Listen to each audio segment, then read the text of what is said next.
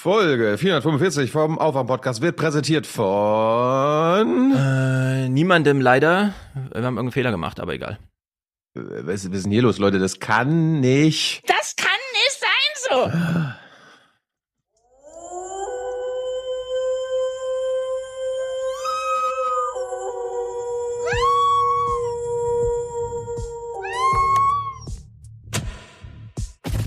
Wir müssen in Deutschland alle mehr leisten. Das spüren die Menschen in unserem Land. Das sehen vor allen Dingen auch die Unternehmer so. Ich habe nur gehört, dass es dann Bürgergeld mehr sein soll irgendwie. Ja. Sonst keine Ahnung, was der Unterschied sein soll. Da ja alles Mögliche teurer wird, sind 50 Euro jetzt auch nicht gerade viel. Also, ich weiß es nicht. Unterschied ist äh, darin einmal der Name und zum anderen wohl, dass das äh, Bürgergeld äh, kaum noch Sanktionen an, an, enthält. Nach wie vor gibt es auch Sanktionen. Dass es da eine sanktionsfreie Zeit gäbe, ist schlicht falsch. Und da muss man schon fast von Fake News reden. Sie bringen Leistungen aus an Leute, die nicht arbeiten wollen. Die Mehrheit der Arbeitnehmerinnen und Arbeitnehmer kann von einem solchen Vermögen nur träumen. Diejenigen, die etwas leisten, die müssen auch selbst empfinden, ja, dieser Sozialstaat soll die unterstützen, die es nicht können. Aber jeder, der kann, der muss auch arbeiten, der muss auch etwas tun. Ich denke, man sollte hier nach Vernunft entscheiden und die Vernunft gebietet, ein sozial ungerechtes Vorhaben einfach nicht umzusetzen. Nein, die CDU hat recht, sagt die AfD. Das ist eine perverse Debatte an der Stelle. Also die CDU, die gemeinsam mit der AfD behauptet, äh, durch die 50 Euro mehr jetzt würden, würde, es sich, würde es sich nicht mehr lohnen, arbeiten zu gehen. Da muss ich ganz ehrlich sagen, die CDU ist immer gegen eine Mindestlohnerhöhung, ist immer gegen bessere Löhne gewesen.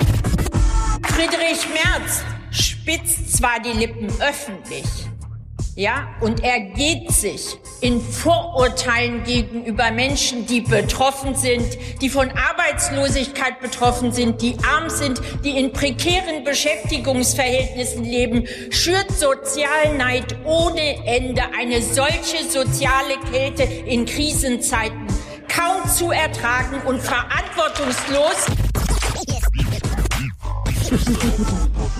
Morgen. Guten Morgen. Morgen. Moin. Hallo. Hallo, guten Morgen. Einen schönen guten Morgen. Die Sitzung ist eröffnet. Wake Deutlicher kann eine Warnung nicht sein. Wir sind auf dem Highway zur Klimahölle mit dem Fuß auf dem Gaspedal. So UN-Generalsekretär Guterres. Wake up and clear your brain. Time to listen to what people are saying. Government is lying again and the media is acting insane. It's good to stay in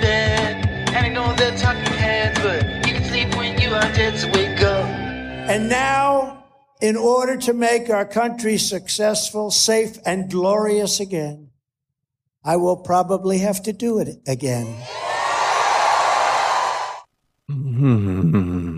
Ist heute der große Tag, an dem Donald zurückkommt? Genau, das, das ist der große Tag heute, ja. Mhm. Ich Guten würde Morgen. eher sagen, guten Morgen. Es ist der große Tag, an dem er seinen endgültigen Rückzug, der aber nicht von ihm selbst, sondern von Seiten seiner Partei veranlasst werden wird, ankündigt. Wer, wer gesagt, schießt ihn ab? Wer schießt ihn ab? Hm? Wer schießt ihn ab? Und wie? Wird es Äh, auf der Fifth Avenue passieren? Nein, in diesem Sinne abschießen natürlich nicht. Aber äh, ich finde, es gibt äh, interessante Anzeichen, dass äh, eine Mehrheit der Konservativen einfach nicht mehr gewillt ist, ihn da nochmal hochzuhieven. Also ich möchte, ich möchte sagen, dass wir können da nicht mehr von Konservativen sprechen. Bei den Republikanern, Hans. Aha. Ja gut, eine Mehrheit der Republikaner, wenn dir das Wort lieber ist. Das, das ist mir lieber. Hm. Ich als bekennender Republikaner finde das eher unangemessen. Ja. Was? Reaktionäre. Wir sind hier wieder alle Monarchisten. Immerhin ist Ah. Charles jetzt 74 geworden. Ja, Ich sag Das nur Last. Week, ich las, sag nur Last Week Tonight zur Monarchy. Sehr Mhm. empfehlenswert. Nein, guckt sowas Ja. nicht. Blasphemisches. Übrigens, äh, übrigens, äh, Charles ist mir, äh, der mir ja ein Leben lang fast ein Zwillingsbegleiter ist. Der Mann ist ein, äh, ist knapp ein Jahr älter als ich. Ähm, der ist mir richtig sympathisch geworden jetzt im Zusammenhang mit COP27. Äh, Liz Truss hat ihm ja verboten, dass er dahin fährt. Wusste ich gar nicht, dass sie das kann, hat sie aber. Und was hat er dann gemacht? Er, er hat, ich glaube, im Buckingham Palace einen Empfang für COP27 gegeben. Das finde ich eine großartige. Also wenn man, wenn man äh, das, wenn man, wenn man royal äh, als ähm, Untergrundkämpfer arbeiten kann. Ja, Interessante Queen Podcast, das Kombination. finde ich gut. Ein King Podcast meine ich. Ja, ja. Als als er König wurde, gab es auch einige Interviews mit Leuten, die ihn kennen. Und einer seiner besten Freunde ist so ein bekannter Umweltaktivist in Großbritannien. Mhm. Ähm, hatte letztens auch so eine Debatte gesehen zu Kapitalismus abschaffen. Als ich mich für Ulrike Herrmann vorbereitet hatte, da hat, hat der Kumpel auch da mitgesprochen. Und dann kam sie und wollte den Kapitalismus gar nicht abschaffen. Der ist ja toll, der ist ja toll. Weil er sich ja selber abschafft. Genau. Richtig. Alles Axelet. Oh, wir kommen nachher auf die marxistischen Axeletaristen. Seid gespannt. Oh ja. Mhm. Ist ja Mhm. einiges los hier im Internet gewesen. Ja, Oder letztens- wie Martin Röller sagt in den sozialen Medien. Wir müssen uns bei den HörerInnen mal entschuldigen, dass wir jetzt zweieinhalb Wochen nicht gesendet haben. Ist, ist ja einiges angesammelt, darum wird es heute ein bisschen länger, glaube ich. Yes, das stimmt. Was Oh, passiert in dieser aufregenden Zeit? Es ist ja Klimakonferenz. Oh, heute, 15. Ja, vor allem- November, äh, es ist 15. November. Äh, heute, ganz offiziell, kein Spaß, wir sind ein Spaß-Podcast, aber das ist jetzt der echte Ernst. Acht Milliarden Menschen. Acht Milliarden Menschen sind jetzt auf der Welt. Mhm. Wer es nicht wusste, jetzt wisst ihr Bescheid. Und Okay. weil, weil, weil ihr eben von den beschleunigten Zeiten gesprochen habt, das stimmt. Äh, in Zeiten, wo viel los ist, wo es so aufregend ist, äh, da kommen einem dann, manchen kommen ja zweieinhalb Wochen wie zweieinhalb Jahre vor, dabei sind es tatsächlich nur zweieinhalb Wochen, in denen aber so unfassbar viel passiert. Das ist, Ja, das, ist, das- das, das- das alles abhandeln jetzt. Hans, Ja. das ist mit Zeitenwende gemeint. Das ist Ja, ja. Genau. Ja. ja, Olaf wusste frühzeitig Bescheid. Ja, das ist Zeitenwende. Ja. So viel dazu. ja. Weißt du, in, in der Zeit kann eine ganz neue Regierung stehen und so. Ja. ja, ja, und fallen. Aber noch steht sie. Ich weise Ja. darauf hin, dass ich ungefähr 117.000 Clips habe. Äh, Thilo möchte aber zuerst uns mit Ich- was ich hab- eigentlich? Ich, ich, ich habe mich heute beschränkt. Ich habe nur 31 Themen und äh, Clips mitgebracht. Ja. Aber dafür dann für die, für die ganze Familie. Ich habe für die ganze Familie, Okay. die Podcast-Familie, die HörerInnen-Familie Ja. Sachen mitgebracht. Äh, ja, ich dachte mir, weil wir jetzt ja ein bisschen Pause gemacht hatten, äh, wir haben eine Sache verpasst die letzten Wochen. Die müssen wir nochmal durchgehen miteinander. Ja. Nämlich, äh, Moment, jetzt habe ich hier. Ich bin ganz, ganz verwirrt, wie ich das hier machen muss immer noch. Hier. so. Ähm, seht ihr jetzt, ist es schwarz bei euch? Aha. Wir sehen die Spielregeln der Spielleiterin Bass. Genau. Äh, Wird die nicht mit Doppel-S geschrieben? Sollte man nicht mal ein bisschen mehr Wumms in den Bundestag bringen? Doppelwumms vielleicht? es ist nicht Bärbel Baas, es ist Bärbel, Bärbel Bass. Bass. Genau, ist ja Bundestagspräsidentin und ähm, letztes Mal haben wir das gespielt mit Max Jakob Ost. Grüße nach München. Da war Hans leider verhindert. Darum müssen wir das diesmal zum ersten Mal mit Hans spielen. Mhm. Äh, Hans, du kennst es nicht. Ich muss hier kurz noch den den Oh, das scheint ein sehr aufwendiges Spiel zu sein. Thilo muss sich konzentrieren wie nie. äh, nee, ich muss nur den. Zeit für ein du du du du du du du Duell. Hans weiß mir noch nicht, worum es geht. Stefan müsste es schon wissen, weil er es schon gespielt hat. Äh, Hans, die Spielregeln werden dir von der zweiten Frau im Start erklärt. Ich rufe auf den Tagesordnungspunkt 5, die Eidesleistung der Bundesministerinnen und Bundesminister. Ich werde den Eid jetzt vorsprechen und bitte dann die Mitglieder der Bundesregierung einzeln zum Mikrofon und zu kommen und den Eid mit den Worten Ich schwöre es, so wahr mir Gott helfe oder Ich schwöre es zu bekräftigen. Der Eid lautet, ich schwöre, dass ich meine Kraft dem Wohle des deutschen Volkes widmen, seinen Nutzen mehren, Schaden von ihm wenden, das Grundgesetz und die Gesetze des Bundes wahren und verteidigen, meine Pflichten gewissenhaft erfüllen und Gerechtigkeit gegen jedermann üben werde. Äh, läuft das Volk des Volks hier ohne Genitiv S oder hat sie es verschluckt oder habe ich mich verhört oder wie ist es mit der Grammatik heute? Hans, du bist der Germanist hier. Keine Ahnung.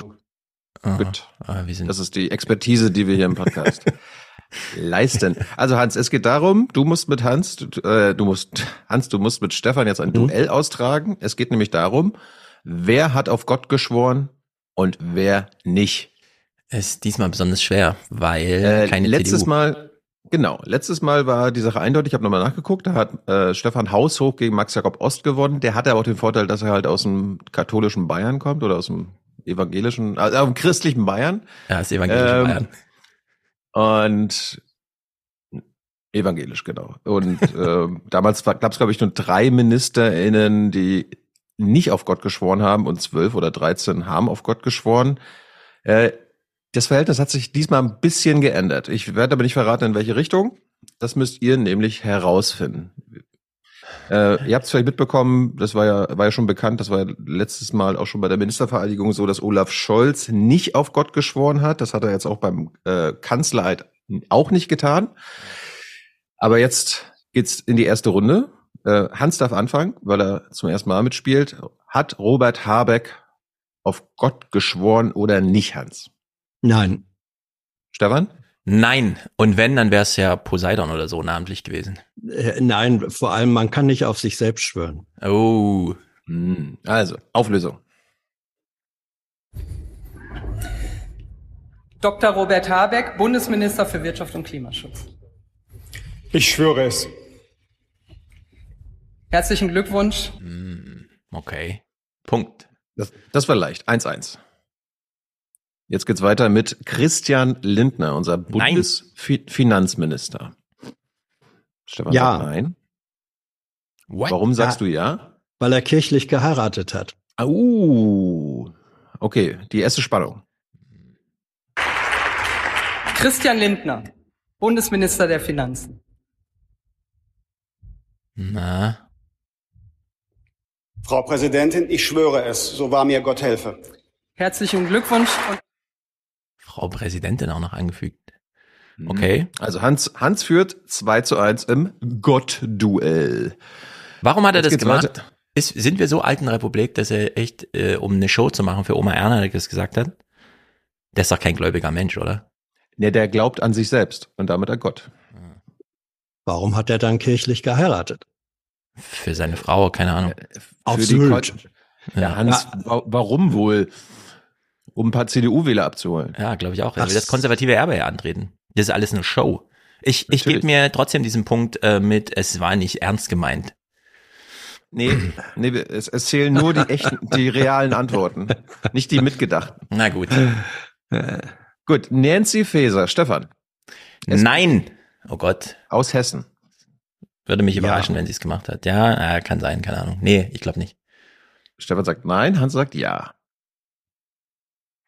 Nancy Faeser, Bundesministerin des Innen- und für Heimat. Nancy Faeser.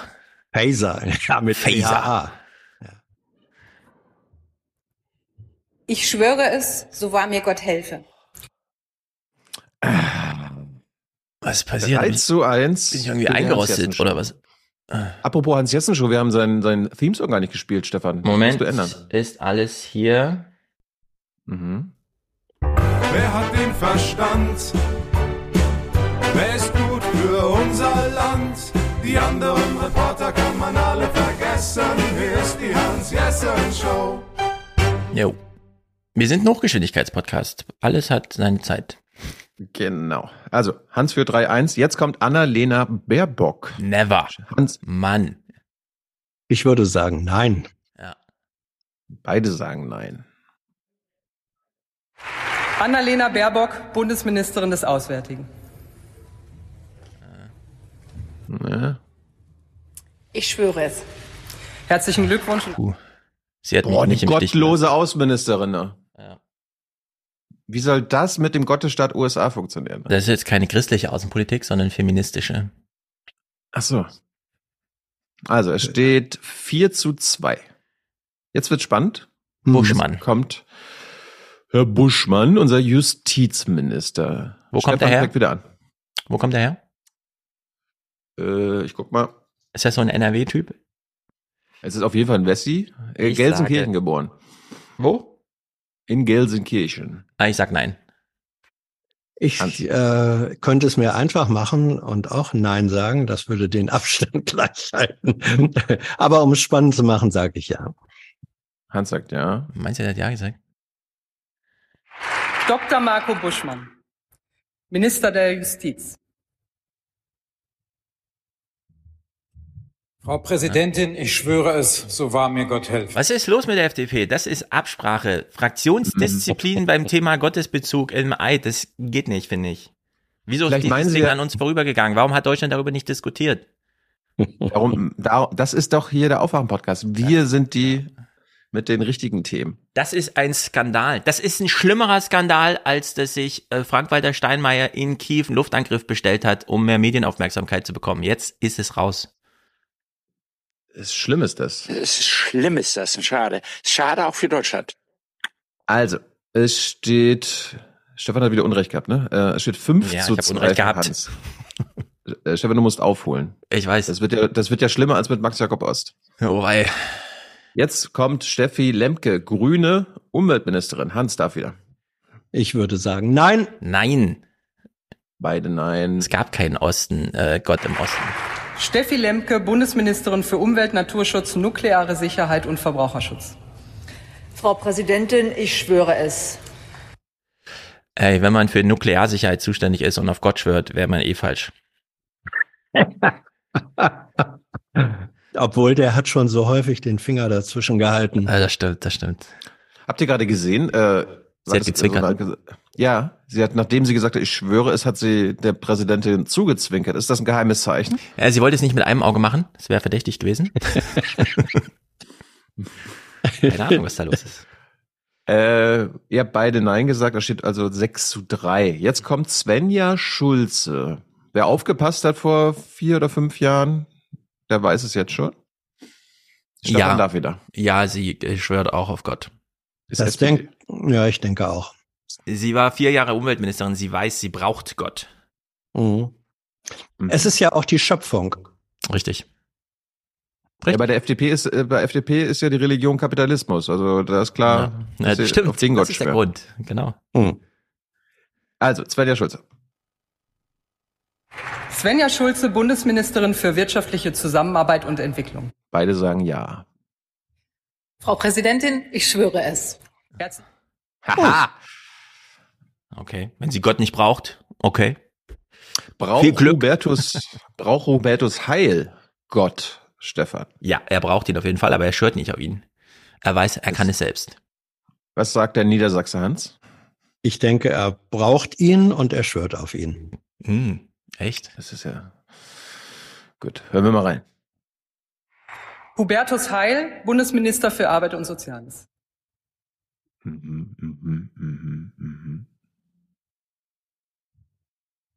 Beeilung. Frau Präsidentin, ich schwöre es, so wahr mir Gott hilft. Hans, wieso kennst du dich so gut in Politik aus? Keine Ahnung. Ich gucke gelegentlich kluge Podcasts. Das ist ja unglaublich. Hans, Hans ist Westdeutscher, Stefan. Der Ah. kennt das Gemüt besser. Anscheinend ja. 7-4. Ähm, Anne Spiegel wurde damals vereidigt als Familienministerin. Nee, das würde mich jetzt echt überraschen. Grüne. Ja. Stefan sagt nein. Mach spannend, Hans sagt ja. Nö. Ich kann ja nur meinem Gewissen folgen und das sagt nein. Frag Gott. Frag Gott, Hans. Ja. Karel Gott. Ihr sagt beide nein. Anne Spiegel, Bundesministerin für Familie, Senioren, Frauen und Jugend. Und Hochwasser und Urlaub. Frau Präsidentin, ich schwöre es. Herzlichen Glückwunsch und all- Sie fehlt mir ein bisschen, ehrlich gesagt. Ich bedauere das sehr, dass wir uns in den zweieinhalb Wochen, die wir keinen Podcast gemacht haben, äh, verloren haben, dass wir sie nicht ordentlich verabschieden konnten. Ja. Naja. Also, ihr habt beide recht gehabt, da steht 8 zu 5. Stefan, du musst weiterhin aufholen. Jetzt Christine Lamprecht, unsere Ja. Kriegsministerin. Die wird das sogar noch mit Kuss zum Himmel, glaube ich, machen. Stefan sagt ja. Mr. Show? Ich denke auch. Ja. Ah, Mensch. Christine Lambrecht, Bundesministerin der Verteidigung. Ach, Verteidigung. Frau Präsidentin, ich schwöre es, so wahr mir Gott helfe. Ah, Und So. hatte sie damals schon gewusst, wie sehr sie Gott braucht. Uh, uh, uh. In dem Moment war sie Bundesministerin der Vereidigung. Mhm. Mm. Ja, sehr gut. Äh, es steht 9 zu 6. Jetzt kommt der Muslim Cem Özdemir. Schwört er auf Allah oder nicht? Nein. Also Allah ist ja auch Gott. Äh, Das dennoch, dennoch denke ich, er wird nicht schwören. Also nicht auf Gott. Hans, du gibst Stefan keine Chance aufzuhören. Hm. Ich, Du, ich, du, ich, du, bist wie, du bist wie Max Verstappen, der verwaltet nur noch seinen Sieg. Ja, richtig. Fahr doch mal rechts rüber, Hans. Ja. Dazu würde ich mich jetzt im Verstappenschen Sinne äußern. Wegen gewisser Vorfälle in der Vergangenheit, zu denen ich mich geäußert habe, habe Mhm. ich mich so verhalten, wie ich mich verhalten habe. Gut. Äh, Ihr sagt beide Nein zu Özdemir. Cem Özdemir, Bundesminister für Ernährung und Landwirtschaft. Özdemir. Ja, ja. Frau Präsidentin, ich schwöre es. Özdemir wie Ötztaler Alpen. Das war eine richtige Ansage gerade, habt ihr gehört? 10 zu 7. Mhm. Jetzt bin ich gespannt, was ihr zu Karl Lauterbach sagt. Nein. Ja. Ja? Hm? Äh, Stefan, warum sagst du Nein? Ich hätte jetzt gedacht, er ist ein Mann der Wissenschaft, aber ich könnte mich täuschen. Es geht ja auch beides. Hans, wie rechtfertigst du dein Ja? Weil er Westdeutscher ist? Nein, weil, weil Lauterbach immer zu überraschenden Wendungen Ah, gut das war stimmt. und ist. Vielleicht hat er, na, ich vermute mal, er hat in der Nacht vor der Vereidigung eine Studie gelesen und die bringt er jetzt ein.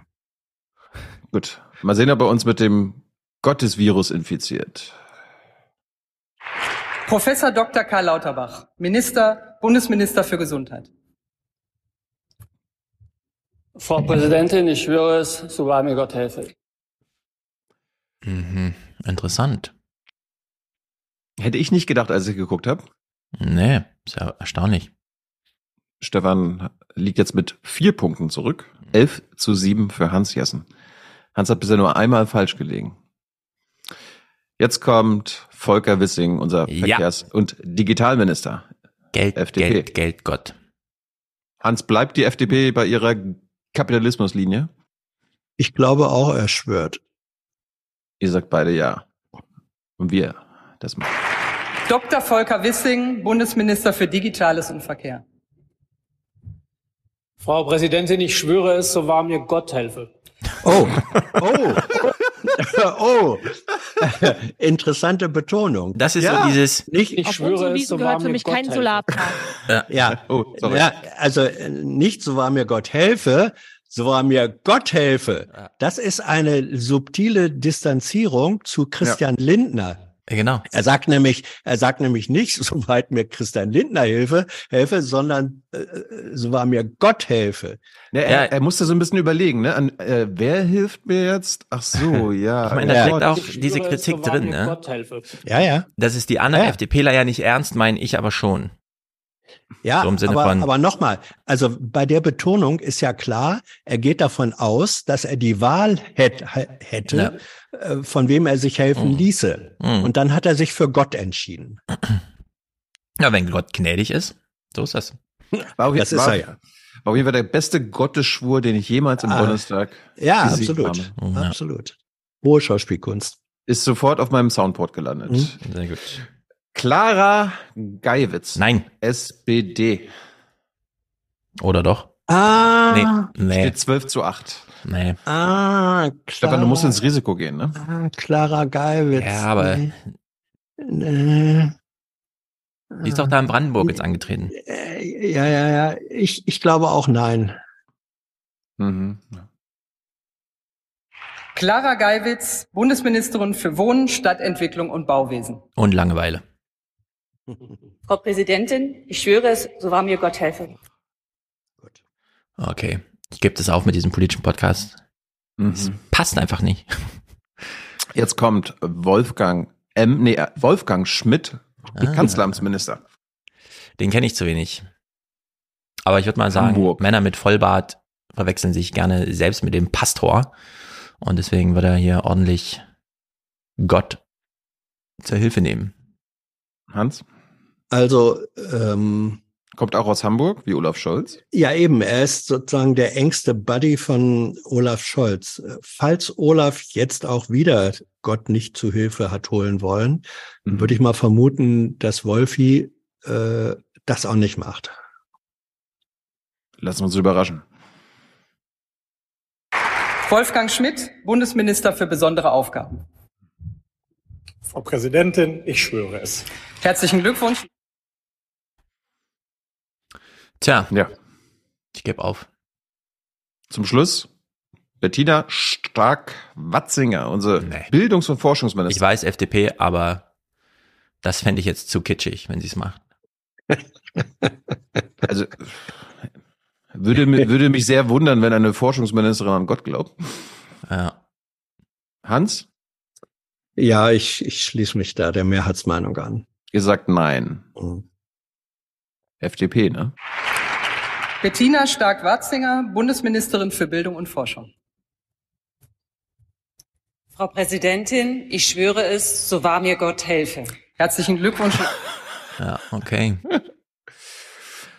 Ich dachte jetzt, wenn äh, es wirklich eng sein sollte, was hier wieder nicht passiert ist, äh, dann haben wir noch eine, eine Bonus, einen Bonus-Track, weil Lisa Paus ja neue aktuelle mm. Premierministerin ist. Sie hat es nicht gemacht. Das glaube ich auch nicht. Wir hören rein. Sie dürfen den Eid leist fließen. den Eid. Ich schwöre, ich schwöre. Ah, das war versemmelt. Sorry. Ja, aber doppelt. Ich schwöre, ich schwöre. Na, hast du gesagt, wie, ja, das war aber auch eine irritierende Aufforderung. Kannst du Was die nochmal spielen? Moment. Ja. Ja. Sie dürfen den Eid leist verlesen.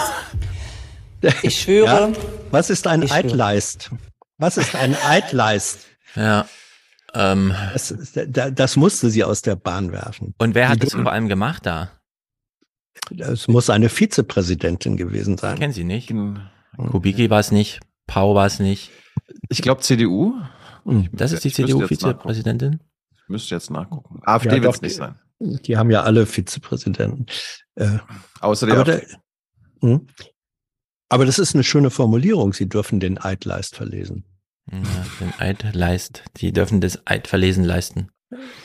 Okay, gut. gut ich habe also, verloren. Ja. Schließen wir dieses Kapitel also schnell ab. Kommt zum nächsten. Hat mal wieder verloren. Ähm, und Hans, Glückwunsch zum ersten Sieg des Tages. Es wird der einzige bleiben. Ja. Na mal sehen. Ich habe jetzt, ich habe ja ein paar Wochen, ich habe ein paar Wochen Fernsehpause gemacht und habe dann mal wieder Nachrichten geguckt und ich habe festgestellt, Stefan, äh, so großartig viel hat sich ja nicht geändert. Ne? Äh, doch, es gibt eine Veränderung. Aha. Und zwar, also zum einen. Wenn man momentan zu einer aktuellen Debatte zusammenkommt, dann weiß man gar nicht, womit man eigentlich anfangen soll bei all den Krisenthemen. Ist es euch aufgefallen, dieser Kameraschwenk? Es ist eine Sendungseröffnung Mhm. Und man fliegt von links einmal über äh, das ganze Podium, das da ist. Wenn man momentan zu einer aktuellen Debatte zusammenkommt, dann weiß man gar nicht, womit man eigentlich anfangen soll bei all den Krisenthemen. So, und da wir auch nicht wissen, wo, wo wir jetzt anfangen sollen bei all diesen Krisenthemen, müssen wir vor allem unseren Veteranen hier im Kreise mal fragen, Hans. Kannst du es nochmal, kannst du es nochmal bitte machen? Ja. Ich, äh, ich hatte eben einen Aussetzer auf dem Bildschirm. Oh, technische Schwierigkeiten. Dann hier. Äh, Wenn man noch, momentan ja. zu einer aktuellen Debatte zusammenkommt, dann weiß man gar nicht, womit man eigentlich anfangen soll bei all den Krisenthemen. du siehst. ja, ja, äh, ich, ja, ich habe es jetzt gesehen. Man gibt sich hier also, so ein bisschen Mühe und man sieht dann auch. Nein, nein, nein, nein, nein. Das ist was völlig anderes. Äh, Im Tagesthemenstudios sind ja keine von Menschenhand bedienten Kameras äh, aktiv. Ja, gut, okay. Das sondern das sind Robotkameras, die aus der Regie ferngesteuert werden. Und entweder da ist in der Regie jemand unvorsichtig gegen den Joystick gekommen und das Ding ist äh, abgedriftet, äh, ungewollt, oder aber es hat einen technischen Fehler gegeben und äh, die Mühle hat sich einfach selbstständig gemacht. Nein, das und das ist nämlich, darüber müssen wir jetzt reden, das ist alles Absicht. Nämlich Aha. hier diesen großen, und guck mal, nicht nur die Kamera werden ferngesteuert, sondern auch die Sprecher. Aha. Guck dir mal, wie heißt da der Schreiber? ne? Er steht ja. noch in die Kamera und jetzt, wo es auf Abut geht, dreht er sich noch, Achtung, zu ihr ja. und gibt uns nochmal den Fokus mit auf sie. Sie haben was ja, Neues in den Tagesthemen. Schreiber ist so ein Roboter. Genau, nein, nein, nein, äh, äh, Also, also das ist, äh, ja. äh, nee, es ist so, dass äh, er weiß ja, dass am Anfang äh, sie alle drei zu sehen sind. Ah. Und dann weiß er, dass eigentlich anschließend entweder es einen Umschnitt geben soll auf die Hauptmoderatorin oder eine Zufahrt. Und deswegen blickt er zu ihr hin und würde dadurch die Zufahrt, wenn sie klappen würde, logisch machen. Meinst du, das hat nicht geklappt? Meinst du, hier war was anderes geplant? Ich, nein, nein, nein, nein. Das, also, also garantiert ist das, das war niemals geplant. Das ist, wie ich schon sagte, da ist ah. entweder die automatische Kamera, ent, entweder da ist ein Operateur im, äh, in der Regie aus Versehen gegen den Joystick gekommen und dann na, hat das Ding stumpf den Befehl naja, ausgeführt. es hat ja, Doch. na warte, Hans, ich versuche dich jetzt Okay. Ab, äh, weil ich, meine These ist ja eine andere. Ja. Die saßen in den Tagesthemen zusammen und haben gesagt, ah, diese ganze Podcast-Welle und so, wir müssen hier auch mehr so Community, wir brauchen hier Buddy-mäßig, wir müssen drei Freunde sein im Studio, wir brauchen hier so ein bisschen Gemeinsamkeit und so. Wir müssen es für die Leute mhm. machen. Ähm, und deswegen, das ist natürlich, guck mal, dieser Kamerablick aufs ins Studio. Ja, das, das ist, ist, eine Dreier, völlig klar. Das ist eine ausgewählt. Dreier, totale, und das Ende das ist hier ausgewählt. ist auch ausgewählt. Nein. Und der, der Weg dazwischen ist auch, naja, aber guck mal, das ist doch programmiert ja. worden. Das ist doch eine Kamerafahrt, die programmiert auf sie und dann ist, ist sie bereit fürs erste Thema. Die, die Neuigkeit ist jedenfalls, und das gucken wir uns mal in drei ja. Clips an. Ja. Die Sendungseröffnungen sind jetzt immer radikal neu und sie versuchen, die Tagesthemen so auf Community, Podcast-artiges Gesprächssituation zu trimmen. Pass mal auf. Hier ist das erste deutsche Fernsehen mit den Tagesthemen. Heute im Studio Ingo Zamperoni und Konstantin Schreiber. Guten Abend zu den Tagesthemen. Ja, schön, dass Sie eingeschaltet haben. Und für den Sport heute dabei ist Ocker Gundel. Ja, und im Sport gibt es gleich den neuen alten Spitzenreiter in der Fußball-Bundesliga. Aber zuerst schauen wir nach Brasilien. Und jetzt kommt genau. Bewegung und, und jetzt, ja, genau. Und als was macht die Bewegung? Naja, ich habe sie jetzt weiter. nicht bis zum Schluss, aber sie fährt dann genau in diese wie bei Abud, dass dann nur noch Ingo Zamparoni zu sehen ist. Äh, Sag ich ja. Dings dreht sich wieder da so hin. Ja, sage ich ja. Aber du Aber hast gesagt, ist, das war ein Fehler, Hans. Nein, es ist eine Zufahrt auf ihn, die war geplant. Ach so, genau. Was wir da vorher, was wir da vorher gesehen haben, war ja eine Zufahrt an ihr vorbei. Da war sie ja nur noch links im Bild äh, äh, ran zu sehen. Ah. Und das war der Fehler. Na jedenfalls es machen hätte, wir jetzt immer solche Begrüßungen hier. Ja, ja. Ich finde das irgendwie äh, ziemlich witzig, weil ich ich könnte mir echt vorstellen, dass sie da das Stunden, halt so fake, wochenlang ne? ge geübt, ja. getestet, Kamerafahrten, wie können wir das machen? Können wir noch mal ins Studio gehen? Heute ab 10 Uhr ist wieder Stellprobe mhm. und so. Um dann äh, sowas zu machen, also wir haben jetzt schon ein Beispiel gesehen, hier noch mal so ein bisschen mhm. übertriebenes. Heute im Studio Aline Abud und Konstantin Schreiber. Schon wieder selber. Willkommen zur späten Stunde. Und ein ganz herzliches ja. Willkommen auch von mir. Und für den Sport ist heute Julia bei uns. Ja, hallo, ein 17-Jähriger hat heute die Fußball-Bundesliga verzaubert. Zwei Traumtore, die gibt's gleich hier bei uns. Genau, sie kenne ich schon mal Fußball ja. an und so. Das kann doch nicht sein. Die erste Nachricht, die jetzt du, die du mhm. anhand von zwei Beispielen über, also Oma Erna vermittelt wurde, mhm. war Fußball. Ja. ja. Bundesliga. Aber. Ja da du es ansprichst. Das war, das, das, war, das war gerade die erste Nachricht. Die hat sie gerade schon untergebracht. Ja, Hier, äh, Oma genau. Erna, freu dich, Bundesliga kommt gleich. Jetzt könnte man denken, oh, das ist aber gut für den Fußball. Leider haben sie sich jetzt, und das finde ich ziemlich geil, 13.11., also vor zwei Tagen, ne, wir sind jetzt kurz vor Katar und so weiter, äh, hört euch mal an, was und da würde ich auch sagen, Gratulation Deutsche Fußballliga äh, durch diese kleine Umstellung im Programmablauf, seid da jetzt ganz vorne auf Top 0,1 gerutscht. Aber das hier ist mal eine äh, richtig harte Meldung. Die wird dem deutschen Fußball, glaube ich, noch einiges zu denken geben. Und ich sage nochmal ausdrücklich, zu einer WM-Zeit. Und damit zum Sport. Da beginnen wir heute nicht mit Fußball, sondern mit Football, Ockergundel. Ja, American Football genauer gesagt. Und wenn das so ist, dann muss natürlich etwas Besonderes passiert sein. Ist es auch, denn heute fand zum Und jetzt hört mal auf die Zahlen, ne? Also wir haben jetzt mhm. Fußball ist sowieso mega Ding. Mhm. Erstes Thema, wenn hier der Sport und so weiter, ist immer Fußball. Es ist auch noch WM. Und jetzt haben die aber es echt geschafft, die NFL in Deutschland mhm. als Top 1 hier zu platzieren. Erstmal ein offizielles ja. Spiel der NFL auf deutschem Boden statt. Die NFL Goes Germany. Ein historischer Moment. In der umgebauten Arena in München trafen die Seattle Seahawks auf die Tampa Bay Buccaneers. Drei Millionen Tickets hätten verkauft werden können. So groß Drei Millionen Tickets. Wisst ihr, wie viel Katar, mhm. äh, wie viel Deutsche nach Katar fahren? 35.000. Das ist ein äh, Faktor 100 oder sowas, ne? Im Vergleich zu, wenn du NFL in München machst, was du dann Tickets mhm. verkaufen kannst. Groß war die Nachfrage. Ja, der also Anreiseweg ist auch kürzer. Alles eingepreist. Äh, trotzdem Faktor 100. Waren auch die Namen, die diesen besonderen Ausflug unternahmen. Der größte Tom Brady, Superstar und Quarterback-Legende der Buccaneers. Tom Brady ist glücklich. Der erfolgreichste American Football-Spieler aller Zeiten gewinnt und ja. hat viel Spaß in München. Das ist eine der größten Football-Erfahrungen in meinem Leben. Und das nach 23 Jahren in der Liga. Die Fans waren unglaublich. Es war elektrisierend von dem Moment an, als wir auf das Feld liefen. Und jetzt mal ganz ernsthaft, ne? Du hast eine WM, Katar, Europa, Deutschland, Bayern, München, das Stadion, Tom Brady, der dir hier sagt, das war der geilste Moment in meiner ganzen Spielerkarriere. Ich hätte gern vor allen drei Millionen, die sich eine Karte kaufen wollten, gekauft. Der ja. ist ein Amerikaner, der weiß, was er sagen muss. Die wissen Richtig? auch, warum sie da sind, aber trotzdem, du hast du recht. Also die, der Andrang war groß. Max Jakob Ost war ja auch da, hat gesagt, war geile Sache. Für den DFB sieht's ganz übel aus. Wenn Katar schief geht und die Stimmung ist zwei Wochen lang, drei Wochen lang wirklich nur jeder Moderator nutzt jede, jede freie Minute, um dir zu sagen, wie scheiße Katar ist.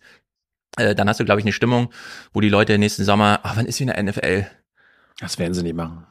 Die werden ihr eigenes Produkt, äh, äh, hier Jens Weinreich, Friend of the Show, äh, der ist ja der FIFA-Experte und der guckt sich die ganzen äh, ARD-Journalismus-Sachen zu Katar und meint so ganz schlimm teilweise. Also gestern ja. Abend, die Katar-Doku soll übel gewesen sein. Ja, die war geil. Die war sowas von geil.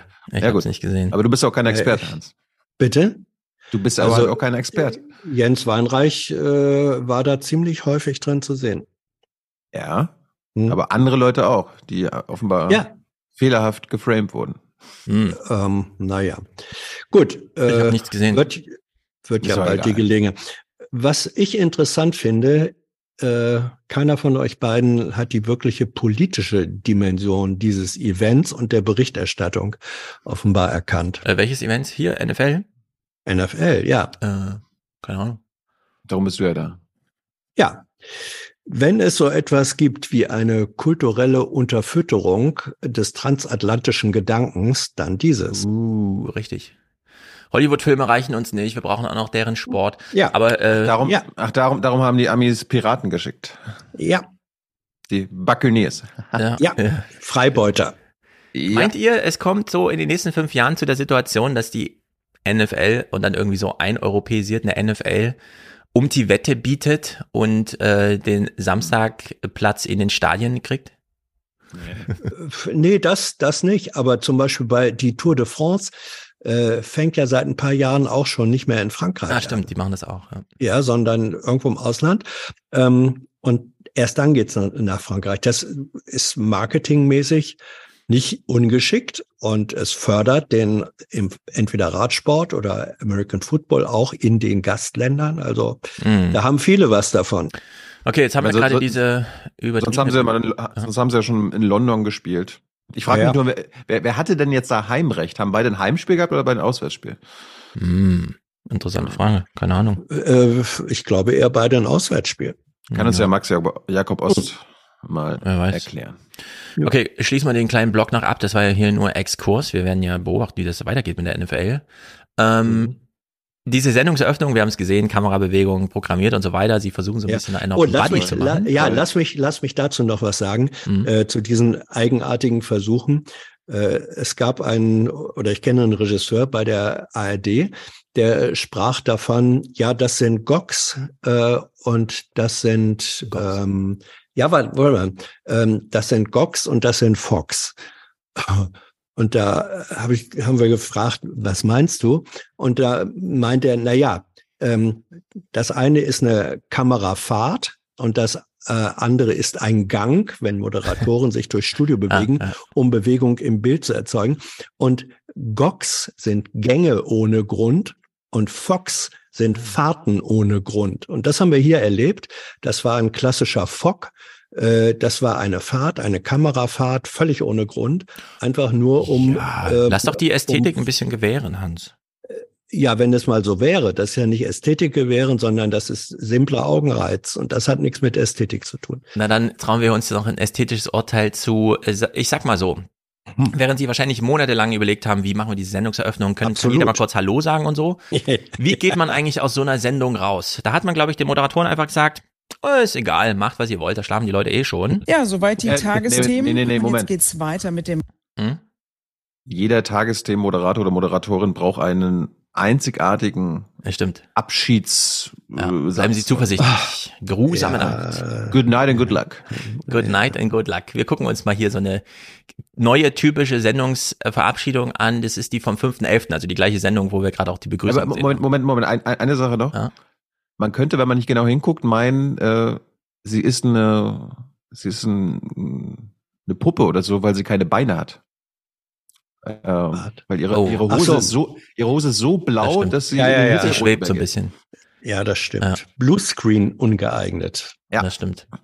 Aber so ist es. Ja, soweit die Tagesthemen. Und jetzt geht's weiter mit dem Wort zum Sonntag. Darin gibt es Hm. heute Gedanken über Hoffnung und Zusammenhalt in schwierigen Zeiten. Und morgen begrüßt sie Helge Fuß zu den Tagesthemen und wir drei versuchen jetzt mal so einen Abschiedsgleichklang. Tschüss. Tschüss. 3, 2, 1, tschüss. Ich war zu Gute. Nacht. Mensch. Ja, Das ist peinlich. Das müssen wir noch üben. Das müssen wir noch Ja. üben. Ja. ja. Ich Ja. dachte schon bei, ich dachte schon bei Konstantin Schreiber Wort zum Freitag. Dann wird er, wird er aber ganz, Das Wort dann zum wird er gleich zum Islamkritiker wieder. Richtig. Ja. Das, genau, das zum Freitag. Versemmeln, aber richtig. Ja, so geht's. Mhm. Gelungen. Mhm. Ähm, Wollen wir, wir kurz das, Wichtige, wollen wir Ja, kurz mach das Wichtigste Wichtiges. abhandeln in, in ganz wenigen, in ganz Warte. wenigen Sekunden? machen Quiz draus. Was ist das Wichtigste? Ja, das ist, äh, ich mache einen Sound draus. Ah.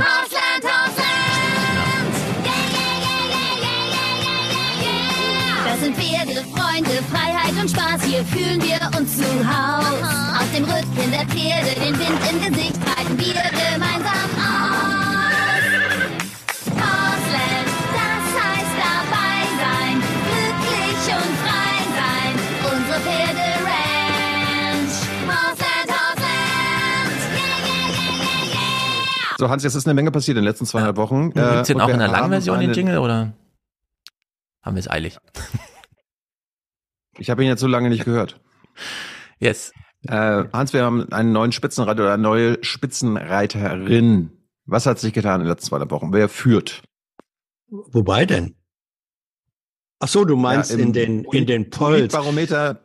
Äh, ja, natürlich. Es ist die äh, es ist die äh, frühere Dritte bei den deutschen Jugendmeisterschaften im Trampolin. Hm. Mhm. Premiere für Annalena Baerbock. Sie führt zum ersten Mal die Top Ten der beliebtesten Politikerinnen und Politiker an, gefolgt von Robert Habeck und Kanzler Olaf Scholz. Ja. Sag ich. Aha. Also ich gratuliere, ihr nicht, oder was? Ich höre so eine gewisse Baerbock in der. Pole Position. Ja. Ich finde es gut. Was war die Frage? Wir können jetzt noch mal vergleichen, Ja, ich äh, hab mal hier die. wie die eingerankt Ich hab- werden, ich hab je mal nach Gottesbezug. Genau, also die beiden Gottlosen, nee, die drei Gottlose führen Richtig. vor Lauterbach und Söder. Ähm, es sind nur, nee, ich wollte gerade sagen, es, es sind eh nur vier Politiker im positiven Bereich, also in dieser ZDF-Politbarometer-Logik. Ähm, auf Platz vier ist Lauterbach, auf Platz fünf ist Söder, boah, aber auch schon im Minusbereich. Wir gucken mal weiter. Ähm, hier. Platz sechs Christian Lindner, auch im Minusbereich. Platz sieben äh, Friedrich Merz. Platz acht Lamprecht. Platz neun Wagenknecht. Platz zehn Weidel, aber im Aufwind. Genauso wie Wagenknecht. Haben die das? Ich finde ja, Hans, interessant, wer- zwei Wochen. Also, also Hans, laut ZDF sind die zehn wichtigsten PolitikerInnen in Deutschland Ja. Baerbock, Habeck, Scholz, äh, äh, Lauterbach, Söder, Lindner, klar, Merz, klar, Lamprecht, Wagenknecht und Weidel. Ja. Ja. D dazu muss man natürlich, das müsste man das gesamte Panel äh, kennen, das den Befragten zur Auswahl vorgelegt Ja, die zehn. wurde. Nein, es müssen ja mindestens elf gewesen sein. Äh, Oma Erna, Oma Erna, hier, ich sag dir mal, das sind, das sind unsere zehn wichtigsten. Du musst jetzt nur noch ranken. Ja. ja.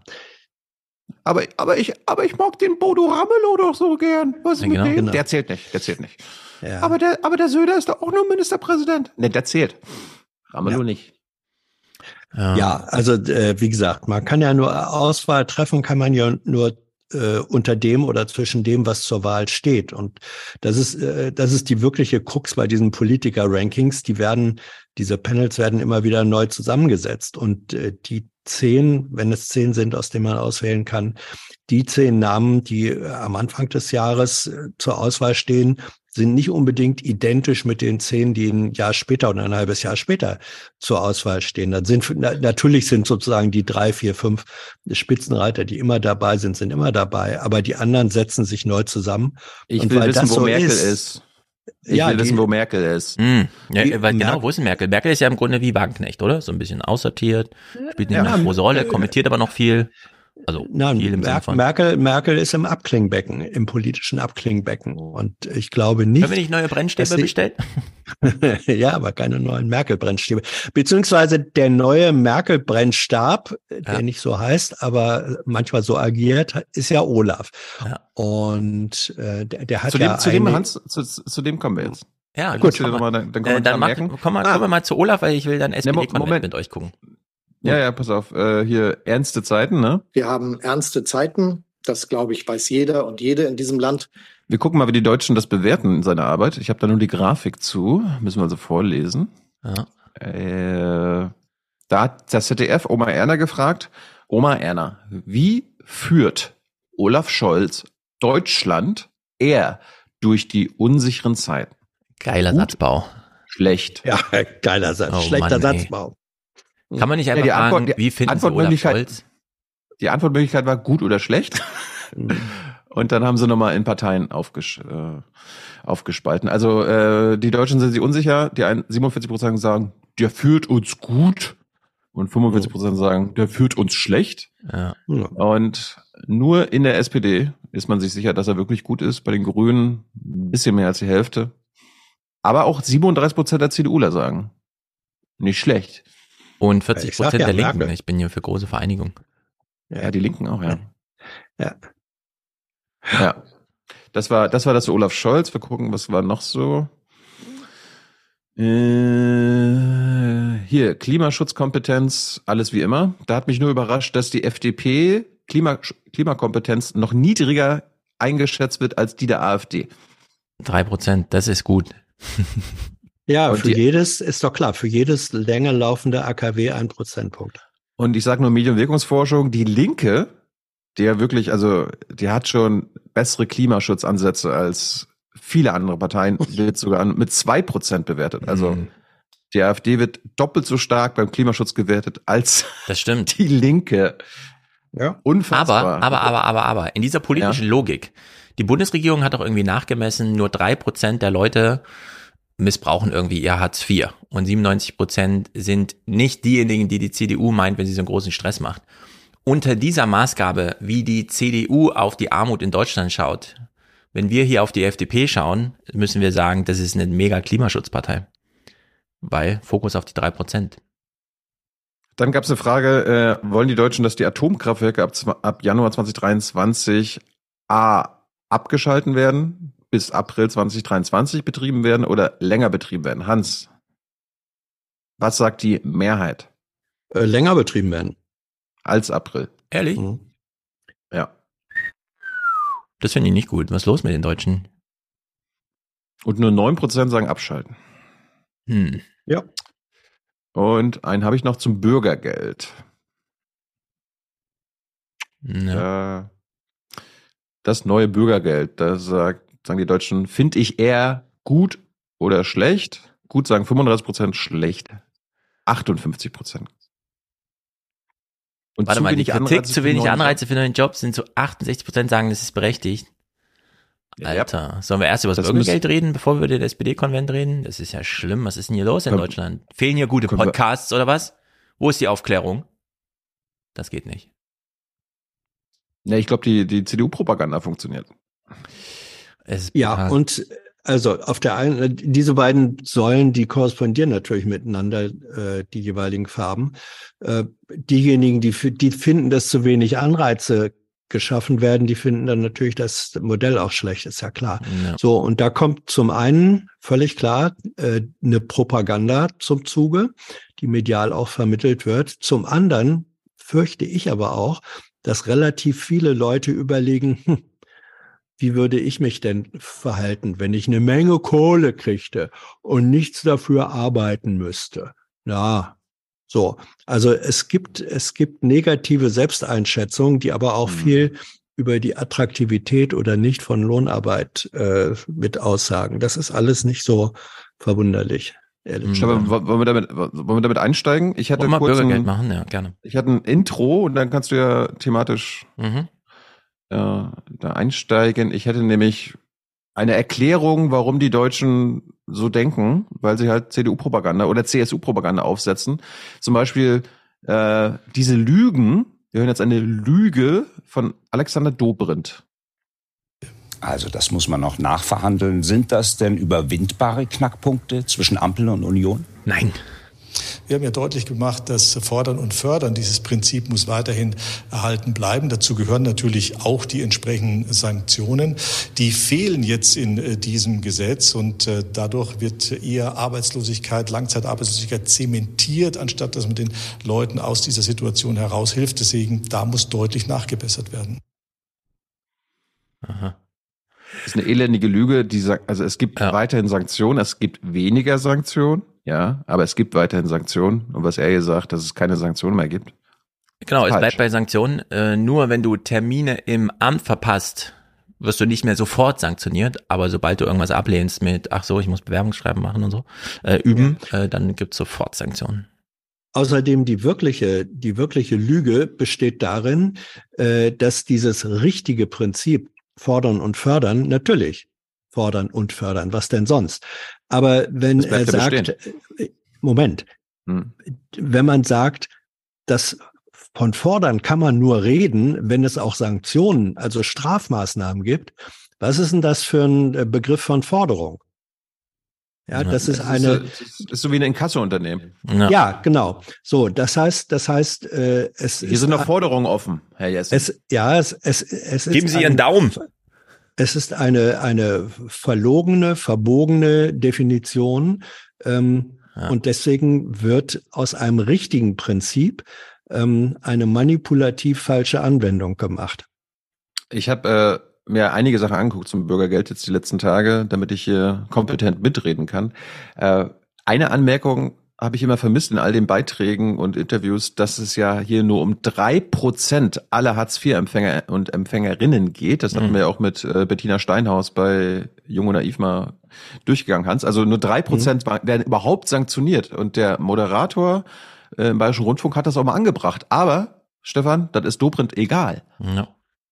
Ja, aber zum Beispiel bei den Sanktionen, das betrifft ja offenbar nur drei Prozent der Menschen. Ist das nicht ein bisschen zu viel Streit für zu wenig? Bisher gibt es die Sanktionen und deswegen gibt es auch wenige, die davon abweichen. Aber ehrlicherweise mhm. drei Prozent bei einer Million Personen geht es dann auch um 30.000 Menschen an der Stelle. Mhm. Und wenn man das Signal gibt, es gibt keine Sanktionen mehr, wird es der eine oder andere sich vielleicht auch leichter machen wollen. Ah. Ja, ja. Die 97 Prozent warten nur darauf, dass ihnen das ja. ermöglicht mhm. wird, jetzt endlich zu faulenzen. Wenn man, wenn man, wenn man diese drei Prozent Regelung mal äh, anwenden würde, zum Beispiel auf bestimmte Sachverhalte, auch im Bereich der institutionalisierten Politik. Oder Korruption. Ähm, äh, wie, wie viele, naja, zum Beispiel bei wie vielen, äh, bei wie viel Prozent von Abgeordneten ähm, haben Influencer äh, oder wie heißen die? Lobbyisten äh, einen Einfluss, der über mhm. das gebotene Maß hinausgeht und so. Vielleicht käme also, man da in Bereiche, die noch höher lägen als drei Prozent. Jetzt, reiß dich mal zusammen. Was du hier wieder Mach machst, ja. ist äh, Verschwörung, hat dir Christian Wulff letztens doch erklärt. Ja. Ah, ah, ja. Der Hartz-IV-Empfänger hat genauso viel Macht wie ein Influencer im Bundestag. Genau. Okay? Natürlich. Das Kapital hat hier nicht mehr zu sagen als ein Hartz-IV-Empfänger. Hm. Es reißt sich zusammen. Hier gibt es äh, keine Aufklärung zu diesem Sachverhalt. Ich habe hier nochmal ein schönes Beispiel gefunden. Der bayerische Kanzleramtsminister äh, Florian Herrmann von der CSU hat nochmal ein schönes Beispiel anhand von, ich sage jetzt mal, Stefan Schulz gebracht. Und Stefan, du solltest jetzt überlegen, Bürgergeldempfänger zu werden anscheinend. In der zweijährigen Karenzzeit soll auch niemand umziehen müssen, wenn das Haus oder die Wohnung zu groß ist. Das alles sei höchst problematisch, sagt die Union. Beispiel, ein alleinstehender Single mit Haus, 130 Quadratmeter und 60.000 Euro zusätzlichem Vermögen, könnte in den ersten beiden Jahren auch auf Kosten von Mindestlohnbeziehern ohne weiteres Bürgergeld beziehen. Ja, äh, wir reden ja mittlerweile nur noch über Aliens die ganze Zeit, ne? Also so eine politische mhm. Debatte kannst du auch über, also morgen könnten durchaus Aliens landen. Wir sollten Anne Will anrufen, damit sie sofort eine Sendung darüber macht, was wir dann mhm. tun. Die Aliens. Ich finde auch hier, auch hier wieder eine schöne, ähm, schöne Wortschöpfung. Äh, ein alleinstehender Single, ja. Alleinerziehend, ne, war das nicht alleinerziehend? Nein, nein, er hat gesagt, ein alleinstehender Single. Moment, Moment, Moment. Beispiel, ein alleinstehender Single mit 130 Quadrat. Ja. Nicht schlecht, nicht schlecht. Welche anderen Singles kennt er denn noch so? Oh Mann. Ja, ja, es, du, Hans, es gibt ja im Grunde, es gibt ja, man kann ja auch Single sein, obwohl man mit seiner Partner, also mit Partnerin immer noch zusammenlebt. Dann ist man Nein. nicht alleinstehend, oder? Aber auch nicht Single. Also alleinstehend Single ist, glaube ich, sehr kompliziert. Ist doch sehr synonym eigentlich, ne? Ja. Da muss man schon Drehbuchautor sein oder so. Okay, kommen wir zum Bürgergeld, wie das Fernsehen uns davon berichtete. 6. November. Es ist ein ziemliches Durcheinander, würde ich sagen. Die Ampelfraktionen machen einen Kompromissvorschlag. Jobcenter sollen besser überprüfen können, ob ein Leistungsempfänger nicht zu viel Vermögen hat. Heizkosten sollen nicht in jedem Fall übernommen werden, sondern nur in angemessener Höhe. Mhm. Ein Umzug in eine teurere Wohnung soll nur mit Zustimmung des Jobcenters möglich sein. Mhm. Die Union überzeugt auch das nicht. Sie rechnet vor, Menschen mit geringem Einkommen könnten unterm Strich weniger in der Tasche haben als Bürgergeldempfänger. Stimmt nicht, sagt der DGB und präsentiert eine Gegenrechnung. Ja, das finde ich am besten überhaupt. Man kommt jetzt nur noch mit Insta-Kacheln irgendwie um die Ecke, wo irgendwelche Zahlen draufstehen. Und ich würde ja, ja, sagen, aber, wenn wir da irgendwie feststellen, hm?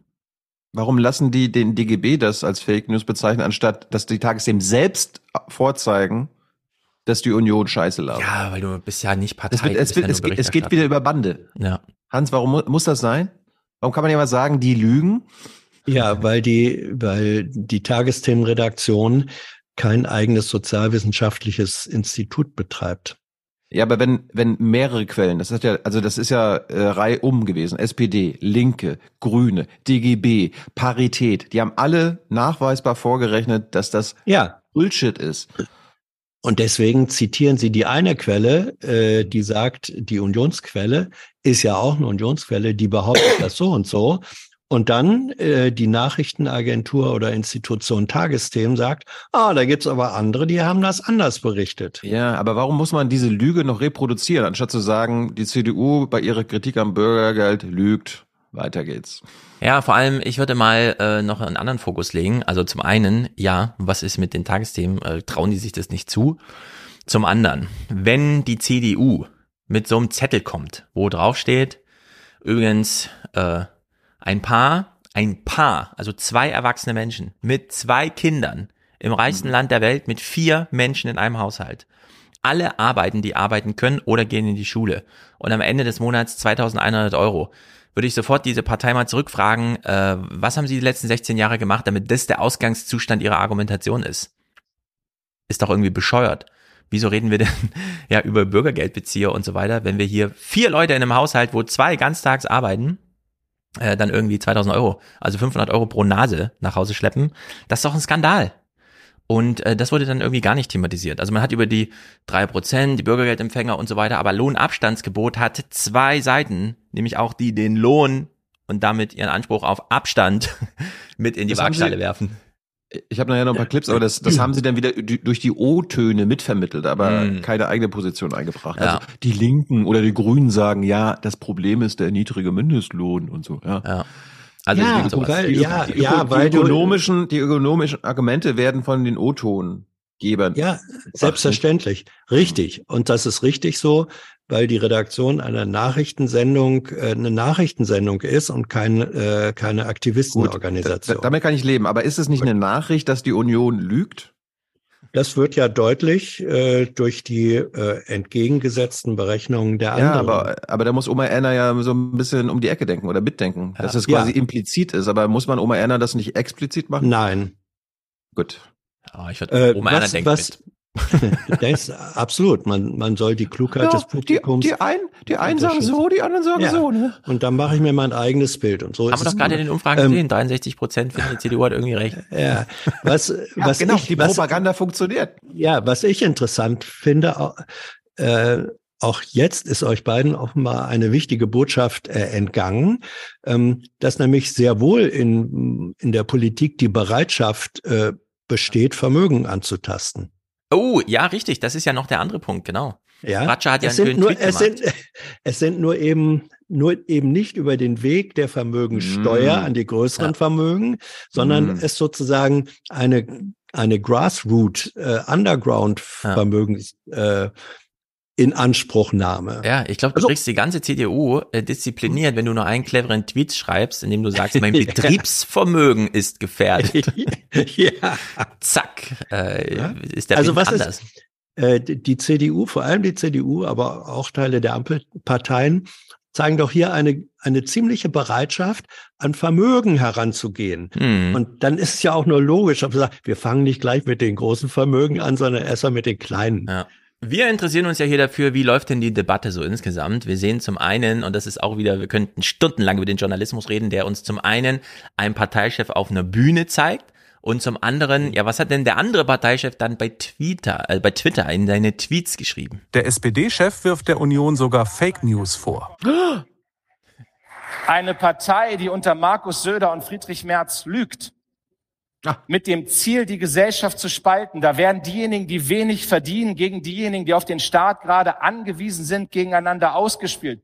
Doch der CDU-Chef bleibt bei seinem Nein zum Bürgergeld. Es mache selbstverantwortliche Bürger zu Versorgungsempfängern. Ja, sie werden immer kreativer damit, Tweets abzufilmen. Äh, herzlichen Glückwunsch, mhm. Tagesthemen. Das mhm. ist Glanzleistung. Aber äh, sie reden auch mit ihm. Wir hören jetzt gleich ein Gespräch. Haben die Tagesthemen, Stefan, in irgendeinem Beitrag mal ähm, die Nähe zur AfD-Position thematisiert? Also, beziehungsweise, dass die AfD und die CDU genau dasselbe behaupten? Ähm, also bei ihrer Opposition gegen das Bürgergeld? Die haben, also ich zeig's nachher auch nochmal, die haben die exakt selbe Position. Ja, aber da würde ich sagen, die CDU sollte sich nicht verunsichern lassen, dadurch, dass irgendetwas auch die AfD sagt. Denn nee, Oma Erna soll wissen, dass die CDU das sagt, was die AfD sagt. Oder umgekehrt. Oder umgekehrt. Ja. Das Problem mit der AfD ist ja nicht, dass sie manchmal auch irgendwas sagt. Kann auch durchaus mal ein Argument sein, dem man folgen kann. Das Problem ist nur immer, dass niemand nachfragt, warum man deswegen jetzt gleich wieder Menschen töten muss. Mhm. Oder so auf äh, und so weiter abstellt. Gut, also die haben hier März Tweets abgefilmt. Das ist natürlich Glanzleistung. Umso besser ist, mit ihm zu reden. Moment, Moment, das, das ja gut, mach erst mal ein Interview. Ja, also Merz ist hier im Gespräch. Dazu spreche ich jetzt mit dem CDU-Vorsitzenden und Oppositionsführer im Deutschen Bundestag. Jawohl. Guten Abend, Herr Merz. Guten Abend, Herr Merz. Äh, wir hören jetzt genau auf seinen Singsang, denn meiner, meinem Eindruck nach, umso mehr die SPD auf der Debattenbühne äh, auspackt, austeilt. Und zwar nicht gegen Koalitionspartner, sondern gegen Merz. Was für Merz ja bedeutet, cool, Sie legen damit Fokus auf mich. Ich werde jetzt also angefragt, ja. Sie kommen auf mich zu und wollen mich dazu sprechen. Ich lege mal meine Krawatte ab und reihe mich ein in den neuen Freundschaftsreigen der Tagesthemenmoderatoren. Ich bin sozusagen der vierte Buddy im Runde. Äh, wir hören seinen Singsang. Er nimmt die Einladung gerne an und gibt sich ganz zahm. Guten Abend, Herr Wust. Ihnen fehlt die Eigenverantwortung beim geplanten Bürgergeld. Wann ist Eigenverantwortung für Sie gegeben? Also in den Augen der Koalition ist Eigenverantwortung ja nur dann gegeben, wenn man allen Vorschlägen zustimmt, die diese Koalition macht. Und alles andere ist dann unsozial. Aber ich will vielleicht mal ein bisschen die Schärfe aus dieser Diskussion herausnehmen. Ich werde jedenfalls morgen dem Parteivorstand der CDU und dem Vorstand der CDU-CSU-Bundestagsfraktion vorschlagen, dass wir der Bundesregierung anbieten, noch in dieser Woche einen verbindlichen Beschluss des Deutschen Bundestages über die Anhebung der Regelsätze zu treffen, so wir dann den ganzen Streit äh, nur noch um das Verfahren äh, in diesem sogenannten Bürgergeld austragen können, aber nicht mehr über die Höhe der Sätze. Wir sind mit der Höhe der Sätze einverstanden. So, schön und gut, kleines Zugeständnis, warum auch nicht, um den Rest abzuwehren, der da mit rein verhandelt wird. Also langsam, auch im Widerstand, also gegen die FDP, muss man ja auch mal sagen, dass die FDP hier so ein bisschen auf Linie gehalten werden soll. Merz äh, versucht hier mal uns darzustellen, dass die SPD das falsche Spiel spielt und er versucht sich noch weiter selbst aus dem Feuer zu nehmen, denn wir wissen ja, es entscheidet ja der Bundesrat und nicht die CDU. Fangen wir noch mal vorne an. Die Ampel hat ja einige Änderungen eingebaut und jetzt vorgeschlagen. Die haben wir eben gesehen in einem Beitrag. Erkennen Sie die nicht an? Ja, die sehe ich schon. Das ist natürlich der Versuch, jetzt äh, dieses Gesetz auch durch den Bundesrat zu bringen. Der Bundesarbeitsminister adressiert ja gar nicht mehr den Bundestag, sondern schon den Bundesrat. Das äh, kann ich nicht vorwegnehmen. Da müssen die Länder eine eigene Entscheidung treffen. Ja, das ist ziemlich äh, clever, nach 16 Jahren CDU-Regierung zu sagen, ja, der Bundestag, der macht ja nur noch Theater, weil die sind sich eigentlich schon einig. Die haben sich schon abgesprochen, die werden das schon durchdrücken. Äh, das ist nur noch Spiel. Und sich dann aus dem Feuer zu nehmen, das entscheidet der Bundesrat und nicht ich. Darf ich, darf ich eine These aufstellen, die mir gerade einfällt? Äh, ich erinnere mich mehr an Britta Hasselmann, die das ja im Bundestag aufgezeigt hat. Äh, die hat ja kritisiert, dass Merz selbst beim Bürgergeld nicht geredet hat. Ja. Ich glaube, das ist alles Taktik. Merz spielt on air, also bei Interviews und so weiter in Sachen Bürgergeld handzahm. Der, also seine Verachtung für die Armen äh, drückt er nicht aus und schickt als Parteivorsitzender seine, seine Rottweiler los, wie die Dobrins und Absolut, wir sehen nachher äh, Carsten Linnemann, der Anne Will. Das ist Carsten Linnemann, äh, wow. die, die äh, dürfen und sollen sich Bürgergeld verachtend äußern, äh, ja. sollen die Armen äh, verachten, aber Friedrich Merz darf darf das nicht, weil Hans, das ist meine These, er Kanzler werden will und Natürlich und in zwei Jahren keine O-Töne abgespielt haben möchte, wie er Hartz-IV-Empfänger genau. oder, oder Bürgergeldempfänger verachtet. Und darum ja. ist seine, seine Taktik ist on camera sehr, sehr sachte und einfach nur politisch und ich will ja, hier, äh, verhandeln. Ganz genau. Das ja. ist der Trick. Also das ist sein Weg, den wir jetzt einschlagen. Und wir hören es jetzt im, im folgenden Clip. Er ist hier nicht Oppositionsführer, sondern er ist eigentlich schon Kanzler. Und zwar nicht nur im Bundestag. Der kalten Herzen für ganz ja. Deutschland. Ja, er ist also er ist eine, er, ja, er gibt sich präsidial. Äh, ja. er, er gibt sich mit einer und im Grunde ist er der Anti-Merz. Äh, und das, das, äh, die Unbeliebtheit äh, des Friedrich Merz in der, im öffentlichen Ansehen beruhte ja auch darauf, dass man ihn wirklich lange Zeit als neoliberalen BlackRock-Aktivisten hm. erlebt hat.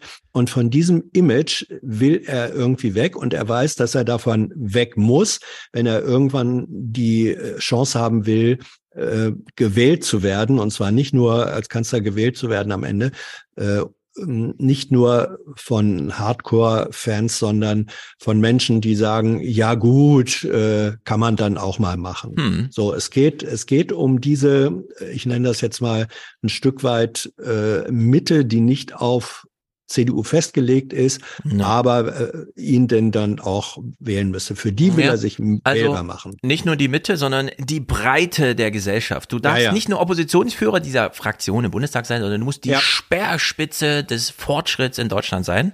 Und das äh, verkauft er uns jetzt hier. Es sagen eben sehr viele und nicht nur die deutsche Opposition, sondern es sagen die äh, Fachverbände, es sagen die kommunalen Spitzenverbände, dass dieses System in die falsche Richtung äh, führt und vor allem die falschen Anreize für den Arbeitsmarkt setzt. Und das wird auch durch diese Veränderungen, die die Bundesregierung jetzt vorgeschlagen hat, nicht korrigiert.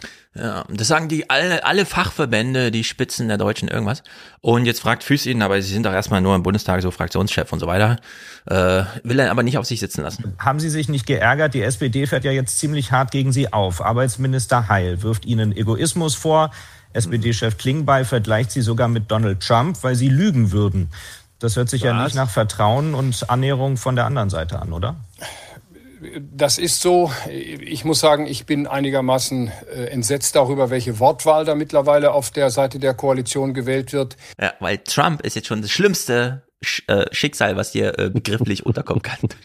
Ich, ich Wir haben gut, nur ich finde auch gut, dass Füst äh, sagt, sie würden lügen. Ich, ich will mir das nicht zu eigen machen, Herr ja, Merz. Genau. Also klar, sie, sie lügen tatsächlich, ja. aber habe ich jetzt nicht gesagt, ne? Das sagen nur die anderen. Seite der Koalition gewählt wird. Wir haben nur das wiederholt, was zum Ja. Beispiel der Bundesrechnungshof kritisiert Ah. hat. Wir Mhm. haben dieselben Zahlen verwendet wie der Bundesrechnungshof. Und ich vermute mal, der Parteivorsitzende der SPD kommt noch nicht auf die Idee, auch noch den Bundesrechnungshof mit Donald Trump zu vergleichen. Nein, wir wollen eine Lösung. Ich würde jetzt als Coach von Merz sagen, sag einmal Bundesrechnungshof, nicht dreimal in fünf Sekunden. Das ist dann wirklich zu kitschig. Das fällt auf. Er, er hätte ja auch, er hätte ja auch ehrlich sein können und sagen können, ja, also das, was ich sage, sagen einfach die Industrieverbände, das deutsche Mhm. Kapital und die Arbeitgeber. Ja. Und Also damit Wort alle wichtig. für Wort. Das, das sage ich Ja. ja nochmal. Ja. Also die CDU, die CDU macht quasi die Politik des Kapitals und die sind immer gegen Mindestlohnerhöhung, immer gegen Lohnerhöhung an sich. Genau. Ein inhaltliches Argument macht er dann doch, aber er traut sich den ganzen Sprung nicht. Und dann müssen wir uns über diesen Systemwechsel unterhalten, der mit diesem sogenannten Bürgergeld vorgenommen wird. Und da sind wir eben nicht einverstanden, dass hier im Grunde genommen solche Schonvermögen zugrunde gelegt werden, solche Karenzzeiten zugrunde gelegt werden. Und Herr Fuß, vielleicht darf ich mir den Hinweis auch noch erlauben. Wir reden hier über ein System, das erst nach der Ausschöpfung der Arbeitslosenversicherung äh, äh, eintritt, wenn die Menschen aus der Arbeitslosenversicherung herausfallen. Also wir reden über Menschen, die schon über einen längeren Zeitraum arbeitslos sind und eigentlich müssten alle Maßnahmen, die da ergriffen werden, um sie zurück zu integrieren in den Arbeitsmarkt, viel früher einsetzen und nicht erst dann, wenn sie in Hartz IV oder wenn sie, so wie die Regierung es plant, demnächst im Bürgergeld sind. So, Quiz für euch. Ihr kennt alle mein Lieblingsthema. Wovor hat die CDU hier ernsthaft Angst? Dass die Alten sterben. Nee. Dass die Alten sich einfach sagen, ich bin jetzt 63, ich habe keine Lust mehr, ich mache jetzt erstmal zwei Jahre Bürgergeld und dann Rente. Ja. Ohne weitere Einschnitte. Ich habe jetzt nur gewartet, dass er sagt, Herr, Herr Fuß, also in anderen Ländern, da gibt's nach äh, einem oder zwei Jahren Arbeitslosenhilfe gar nichts mehr. Seien Sie mal froh. Ja. ja worüber Aber- reden wir denn hier? Ja, aber das ist das eigentliche Problem, was die CDU hier hat, dass das eine Einladung für sehr viele Leute ist, zwei Jahre früher zu sagen, ich habe keinen Bock mehr. Bisher hieß es ja immer Rentenabschlag den Rest seines Lebens. Jetzt wird hier so eine Brücke gebaut, dass man sagt, okay, ich kann noch zwei Jahre Bürgergeld machen oder sogar, wenn man sich feuern lässt oder wie auch immer man zu ALG 1 dann kommt, dass man da drei Jahre draus macht. Also mal sehen, ob die CDU hier nochmal, weil wenn sie es anspricht, äh, ganz explizit, dann sagt sie den Leuten im Grunde, äh, was sie so machen können demnächst. Und das wollen sie ja auch nicht. Also in der Hinsicht sitzen sie so ein bisschen fest und kämpfen hier wie die Löwen. Fust versucht jetzt hier mal, aber, aber es ist doch auch die FDP im Boot und so. Wie, wie, wie ist denn das jetzt zu verstehen? Aber nehmen wir da mal einen Punkt raus. Schonvermögen haben Sie eben erwähnt. Das könnte vielleicht auch äh, das Thema sein oder die Kritik sein, die Sie am meisten ärgert, nämlich von der FDP. Christian Lindner wirft Ihnen da Populismus und einen Schäbigkeitswettbewerb vor. Denn wer 60.000 Euro Vermögen hat, der habe dafür gearbeitet und soll sie behalten können. Sie wollen das ja nicht so. Das haben Sie geerbt. Wenn das so schäbig wäre, wie Christian Lindner das zu meinem Bedauern ausgedrückt äh, hat, dann frage ich mich, warum schlägt er denn dann gleichzeitig eine Anhebung des Grundfreibetrages für alle Steuerpflichtigen äh, vor? Wenn er diesen Vorschlag macht mit der Begründung, durch das neue Bürgergeld sei dies jetzt notwendig, dann zeigt das ja, dass das Lohnabstandsgebot eben nicht mehr eingehalten wird. Und hier reden wir über ein ganz grundsätzliches Problem, nämlich soll eigentlich derjenige, der in unserem Land arbeitet, grundsätzlich mehr Geld verdienen als derjenige, der nicht arbeitet und soziale Transferleistungen bekommt. Und dies stellt die Koalition auf den Kopf, leider auch mit Hilfe der FDP. Wenn ich ein Redakteur wäre, Ja, dann würde ich fragen, warum, warum sind Sie denn, wenn Sie für ein Lohnabstandsgebot sind, nicht für höhere Löhne? Ganz genau. Merz.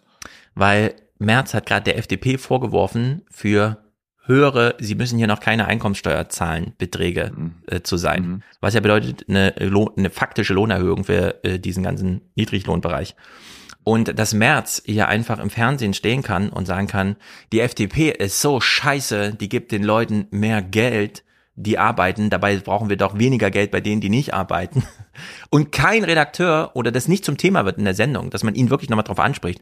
Ach so, ihnen geht's gar nicht nur ums Bürgergeld, äh, wo sie hier weiter drangsalieren wollen, sondern sie sind jetzt auch weiterhin dafür, selbst wenn die FDP sagt, wir lassen den Leuten mal mehr Geld, sind sie dagegen.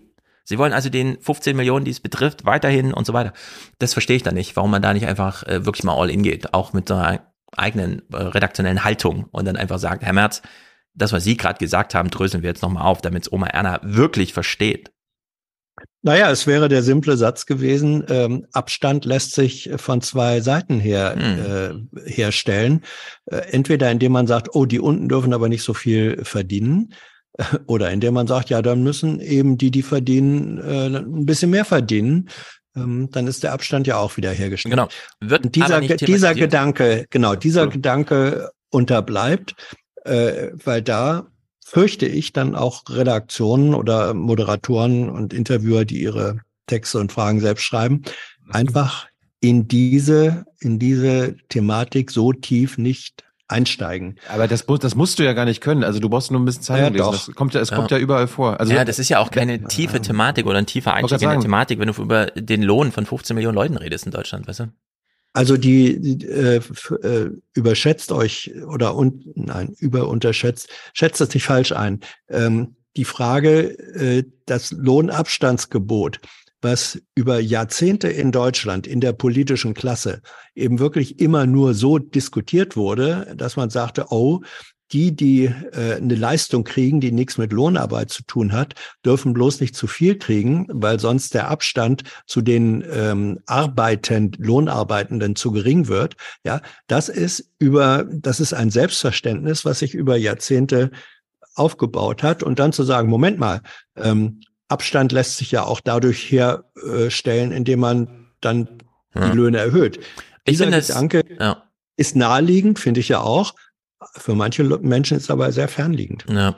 Ich finde sowieso witzig, wie das Lohnabstandsgebot irgendwie als Grundbegriff äh, in Deutschland so behandelt wird, obwohl das einfach nur so ein ausgedachter, keine Ahnung, ist halt so eine Wortschöpfung irgendwie. Es ist ja nicht so, dass das irgendwo steht, ja, dass es so es geben muss.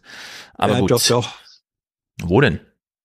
Also das, das ist in der Sozialgesetzgebung, ich weiß jetzt nee, nicht. Nee, nee, nee, nee, das steht da eben nicht drin. Es gibt kein Lohnabstandsgebot im Sinne von, dass das mal irgendwo juristisch oder irgendwie Ziel. behandelt wurde. Nein, der, nein, nein, nein, der, der Begriff steht vermutlich nirgendwo drin. Aber das Prinzip, äh, dass es, äh, dass das äh, leistungsbezogene Einkommen ja. höher sein müssen als sollte. leistungslose in Ansprüchen. Das ist, das ist irgendwo definiert oder formuliert. Ich weiß aber nicht. Mhm. Aber das so. ist eine, ist eine sekundäre Frage. Genau. Und damit schwenken wir mal aufs Finale, um das es ja hier eigentlich geht. Denn wir überspringen die Kurzmeldung zum Thema der Bundestag befasst sich damit, will sich damit befassen, in den Ländern regt sich aber Widerstand und so weiter. Die CDU setzt sich da wahrscheinlich durch. Wir kriegen dann am 10., das war am Freitag, war es also im Bundestag. Bundestag hat's beschlossen. Und hier hören wir mal Gröhe. Wir haben ihn vorhin schon gehört, wie er da im Bundestag, naja, ich würde sagen, schon so ein bisschen stilsichere Asozialität zeigt. Bis heute verweigern Sie jede sachliche Debatte über die grundsätzlichen Webfehler Ihres Gesetzes. Glauben Sie im Ernst, die Arroganz der Mehrheit im Bundestag erhöht die Chancen auf eine Mehrheit im Bundesrat. So, glauben Sie im Ernst. Das war also am Freitag. Zwei Tage Zeit für März. Die ganze Partei darauf einzuschwören, dass es im Bundesrat dieses Veto oder eben nicht äh, durch Enthaltung, Veto durch Enthaltung und so weiter geben wird. Die Frage ist nur, wie macht's? Er kann es ja nicht anordnen. Er regiert ja nicht in den Ländern und so weiter und so fort, ne? Sondern die CDU muss auf Linie gebracht werden. Und jetzt kommen wir mal zu einem richtigen Missbrauch des Fernsehens, so würde ich es bezeichnen. Denn die Einladungspolitik, wir kennen sie ja. Anne Will hat also eine Sendung, es könnte auch jeder andere sein, aber es musste halt ein Tag vor Bundesrat sein. Mhm. Und die Frage ist dann, wen lädt man ein? Und man wählt sich das Thema Bürgergeld, muss natürlich jemanden von der Opposition einladen, fragt also an bei der CDU, die schickt denjenigen, den sie schicken wollen. In dem äh, Falle. Auch auf jeden Fall einen neoliberalen Ökonom. Genau. Carsten Linnemann, der ja eh gerade in der Partei so ein bisschen bekannt und, ist. Nee, nee, und einen neoliberalen Ökonom. Äh, den also auch noch, genau. Also äh, äh, wer saß mit drin? Hüter? Nee, nicht Hüter, sondern äh, Fuß. Clemens Fuß saß mit drin. Mhm. Genau, der durfte dann nochmal so ganz handsam so ein bisschen sekundieren. Aber diese Rolle von Carsten Lindemann, wir gucken uns das in zwei Clips an, war meiner Meinung nach ähm, allen in der CDU, vor allem in den Ländern, klar zu machen, äh, ja, ihr wisst Bescheid, wie abzustimmen ist, aber wer es gibt nochmal irgendwie in Baden-Württemberg einen Dreher oder so, ne? Hier wird bitte auf Linie geblieben Ansonsten habt ihr es mit mir zu tun. Und mit mir meine ich, ich bin hier echt geschickt von Friedrich Merz, genau dieses Theater jetzt aufzuführen, was ich euch jetzt hier aufführe. Also hat sich Carsten Linnemann nicht die Blöße gegeben, hier äh, komplett auf 110 Prozent zu gehen. Es muss ein Regelsystem im Staat, das muss es geben. Ansonsten verlieren Sie die Akzeptanz bei den Leuten, die jeden Tag arbeiten gehen. Schauen Sie doch mal hier in Berlin, die ganzen Clans, die ganzen Clanmitglieder. Oh. Wollen Sie weiter mit denen umgehen und sagen, im ersten halben Jahr, ihr könnt das Geld abgreifen? Schauen Sie, Herr Oder gibt es hier auch eine Verantwortung zwischen, in diesem Das ist Land? der noch? Unterschied zwischen Ihrer und unserer Herangehensweisen. Wir reden über zweieinhalb Millionen erwerbslose Menschen in Deutschland in diesem System. Und Sie eröffnen schon in den ersten Minuten der Sendung damit, dass Sie erstmal nur über Leistungsmissbrauch, über Clans, über faule Haut und so weiter Ich habe sprechen, nicht zu anstatt faule sich Haut darüber gesagt, die Gedanken Mehrheit. zu machen. Und nicht nur das, sondern hier, wir gucken es jetzt eine Minute 13, ne? äh, gegen Ende der Sendung dann. Mir geht es um die Kopplung, mir geht es nicht um die Erhöhung. Da hat jeder Verständnis, gerade im unteren Bereich bei den Lebensmitteln. Mir geht es darum, dass Sie die Menschen vergessen in Deutschland, die das bezahlen. Das Bürgergeld bezahlen ja nicht wir Politiker. Das zahlen Menschen, die jeden Tag aufstehen, ähm, arbeiten gehen, 40 Stunden, die zahlen Steuern, die zahlen Beiträge und die zahlen dieses Bürgergeld. Und diese Gruppe muss das Gefühl haben, wir gehen vernünftig mit dem Geld um. Und wenn diese Gruppe das Gefühl hat, mit einem Teil gehen wir gut um, ein anderer Teil muss keine Arbeit mehr annehmen, muss kein Weiterbildungsangebot mehr annehmen, äh, keine Schulung. Das ist der Fall im ersten halben Jahr. Nein, das wollen Sie da jetzt gibt es Sanktionen. Nein, Also- gibt es nicht. Es gibt bei den Pflichtverletzungen keine Sanktionen im Bei ersten halben Jahr. wiederholten, bei wiederholten Terminversäumnissen gibt Ja, es auch Termin- dort ja, das können wir jetzt mal- Abzüge. das ist- ja, ja, jetzt, jetzt sagen klar. Sie ja. Eben haben Sie gesagt, es gibt da nichts. Es gibt Was nur denn? eine Sanktion, wenn Sie erneut nicht zu dem Berater kommen, zu dem Vermittler im Jobcenter. Aber Arbeit anzunehmen, eine Nachschulung zu machen, eine Umschulung zu machen, eine Weiterbildung, einen Integrationskurs, einen Deutschkurs, einen Sprachkurs. Sie können einfach nicht hingehen und kriegen weiterhin das Geld. Ja, also ist wie so bei den verdient, deutschen man Konzernen. sich, so verdient man sich die Sporen, um später dann Wirtschaftsminister oder so oder Kanzler Merz zu werden. Aber man muss nach so einer Sendung dann auch erstmal drei Bier auf Ex trinken. Ansonsten äh, Darf ich mal was sagen, was ihr vermutlich nie wieder aus dem Kopf kriegen äh, würdet? Ähm, Friedrich Merz, Friedrich Merz hat drei Kinder, davon ein Sohn. Wenn er einen zweiten Sohn hätte, würde der aussehen und sich verhalten und argumentieren wie Carsten Linnemann. Linnemann ist sozusagen die jüngere Ausgabe von Merz in Argumentation, in Denke, in Gestik ähm, und mit äh, kompletter Kopfbehaarung. Das ist der junge Merz. Ja, im Grunde ja. Der Mini-Lindemann. Der Mini-Merz. Hans, wir versuchen ja Lindemann seit vier Jahren für Junge Naiv zu Mhm. bekommen. Hatte mal keine Zeit. Nennen wir den Podcast heute Mini-Merz? Kommt auf die Vorschlagsliste. Ja, so ist das. Die CDU du- ist eine verlogene Partei ohne Ende. Äh, Das Schauspiel ist gut, aber ich finde, äh, man muss in dieser Sendung, wenn man als Anne Will feststellt, scheiße, ich werd, meine Sendung wird hier gerade missbraucht, äh, würde ich das ansprechen. So wie damals, wisst ihr noch, als ähm, Heiko Maas in so einer Sendung saß und hinten so Klaköre und dann auch Ilna war es, glaube ich. Ah, da haben sie auch ihre Leute mitgebracht, die und so. Und dann war aber Stille ab dem Moment, ja, im, Po- äh, im Plenum. Also das war gut. Das waren die, hier das waren übrigens auch, die äh, Sprecher, das das waren die Ministeriumssprecher, die da Ja, genau. haben. Die dann einfach. Ja. Und so hätte man das hier auch machen können. Gut, ich hätte als nächstes den SPD-Konvent, aber ja, äh, ich, ich habe auch noch Bürgergeldkram. Mhm. Äh, ich fand mal gut, äh, die Regionalmagazine haben zum Thema Bürgergeld Betroffene zu Wort kommen lassen. Einfach nochmal zwei kurze Ausschnitte. Durch die Inflation und die ganzen äh, Preiserhöhungen ähm, reicht das Geld einfach vorne und hinten nicht. Es müsste wesentlich höher äh, gemacht werden, als es äh, sein sollte. Also die 50 Euro werden vorne und hinten nicht reichen. Der Hartz-IV-Nachfolger soll das Existenzminimum für Langzeitarbeitslose sichern. Tatsächlich aber müsste die geplante Erhöhung von knapp 50 Euro eigentlich um nochmal 220 Euro höher ausfallen, um wirksam vor Armut zu schützen, so die Berechnungen der Paritätischen Forschungsstelle. Auch Melanie Jülk weiß nicht, wie sie auf Dauer über die Runden kommen soll. Die Preise steigen überall und es wurde nicht nach weiter aufgestockt. Also ist es ein Witz, 50 Euro. Natürlich besser haben als nichts, aber es ist äh, ein Witz einfach. Ich komme damit nicht mehr klar. naja, dann war es offenbar kein Witz, sondern eine große Tragödie. Und das, was wir jetzt die letzten 20 Minuten anhand von Stefans Clips äh, kommentiert haben, kommentieren die Betroffenen jetzt mal selbst. Also die Debatte. Die Debatte rund ums Bürgergeld halten beide Frauen für unfair. Was mich auch immer wundert, ist, sind die Leute, die sich über das äh, Bürgergeld beschweren, dass äh, die Sozialhilfeempfänger dann äh, eher zu Hause bleiben, faul zu Hause bleiben, äh, weil sie mehr Geld bekommen. Ich finde, das ist der falsche Ansatz zu denken. Es gibt auch viele, die arbeiten möchten, aber nicht können. Körperlich oder psychisch. Hm. Ähm, war das dein Bürgergeldkram? Dann sollte ich nämlich. Ähm, nee, nee, ich hab noch mehr. Okay. Noch was. Wir müssen war gleich ein- noch ein- Christina Schröder hören. Äh, Hans, erinnere mich dran, du, du, du weißt, Ja, um ja. was es da geht. Gerne, gerne, gerne. Ähm, jetzt noch mal ein bisschen Medienkritik. Hans, ich muss mit der mit deinen Bremern meckern.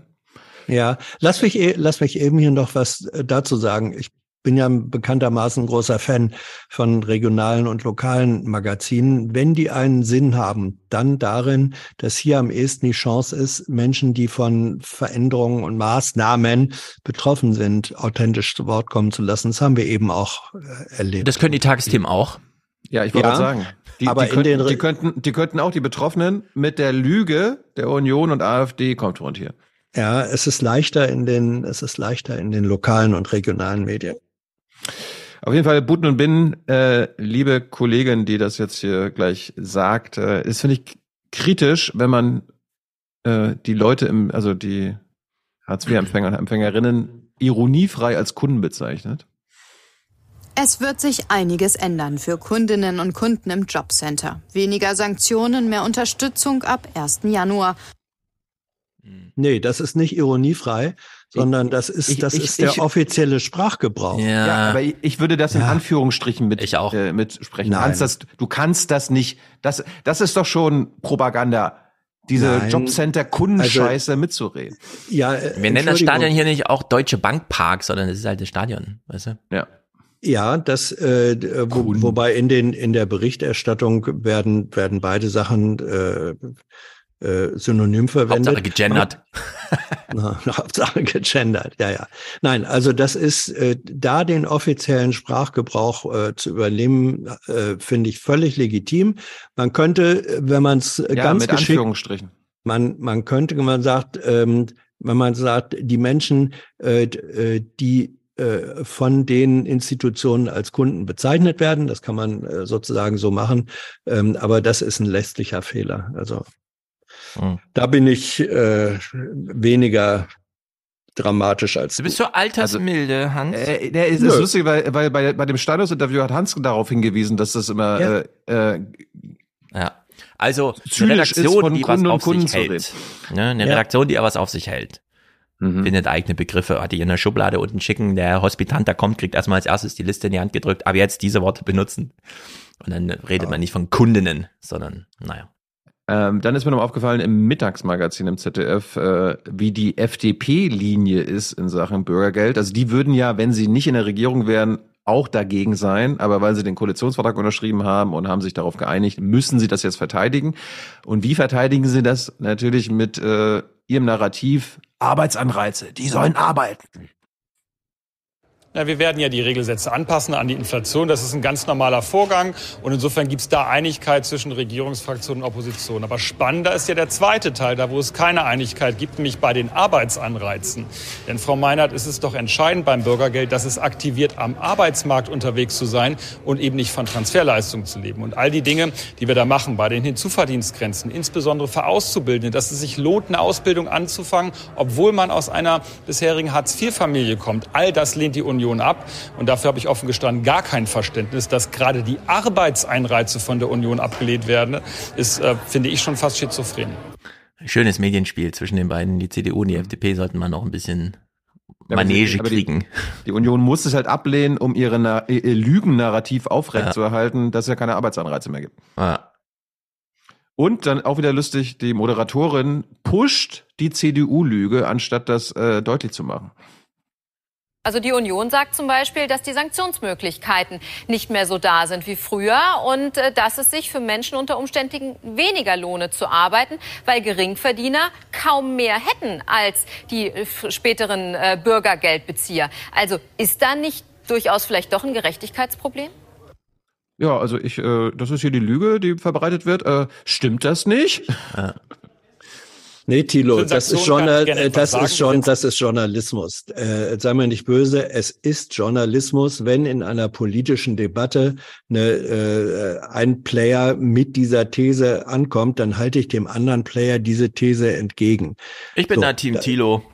Ja, ja, gut. Ich bin Team Journalismus. Ja. Los, fahr ab, ich will Dürr hören. Ein Urteil des Bundesverfassungsgerichtes vor allen Dingen um und nach wie vor gibt es auch Sanktionen. Dass es da eine sanktionsfreie Zeit gäbe, ist schlicht falsch und da muss man schon fast von Fake News reden. Das ist das mhm. eine. Und das zweite ist das Thema Arbeitsanreize. Deswegen habe ich das vorhin so betont. Es ist geradezu absurd, die Regelsätze zu erhöhen, aber darauf zu verzichten, die Anreizmechanismen, die wir im Bürgergeld haben, dass es sich lohnt, auch einen Teilzeitjob anzunehmen, dass es sich lohnt, eine Ausbildung zu starten. Also dieses neue System des Bürgergeldes, dass die Union das annimmt, äh, ablehnt, Entschuldigung, Entschuldigung, Frau Meinert, das passt überhaupt gar nicht zu dem Argument, dass die Arbeitsanreize aus Sicht der Union das äh, Problem sind und der Ablehnungsgrund für das Bürgergeld nachher insgesamt. Ja. ja.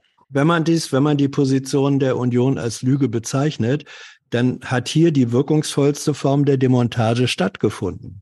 Ja. Genau das, was du, äh, was du bei der, beim, bei der Moderation vermisst, wird durch den so befragten Gast geliefert. Wollen wir einen Kompromiss finden, dass die Moderatorin ja. hätte sagen können, die CDU behauptet Folgendes, ja, anstatt absolut. zu sagen, die CDU sagt aber so. Ja, allemal. Wir sind ja hier ein Kompromiss-Podcast, Hans. Ja, natürlich. Dafür sind wir seit 445 Folgen bekannt. Mhm. Ja. So, jetzt, ja, wir, sind ja, den, wir, ja. wir sind ja hier auf am Podcast und wir gucken, was ist die Medienwirkung? Ja. Was kommt bei den Menschen an? Den Menschen. Stefan, was überrascht euch jetzt bei dieser Straßenumfrage in Ostdeutschland? Nee, kann ich nicht. Das habe ich nicht so richtig verstanden. Ich habe nur gehört, dass es dann Bürgergeld mehr sein soll irgendwie. Irgendwie. Ja. Sonst keine Ahnung, was der Unterschied sein soll. Na, der Unterschied ist, dass es beim Bürgergeld 50 Euro mehr gibt und dass die Sanktionen wegfallen sollen. Und diese schon Vermögen, dass das nicht angetastet wird. Die ersten zwei Jahre, glaube ich. Ja, die Bedürftigkeitsprüfung ist, glaube ich, eine andere, soll sie jedenfalls sein.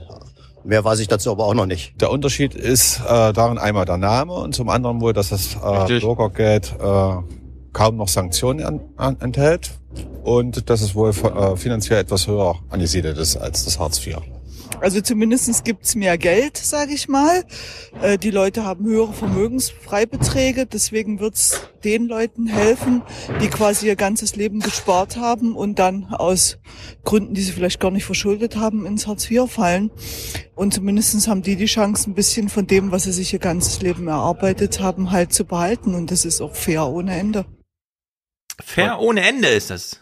Ohne das Ende Gelände. Geiler O-Ton. Ja, ist fair ohne das Ende. Ist fair ohne Ende. äh, apropos Regionalmagazin, Hans, lobt das zu Recht, weil wir dann immer wieder Stimmen wie diese jetzt hören. Also das ist ein Stadtteil Kaffeeleiter, ich glaube, irgendwo in Rheinland-Pfalz. Und der geht nochmal auf die Metaebene, was es eigentlich bedeutet, Hartz-IV-Empfänger zu sein äh, und wie viel Angst man dadurch vom Jobcenter bekommt. Im Stadtteilcafé hilft Stefan Hesping Anwohnern seit 24 Jahren bei verschiedensten Lebensfragen. In den meisten Beratungen geht es aber um Grundsicherung und die vielen Auflagen und Formulare vom Amt. Die Menschen haben eher Angst vor dem Jobcenter und ähm, haben Grauen, wenn sie dahin müssen. Sie bekommen ganz viel Post und Briefe, äh, die sie nicht verstehen. Und ich kann es auch verstehen, weil die Sprache unserer Sozialbehörden nicht gut ist. Deshalb sei eine Reform auch dringend erforderlich. Im Stadtteiltreff Gonsenheim hat Stefan Hesping die Erfahrung gemacht, dass Druck ohnehin nichts bringt. Am Ende von der Sanktionskette steht, dass Leute in Verschuldung geraten. Die Leute fliegen aus ihrer Wohnung raus, landen unter der Brücke. Deshalb sollten wir kein System machen, wo wir mit Strafen dafür sorgen, dass die Menschen noch weiter runterrutschen und wir dann trotzdem ihnen wieder helfen müssen, sondern wir sollten ein System haben und auch kommunizieren, was dem Menschen sagt, ich stehe an deiner Seite und helfe dir. Für zwei Jahre soll ihnen auch Sparguthaben bis 60.000 Euro bleiben.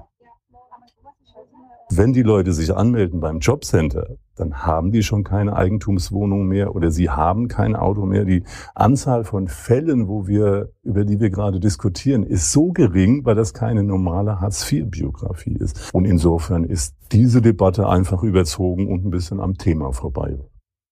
Hä? Aber das verstehe ich nicht. Ähm, hm. äh, der meint ja gerade, es gibt wahrscheinlich nicht einen einzigen Einzelfall, wo jemand wirklich 150.000 Euro in Bar und dann noch ein Haus hat und dann zum Bürgergeld beantragen geht. Ich sehe aber nur Diskussion darum.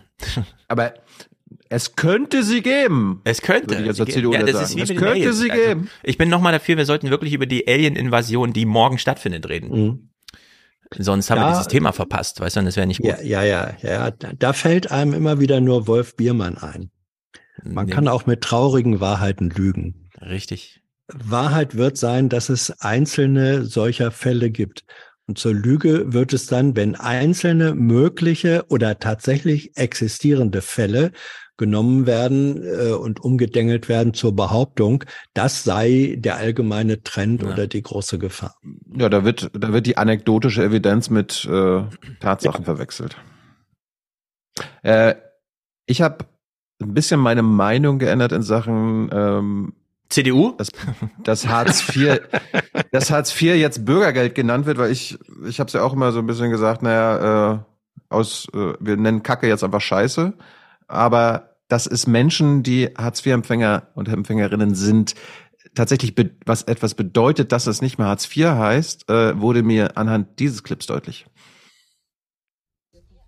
Es ist kein Grundeinkommen, aber es ist zumindest sich weg, zu, äh, weg von Sanktionen zu bewegen der erste Schritt. Es ist eine verhältnismäßig auf die Jahre gesehen ein großer Schritt von einer 50 Euro Erhöhung. Andere sind sich unschlüssig, was sie vom Bürgergeld halten sollen. Da ja alles Mögliche teurer wird, sind 50 Euro jetzt auch nicht gerade viel. Also ich weiß es nicht. Die meisten Betroffenen seien wirklich am Ende. Vielen macht das Bürgergeld nun etwas Hoffnung. Meine Hartz-IV-Zeit war nicht so eine angenehme Zeit. Das war allein schon, da könnte dieses, dieser Name Bürgergeld vielleicht helfen, das soziale Stigma, dieses äh, von Hartz IV, das war schon äh, sehr belastend. Ja. Also, ich bin dafür. Wir, es gibt keinen Feierabend mehr. Wir nennen es jetzt Urlaub bis morgen früh. Mhm. Äh, dass die Kaufhalle jetzt Supermarkt heißt, finde ich schon gut. Sollten wir beibehalten. Sehr wichtig. Und dass wir Hartz IV jetzt Bürgergeld nennen, finde ich äh, astronomisch. Ja, und ich finde, äh, da bin ich jetzt bei Thilo, ich finde es gar nicht schlecht, weil man diese Umbenennung äh, auch definieren kann und sagen, wer es umbenennt, äh, formuliert damit einen neuen Anspruch. Und dann beanspruchen wir, dass dieser neue Anspruch auch umgesetzt wird. Ja, also nicht, äh, nicht zu sagen, äh, nicht mit dem Etikett sich äh, zufrieden zu geben, sondern äh, wenn man sagt, okay, wenn ihr diesen neuen Begriff äh, in die Waagschale werft äh, oder an die Tür schreibt, dann fordern wir, dass dieser Begriff auch äh, dann doch sehr anders inhaltlich ausgefüllt wird als das alte Hartz IV und zwar weit über das hinaus, was ihr bislang an Veränderungen macht. Ansonsten ist ja. kein Bürgergeld. Ich, ja, genau. Also von, von daher, äh, wenn man, wenn man einfach nur zu sagen, ja, Gottrider heißt jetzt Twix und Hartz IV heißt jetzt Bürgergeld, ähm, wenn man das so macht, finde ich, ja. vergibt man sich die Chance, äh, daraus einen berechtigten Anspruch zu formulieren gegenüber denen, die diese Umbenennung vornehmen. Ich werde aber äh, es trotzdem weiter Hartz IV nennen, falls die CDU sich durchsetzt und es nur eine quasi ähm, 50 Euro Erhöhung gibt und ansonsten alles gleich bleibt, weil dann musst du weiterhin von Hartz IV reden. Ja, wir sollten, solange sich die Ampel nicht durchsetzt mit dem Bürgergeld, vom März 1 reden. Dann fand ich nochmal gut, äh, wir bekommen jetzt eine schöne Gegenüberstellung in einem Beitrag Arbeitgeberpropaganda und dann die sozialwissenschaftliche Realität von Stefan Sell. Der Präsident des Hotel- und Gaststättenverbands DEHOGA in Rheinland-Pfalz ist dagegen. Wir halten das Bürgergeld für das völlig falsche Instrument zum völlig falschen Zeitpunkt, weil alle Branchen, auch das Gastgewerbe, händeringend Mitarbeiter suchen und durch das Bürgergeld ein Anreiz gegeben wird, eben nicht in Beschäftigung zu gehen, sondern von staatlichen Transferleistungen zu leben. Äh, kurze Frage, Hans. Wenn das Gastgewerbe händeringend Mitarbeiter sucht, mhm. Äh, dann könnten sie einfach die, Lohn, die Löhne erhöhen und damit vielleicht Anreize setzen, dass Leute sich die Arbeit holen. Ich habe mich jetzt die ganze Zeit äh, bildsprachlich äh, gefragt, ist das ja. Absicht, dass er sich die dahingestellt hat und die Schlinge schon selbst um den Hals ja. gelegt hat? Ja, das ist, das ist quasi eine Drohung für Oma Erna. Wenn, ja, ja. wenn das Bürgergeld jetzt kommt, ja, dann, dann geht's uns an den Kragen. Ja, ja, eben. Dann, äh, mein, mein Kopf steckt schon in der Schlinge als Gastronom. Ich kann diese Horrorlöhne nicht mehr zahlen. Hm. äh, jetzt haben wir Stefan Sell ganz, ganz. Zu gehen, sondern von staatlichen Transferleistungen zu leben. Sozialwissenschaftler Professor Sell erklärt dagegen, dass sich Arbeit immer lohne. Selbst wenn jemand weniger als das Existenzminimum verdiene, könne er aufstockende Leistungen bekommen. Und da werde zusätzlich ein Freibetrag von rund 350 Euro gewährt. Jeder, der Erwerbseinkommen hat, stellt sich finanziell besser als jemand, der ausschließlich auf Hartz IV oder Bürgergeldleistungen angewiesen ist. Das ist äh, Fakt. Alle anderen ja, Behauptungen oder Zahlenbeispiele ähm, sind fehlerhaft oder falsch. Das eigentliche Problem ist die wirklich teilweise hundsmiserabel schlechte Bezahlung äh, für Erwerbsarbeit in unserem großen Niedriglohnsektor. Hm. Ist das etwa dieser Gaststättenbereich oder was? Niemals. Niemals. Ist eins plus eins Der große, der große Niedriglohnsektor. Dieser Film war übrigens ähm, sehr charmant geschnitten. Man wähnte sich dauernd in einem Werbeclip für Callcenter. Hm. Hm. Gut. Um nochmal eine grundsätzliche Kritik von links einzubringen, äh, hören wir mal den linken Fraktionschef im MacPom. Weil wir grundsätzlich der Auffassung sind, dass man die Sanktionen in Gänze streichen äh, sollte. Das äh, wird auch mit dem Bürgergeld der Ampel so nicht passieren und weil wir der Auffassung sind, dass die Regelsätze einer grundsätzlichen Überarbeitung bedürfen. Und ähm, auch das wird nach allem, was man bisher weiß, nicht stattfinden. Aber was will man in einer Ampelregierung erwarten?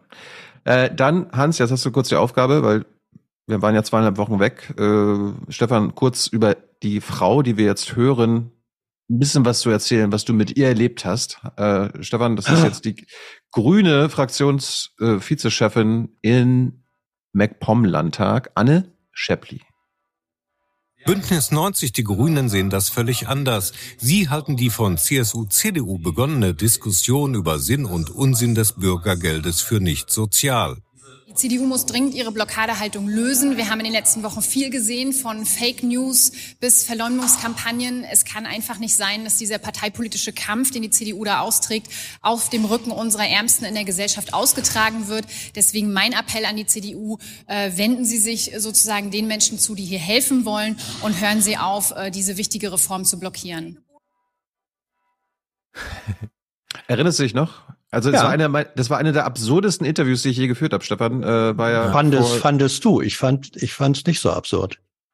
Äh, dann war es halt lustig. Hm. Ja. Also sie, sie war, glaube ich, ein, äh, sie war Spitzenkandidatin der Grünen im, Landtag, ja. äh, im, Land, im Landtagswahlkampf, Stefan. Mhm. Sie war ein Jahr vorher, glaube ich, gerade erst in die Grünen eingetreten, wurde dann gleich Spitzenkandidatin, äh, kommt aus der PR und äh, es war erfrischend anders, ja, weil sie die ganzen. Also, jetzt wo ich sie hier so sah, eine Sekunde lang, hätte ich echt gedacht, wenn die Kamera nur eine Sekunde länger draufgeblieben wäre, hätte sie sich nochmal reingedreht und gesagt, wo es ihr Mantel zu kaufen gibt. Das passte ja alles komplett zusammen. Ja. Also sie ist eine Massen, sie ist eine massenmedial erfahrene, äh, offensichtlich. Person und ähm, wenn sie es noch schafft, sich politische Inhalte mhm. intensiver anzueignen, dann macht sie den Job vielleicht gar nicht schlecht. Also diese Nominierung als Spitzenkandidat zur Spitzenkandidatin nach nur einem Jahr Parteimitgliedschaft, das war, glaube ich, bei den MacPom-Grünen eine Investition in die Zukunft, vielleicht auch mangels Alternative. Aber angesichts der Tiefe und Raffinesse der inhaltlichen Themen, die wir bisher im Fernsehen so dargeboten bekommen, scheint das mhm. ja nicht sehr schwer zu sein, sich das, diesen kleinen Rucksack auch noch aufzusetzen. Ach ja, ich brauche ja Themen. Das, das, Lustige im, im, Interview war, also so, sobald wir an irgendeinen See vorbeigekommen sind, wo, äh, wo Eis drauf war, ja. muss ich sie noch nicht mal raufsetzen, sondern sie ist selber aufs Eis gegangen und hat sich dann da Mutig. gedreht und ist ausgerutscht. Aha. So, jetzt für alle, für alle HörerInnen, die hier nur den Podcast hören und nicht das Video. Ihr dürft jetzt mal raten, Stefan und Hans werden es gleich sehen, aber ihr dürft jetzt mal raten, hört ihr jetzt eine CDU-Stimme zum Bürgergeld oder eine AfD-Stimme?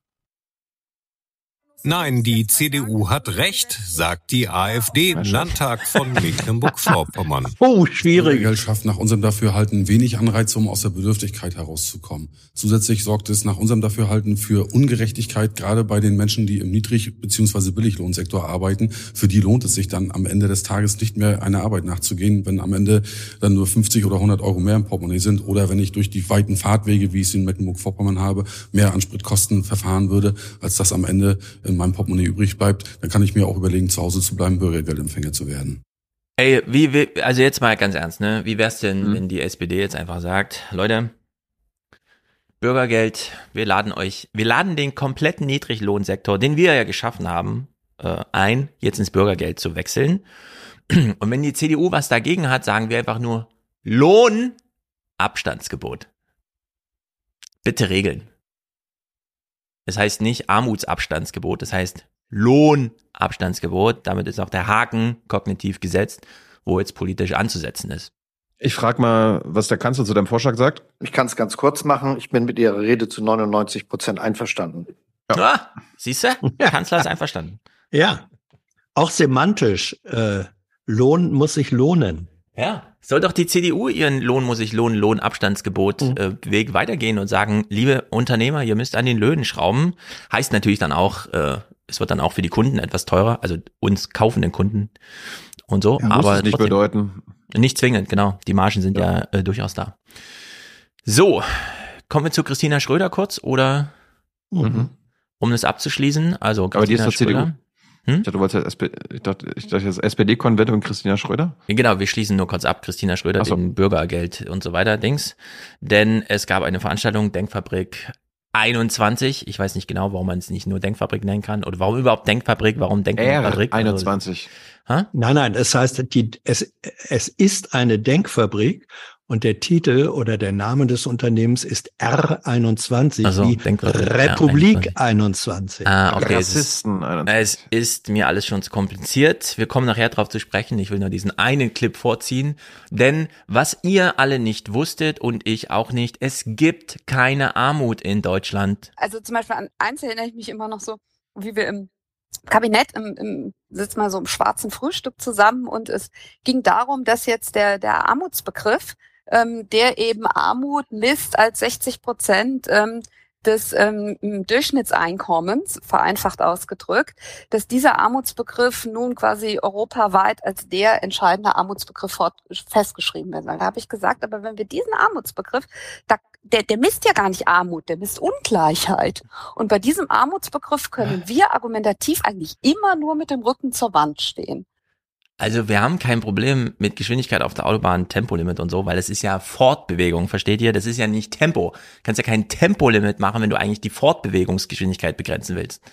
Das ist doch Quatsch. Was ist diese Quatschpolitik? immer für ein Lacher gut. Äh, sie ist, ich weiß gar nicht, in welcher Rolle, sie, sie wird immer noch eingeladen für die CDU. Sie war mal ähm, wer? Keine sie, Ahnung. Sie ist doch Weltkolumnistin oder sowas, ne? Ah, Stimmt. Also sie ist sie ist da in der Rolle der Vizepräsidentin dieser Denkfabrik. Ach so. Ähm, wir sind ja, auch ja, alle Vizepräsidenten, oder? Ja. Vizepräsident Hans. Ja, aber wir sind ja wir, wir, sind ja keine Denkfabrik, sondern wir sind eine wir sind eine Denkmanufaktur. Ah, Und ja, ähm, äh, euch ist nicht Manufaktur. Komm, wir leveln uns ein bisschen ab. Äh, okay. Euch ist nicht aufgefallen, wo die ehemalige Ministerin sachlich mhm. einfach falsch lag, wenn ich mich nicht irre? Monen? Wie hat sie denn Armut definiert? Ja, gar nicht. Es wird ja Ungleichheit definiert. Nein, nein, nein, nein, nein. Mit den 60 Prozent Median? Äh, eben, eben nicht Median. Sie hat gesagt, Armut werde definiert als 60 Prozent vom Durchschnittseinkommen. Hat sie gesagt? Hat sie gesagt. Ah ja, das ist falsch. Ja, siehst du? Das ist falsch, weil, weil äh, es ist nicht Durchschnittseinkommen, sondern mittleres Einkommen. Ja, und das ist eine völlig andere Kategorie. Ja. Und dass eine ehemalige äh, Ministerin diese äh, Begriffe, wenn sie sich mit der Materie beschäftigt, diese Begriffe äh, nicht auseinanderhalten kann, das spricht dann auch nicht für die geistige ja. Durchdringung des, des In dem Thema. Falle würde ich sagen, war sie Ministerin für Gedöns. Hm. Und hat es sehr ernst genommen. Gut. Der SPD-Konvent ist eine, keine Ahnung, Veranstaltung, die nun mal so stattfindet, wo der Kanzler mittlerweile auch vorbeikommt, denn die SPD stellt ja den Kanzler Abud moderiert. Die SPD redet an diesem Wochenende in Berlin über alles von Krieg bis Klima und nennt das Debattenkonvent. Dabei geht es um den Schutz des Planeten und die Proteste gegen zu lasche Politik, die diese Woche auch die SPD-Zentrale erreichten. Ja, die SPD-Zentrale, jemand hat Tomatensuppe auf den SPD-Würfel. Äh, nein, das ist Farbe, ist wahrscheinlich schwer abzumachen, keine Ahnung. Der Regen wird es nicht leisten. naja, die SPD trifft sich jedenfalls zu ihrem Konvent. Und jetzt, und das fand ich sehr amüsant, Saskia Weber, kennt ihr sie? Nein. Nein, niemand kennt sie, denn sie ist eine Ortsvorsitzende in irgendwo Berlin. Und sie kommt hier mal mit einem Anspruch. Und jetzt hast du ja vorhin gesagt, Hans, in der lokalen Berichterstattung oder regionalen kann man ja so ein bisschen die Probleme der einfachen Leute und so weiter, weil das ist da besser unterzubringen als irgendwie in der Bundesliga-Thematisierung der Tagesthemen. In dem Falle sind es die Tagesthemen und wir hören eine Ortsvorsitzende mit einem Anspruch, von dem wir sagen, das ist nicht nur legitim, sondern auch gut. Saskia Weber ist SPD-Ortsvereinsvorsitzende in der Rosenthaler Vorstadt. Das ist in Berlin Mitte. Auf dem SPD-Debattenkonvent will sie heute die Chance nutzen, dem Kanzler eine Frage zu stellen. Oh, Wir eine. natürlich Debatten vor Ort mit ähm, ja, einem großen Aufwand Mitgliedern, aber es ist eben auch genauso wichtig, dass wir das hier hochspielen können und direkt mit, ja, mit unserem Parteivorsitzenden, mit dem Bundeskanzler in Kontakt kommen können und spiegeln können, was eben in der Basis wichtig ist und was uns bewegt. So, ihr habt zugehört. Sie weiß, sie hat ein Thema, ein Schuss. Und sie möchte gern ihre Themen hochspielen aus ihrem Ortsverband zum Bundeskanzler. Wir merken uns das Frage. im Hintergrund. Eine hm? Frage. Sie darf, sie darf auch keine Nachfrage stellen wahrscheinlich. Wahrscheinlich nicht. Sie ist eingeladen, äh, ist da vor Ort und sie weiß. Ich stelle mir das eine Frage. Ich stelle mir das vor wie beim Bürgerfest beim Bundesfinanzministerium im Sommer. Da gibt's dann auch so 100 Leute, die um Linden herumstehen und er dann so, ja, ihr dürft alles fragen. Und genau. dann stellen sie ihre Frage und dann wird das Mikro auch sofort weggenommen, ja. damit es bloß keine Diskussion oder eine ja, genau. Nachfrage gibt. Genau. So, Jenny, Jenny das, kann davon Geschichten erzählen. Genau. Wir behalten das aber im Hinterkopf, denn wir hören Ihre Frage jetzt noch nicht. Wir müssen uns erst warm hören, wie läuft denn die Veranstaltung und so. Ich würde sagen, es ist ein großer Themenfriedhof. Jeder darf noch mal fragen, zum Beispiel zum Tempolimit. Und immer wieder zum Klimaschutz. Ich bin Finn aus Berlin und meine Frage ist, warum wir das das ist wie bestellt für die Tagesthemen. Ich bin Finn aus Berlin, ich bin acht Jahre alt und Juso, meine Frage Juso. ist... Juso, Vorsitzender Berlin wahrscheinlich. Ich bin, ich bin mini, mini Juso. Tempolimit noch nicht umgesetzt haben, weil es würde CO2 einsparen, Menschenleben würden dadurch geschützt und Menschen würden nicht sterben und es wäre kostenlos.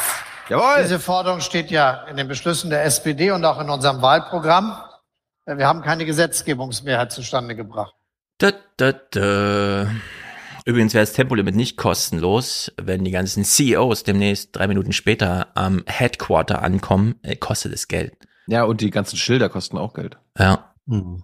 Eben. Das war übrigens die Bewerbung, eine, ich glaube, geschickte Bewerbung als Kinderreporter bei der ARD. Ich glaube auch. Wir werden der, ihn wiedersehen. Der hat, der hat als Juso-Vorsitzender in Berlin Mitte eine Menge zu tun, Hans. Ja. Mhm. Es werden die großen Themen behandelt. Das Tempolimit. Du kennst das Eintrittsalter für die Jusos? Ja. Acht. Mhm. Acht. Jo. Es ist eine Nachwuchsorganisation. Ja. Mhm. Werd erstmal doppelt Kinder so alt, bis du immer noch nicht wählen darfst, ist dann die Botschaft. Und dann bist du raus. Ähm, also große Themen, ja. Tempolimit haben wir schon gehört. Nächstes Thema, Tomatensoße. Es kommt auch die Frage auf, wie der Kanzler zu den Klimaprotestaktionen der sogenannten letzten Generation steht. Ich gebe gerne zu, dass ich das nicht gut finde, wenn jetzt Kunstwerke irgendwie bemalt oder mit Brei beworfen werden.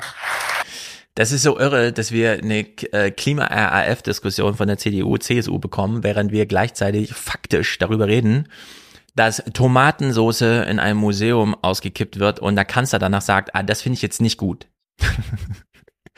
Das naja, ist wirklich noch weniger gut finde ich es, dass er sagt, das war ja der Wortlaut, ich finde es jetzt nicht gut, wenn Kunstwerke bemalt werden. Ja. Dann gäbe es viele Kunstwerke nicht. Stimmt, denn üblicherweise. Das Wesen der Malerei ist, dass Leinwand bemalt wird. Ja. ja. mittlerweile geht man auch manchmal in so Ateliers und in, also was heißt Atelier, hm. Schauausstellung und dann ist, hm. hängt wirklich nur einfarbiges Zeug, wo man sagt, fehlt da die Farbe noch oder ist das schon fertig? Ich meine, da ja, ja fast, das hat eine hundertjährige Tradition. Kasimir Malevich, ja. das war mal wirklich große Kunst. Ja. Wir können froh sein, dass wir, S wir können froh sein, dass wir einen SPD-Kanzler haben, der sich so vorsichtig äh, äußert. Hätten wir jetzt einen CDU-Kanzler, würde er von Terrorismus reden und fordern. Ja. I have two words for you. Predator drones. Ich glaube, Merz hätte sich vorbereitet als Kanzler und hätte gesagt, wie hätten Sie es denn gefunden? Und dann hätte er eine Tomatensauce voll draufgehauen auf den Typen. So, nee, jetzt. Scholz hätte eine Tomatensuppe mitbringen müssen auf die Bühne und dann ja. quasi an die an das SPD-Ding genau. schmeißen müssen. Wie finden Sie es denn? Ja, jetzt wo ja. Sie es gemacht haben, ist es natürlich große Kunst, Herr Scholz. Das ist Kunst, das sieht schick aus. Klasse. Das lassen wir so. Kann das bei bitte jemand in Glas einhüllen, damit es nicht kaputt geht? Ähm, die Ortsvorsitzende Saskia Weber hören wir jetzt. Uh. Wir wissen noch, ist ja erst drei Minuten her, Ortsverband ihre Themen. Nein, nein, äh, es ist weder Ortsvorsitzende noch Ortsverband. Sondern? Bei der SPD heißt es Ortsverein. Ortsvereinsvorsitzstandige. Die SPD hat eine Vereinsstruktur. Ja, sehr gut. Es ist äh, im Grunde sind alle Parteien Vereine. Darum bist du hier, Hans. Darum bist du. ja, ich weiß. Gut. Kleine Sie möchte jedenfalls Kacke. jetzt durch die Hierarchie ihrer Vereins- und Verbandsstruktur e.V. Äh, ihre Themen und sie weiß, sie hat nur einen Schuss nach oben spielen. Wir hören jetzt Ihren Versuch. Auch Saskia Weber kann ihre Frage stellen. Es geht um die aus ihrer Sicht gespaltene Gesellschaft. Was ist eigentlich unsere Antwort auf zum Beispiel eine März-CDU, die so eine Spaltung noch weiter vorantreibt? Weil das unsichere Zeiten sind, sind die Fragen groß. Und das Schlimmste, was man machen kann, ist in dieser Situation nur zu reden und nicht zu handeln. Mit seinen Taten will Scholz die Bürgerinnen und Bürger also überzeugen. Ey, das ist ja. Liebe Saskia, wie, wer, wer ist die Saskia? Ja, ne? Saskia Weber. Fragt nach der März-CDU. Schwache Frage, weil sehr offen und einfach nur so ein, ja. äh, damit kann Scholz alles machen und weiß, okay, die Kameras sind gerade drauf, das ist eine gute ja. Gelegenheit, mal zu schießen. Es ist wahnsinnig dumm, so verschenkt. Ich verstehe das gar nicht. Nun gut, Wortspende Saskia Weber, kleine Nachlese nach ihrem Auftakt, aber, Auftritt hier. Ich, ich habe mich mit dem SPD-Konvent gar nicht äh, beschäftigt. Haben die sich auch an der SPD-Politik abgearbeitet im Sinne von, was machen wir eigentlich für eine Scheiße? Äh, das hören wir gleich. Das hören so. wir gleich. Äh, der Journalismus hat uns da eine eigene Meinung gleich äh, vorbereitet. Wir hören nochmal kurz Saskia Weber, die eine kurze Nachlese zu ihrem ähm, Einfragenschuss macht.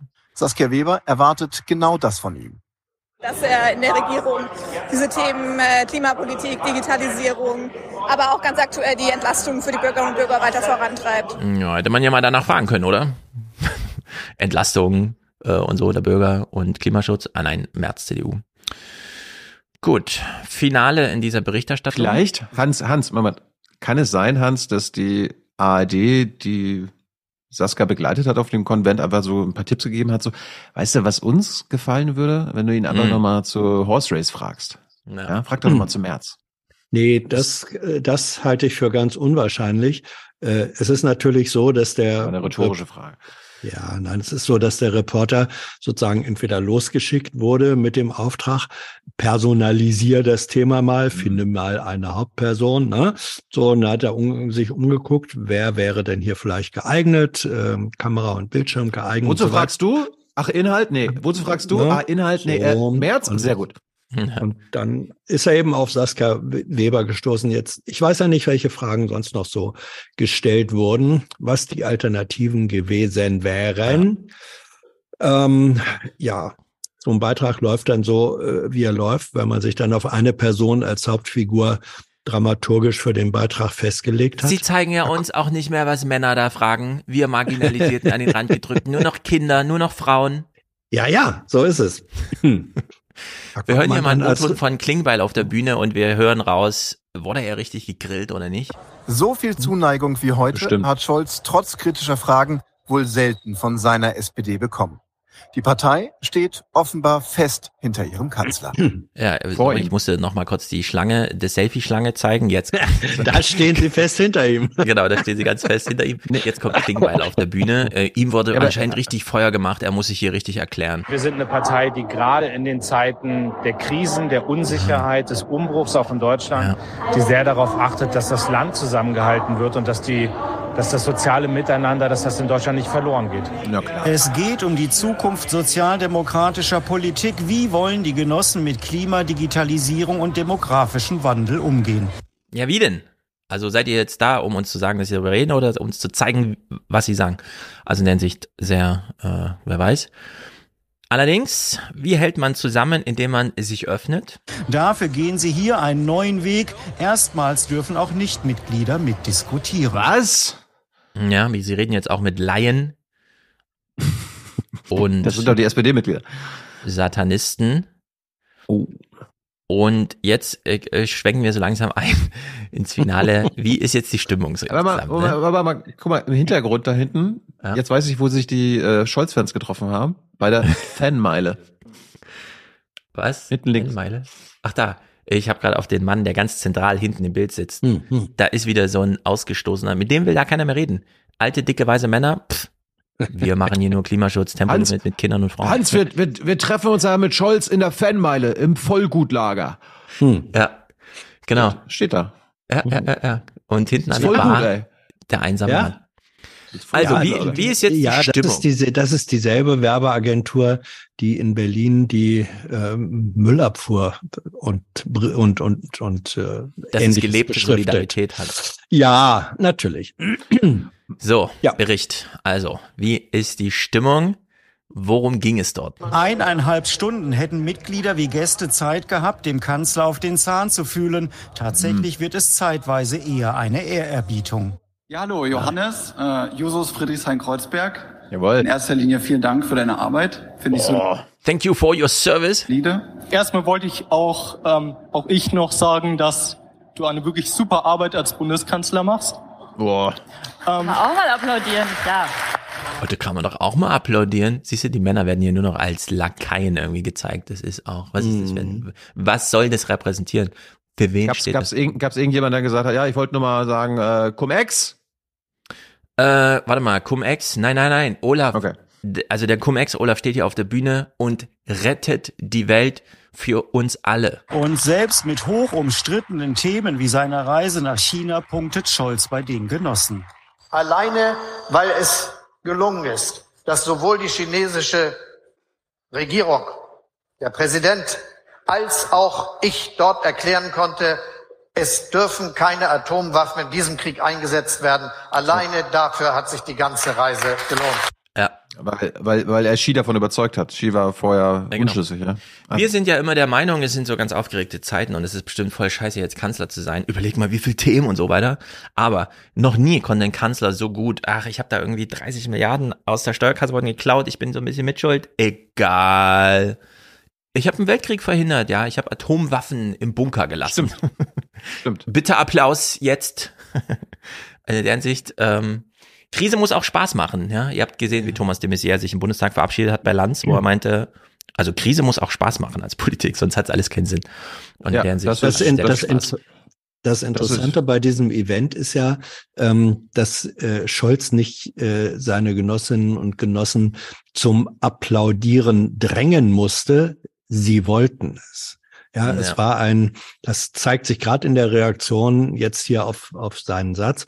Ähm, es war ein ganz großes Bedürfnis da. Solche Events sind äh, Formen der Selbstvergewisserung, an denen die, der SPD-Funktionärskörper, das war es ja im Wesentlichen, äh, ein großes Be Bedürfnis hat.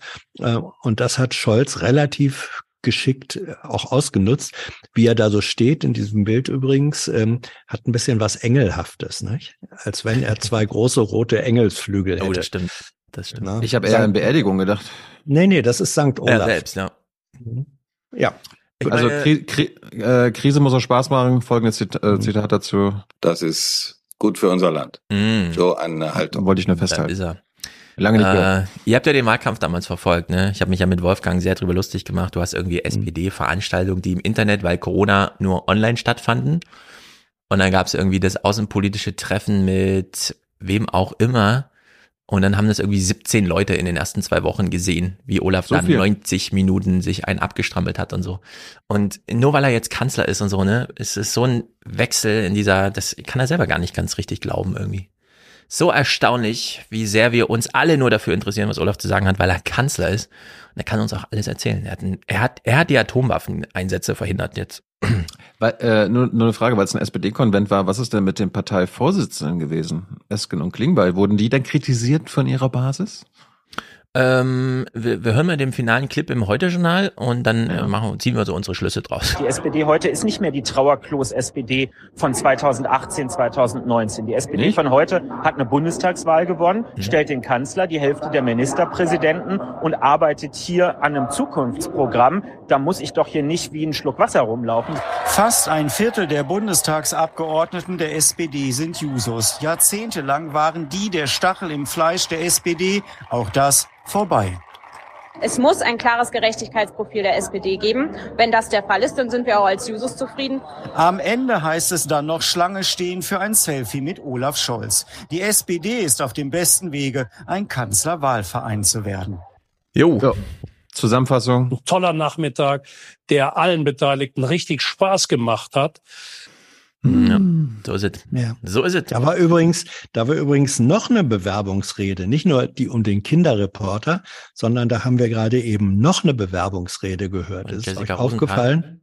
Nein, mein Name ist Kevin Kühnert und ich möchte selbst mal SPD-Vorsitzender und auch Kanzler werden.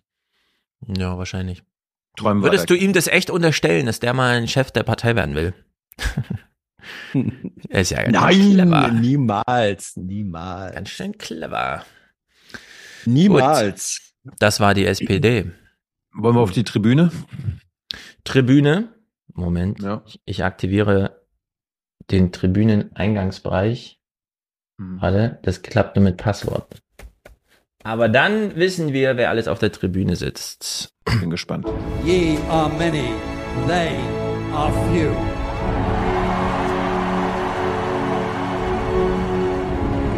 Willkommen im 1% Club.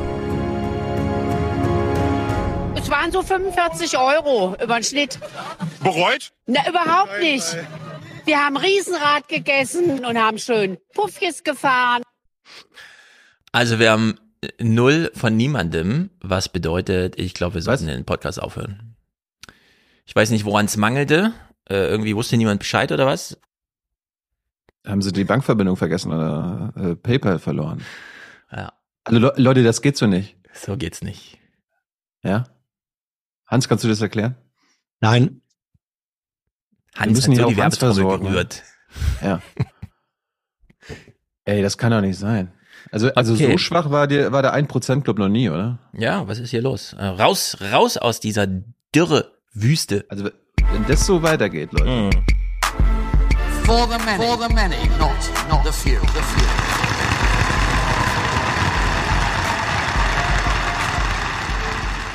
Ich schwöre es, so wahr mir Gott helfe. Und außerdem, Wir schaffen das, schaffen das, schaffen das. Wir schaffen das, schaffen das, schaffen das. habt ihr Lust auf Ossis? Mal los. Immerhin war ja 9. November. Ich weiß selber nicht mehr genau, was sich hinter diesen Clips verbirgt. Sie sind ja immerhin schon drei Tage alt. Das war der Punkt. Achso. Jelinek hat moderiert zu Montagsdemos. Steigende Energierechnungen und Lebensmittelpreise, vermurkste Corona-Regeln, Wirtschaftssanktionen gegen Russland, mehr Flüchtlinge. Die Gründe, warum Menschen besonders im Osten Deutschlands wieder montags auf die Straße gehen, sind vielfältig. Extremisten von rechts schwafeln schon länger von Diktatur und versuchen die Proteste für sich zu nutzen. Nach dem Motto, wir im Osten sind aufmüpfiger, weniger Mainstream, ticken anders. Wir im Osten sind vielleicht grundlegend geerdeter, wird gleich ein Künstler im nächsten Bericht sagen. Auf jeden Fall sind die im Osten viel mehr als Wutbürger und Montagsdemonstranten. Ich erinnere mich, ich war am 7., wo das hier lief, in Erfurt, bin abends rumgelaufen, über den Anger kam ich, wo die Montagsdemo startete. Ich habe mich erst gefragt, was ist denn hier los? So viele alte Leute, ist ja unglaublich. Und dann, ah ja, Montagsdemonstration. Äh, ich habe sie also mal gesehen und mhm. es gab keine Gegendemo, weil es hat echt niemanden interessiert. Die Leute sind shoppen gegangen und Oma und Opa standen draußen, haben Montagsdemo gemacht. Und interessanterweise, die Leute haben sich selber nicht für ihre Montagsdemo interessiert. Die haben, die standen so weit auseinander, so richtig so, ah, ich habe eigentlich ein bisschen Distanz. Ich mag nur die Regierung nicht. Ich, ich verbrüde mich aber nicht gleich mit diesen, die hier rumstehen. Ja, es war so ein ganz komisches, äh, ein Kilometer langes Ding, obwohl es nur 300 Leute waren. Also, ja, wer weiß. Gucken wir doch in diesen Bericht kurz rein. Es sind nur zwei Clips. Hier taucht irgendwie so ein Bäcker auf. Es ist ein Dinkelstollen, den Bäcker Paul und sein Vater Wolfgang Sübke aus dem Burgkeller holen. Eine ganz neue Sorte. Das allererste ist, muss man die Stollen riechen, wie beim Wein. Verkostung auf der thüringischen Runneburg. Paul ist 25. Schon als Kind stand er in der Backstube. Jetzt ist er selbst Bäckermeister und Content Creator für seine Jawohl. Follower im Netz. Und wenn man sich heutzutage nicht irgendwo darstellt, wer nicht wirft, der stirbt. Das ist Ja. einfach so. Dem Osten geht's gut. Immer diese Beschwerden. Aber sie kommen auf diesen Künstler zu sprechen. Der Firmenwagen, Pauls Idee. Bewusst ein Stück Heimat und Erinnerung. In Erfurt hat der Künstler Marc Jung sein Atelier. Er ist 85 hier geboren, reist viel um die Welt. Doch wo er herkommt, da sieht der 37-Jährige auch seine Identität. Ich würde schon immer noch sagen, ich bin trotzdem noch Ostdeutscher und ich glaube auch, äh, wenn ich jetzt andere treffe, wir haben dann auch schon nochmal einen anderen Humor oder einen anderen irgendwie Lebensstil, einfach irgendwie so ein bisschen äh, grundlegend ein geerdeter. Aufgewachsen im Erfurter Plattenbau. Eine Jugend als Ringer in der Hip-Hop-Szene in den 90ern. Geprägt von Brüchen und Unsicherheit. Das politische Geschehen hält der Künstler in Bildern fest. Seine Botschaft.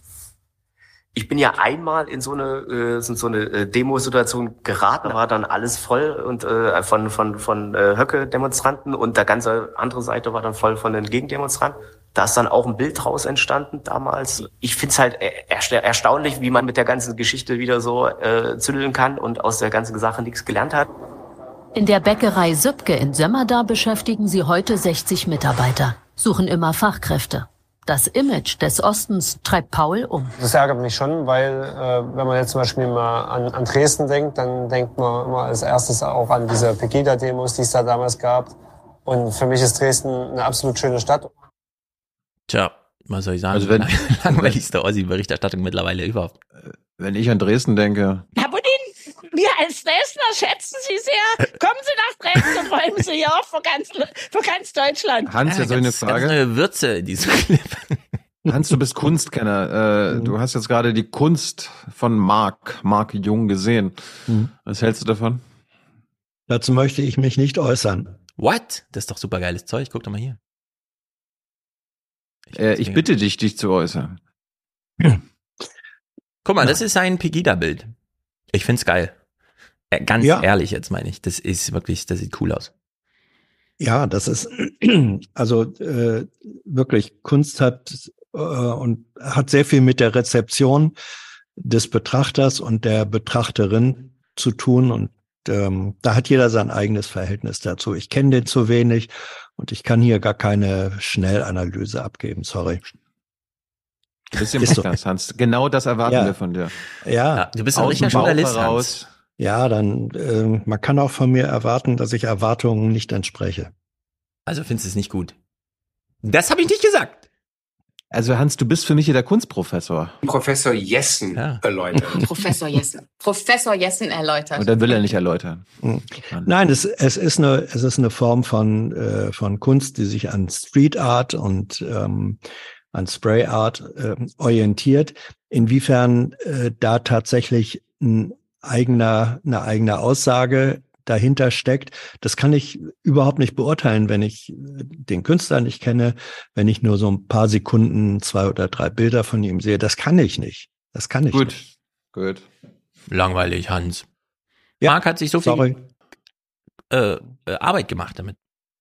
Ja, aber doch nicht für mich speziell. Ja, aber was denkst du denn? Dazu müsste ich mich, kann mich nur wiederholen, länger damit äh, auseinandersetzen. Das gilt, das gilt für alle Kunst, mit der ich mich in der Tat seit ein paar Jahren beschäftige. Es gibt da nie die, die Sekundenreaktion auf irgendwas. Okay. Ja, dann pass auf. Kann es, kann, Hans, kann es sein, dass hinter dir, also von mir aus rechts, ein Jung hängt? Wie findest du die denn? Ähm, hinter mir hängt ein Bild, das ist nicht von Mark Jung. Gut. Ich habe noch eine andere, jetzt wo wir so tiefgründig und ausschweifend mhm. über Kunst und unser Geschmacksurteil reden. Hier noch ein kleiner Clip. Hallo zu den Tagesthemen. Hallo. Und einen wunderschönen guten Abend auch von Ja, doch. Und für den Mann, Sport ist heute so Ocker bei ewig. uns. Ja, schönen guten Abend auch von mir. Gleich gibt's Tore aus der Fußball-Bundesliga. Wieder. Bundesliga. Jawohl. Schauen wir am Anfang in die Ukraine, wo aus einem Kunstwerk Realität wird. In der zerstörten Stadt Borodjanka nahe Kiew ist jetzt ein Bild entdeckt worden von einem kleinen Jungen, der beim Judo einen Mann aufs Kreuz legt. Gemalt wahrscheinlich vom bekannten britischen Street Art Künstler Banksy. Vielleicht eine Anspielung auf Putin, der sich gerne mit schwarzem Gürtel zeigt, jetzt aber in Cherson von der ukrainischen Armee auf die Matte geschickt wurde. So, wir haben hier eine Sendungseröffnung, mhm. weil eventuell es könnte sein, es ist nicht unwahrscheinlich, dass es Banksy ist. Mhm. So, jetzt Ist haben wir das. Problem, Mir- niemand mir- mir kennt egal. Banksy. Wenn wir jetzt Hans fragen, wie findest du das Bild, sagt er, ich kenne den Künstler noch nicht so gut. Sagen, ja, Hans niemand mag Banksy. kennt Ich glaube, Hans, Hans Also- mag das Werk. Ich mag es auch. Ja, äh, äh, bevor ich bevor ich dazu was sage, ähm, wir hatten ja am Anfang über diese äh, Einstellung geredet, wo die Kamera da so schräg an ihr Hm. vorbeizielte. Ist eigentlich, äh, Stefan, wenn du das hättest weiterlaufen lassen, den Clip, wäre dann auch von der Blauwand hinten ein solches Bild eingeblendet worden. Weil wenn das passiert wäre, dann würde ich meine Kritik vom Anfang Hm. sofort zurücknehmen, weil dann macht es Sinn. Das war ja hier die gleiche Kamerafahrt ähm, und die ist drauf zugefahren, hat die Moderatorin am Rand eingesetzt, weil dann eben aus der Blauwand ein anderes Bild kam. Wenn Ja. das die Absicht gewesen ist, dann macht es Hm. völligen Sinn. Ich Also- hatte ja gedacht, äh, du kennst diese Nischensendung Tagesthemen so ein bisschen aus eigener Anschauung und weißt, wie die Kamera so feiert und wo Bilder Ja, auftauchen. ja, ja, natürlich. Aber wenn, wenn sozusagen eine Einstellung abgeschnitten wird, ohne äh, dass sie zu Ende gezeigt wird, dann gehe ich davon aus, es kam nichts hinterher. Wenn Fehler also meinerseits. Ab sofort Okay. gucken wir keine Clips mehr, nur noch ganze Sendungen. Nö, nur Clips, die dann auch äh, die entscheidenden fünf Sekunden nicht vergessen. Das stimmt. Okay, also wenn es äh, in diesem Fall, um das zu sagen, äh, die, diese, diese Kamerafahrt, die Zufahrt, die auf einmal die Mhm. Moderatorin links an den Rand setzt äh, und dann aus der Blauwand ein eigenes Bild rauskommen lässt, das macht Sinn. Äh, das kann man Und gut wie findest so du das machen. jetzt, das So. Bild? Den Ähm, Banksy in Anführungszeichen? Ich, ich finde Banksy wirklich ganz großartig. Ähm, jetzt kann man natürlich sagen, kein, kein Mensch kennt Banksy. Es gibt auch äh, viele Menschen, die äh, wissen nicht, wer Lisa Paus ist, aber in der politischen Klasse, äh, bei denen, die sich für Politik interessieren, ist das schon ein Begriff. Und Banksy ist wirklich ein ganz bedeutender Gegenwartskünstler aus meiner Sicht. Ähm, Man kennt seine Werke, aber niemand kennt ihn. Wenn du das, wenn du das so meinst. Es gibt bestimmt auch Menschen, die ihn kennen. Banksy führt ja vermutlich keine Diogenes-Existenz. Wir, wir wissen noch Wir nicht mal, ob es es ein er ist. Ja, genau. Du sagst Ähm, immer der Banksy. Ja, der, der Banksy, ähm, generisches Banksy, Maxi. Ohne Artikel. Bank, Him. okay, Bank, Bank, Banksy. So, dieses ich finde, äh, religiös. ich Kannst, finde- du, aus, kannst du ausschließen, Hans, dass du es bist? Bist du's? Ja, wenn ich etwas ausschließen kann, dann kann ich das ausschließen. Banksy ist einfach deswegen großartig, A, weil diese Person es schafft, sich selbst äh, sozusagen aus der öffentlichen Wahrnehmung seit Jahren erfolgreich rauszuhalten und ähm, sozusagen die Wahrnehmung äh, wirklich auf das zu lenken und zu fokussieren, was sie oder er macht. Und das ist als Street Art ziemlich gut. Ja, vor allem, es ist die geilste Rolle überhaupt, denn wenn Ja. irgendwo ein geiles Bild auftaucht, sagen die Leute, ah, das ist bestimmt ein Banksy. Und es ist egal, ob es ist oder nicht. Du bist Ja, der ja. beste Künstler der Welt. Ähm, es ist schon, also, und es gefällt mir auch deswegen ganz gut, weil Banksy, äh, diese anonyme Person, vielleicht ist ja auch eine Gruppe, who knows, äh, die sind ziemlich deutlich äh, sozial und politisch positioniert.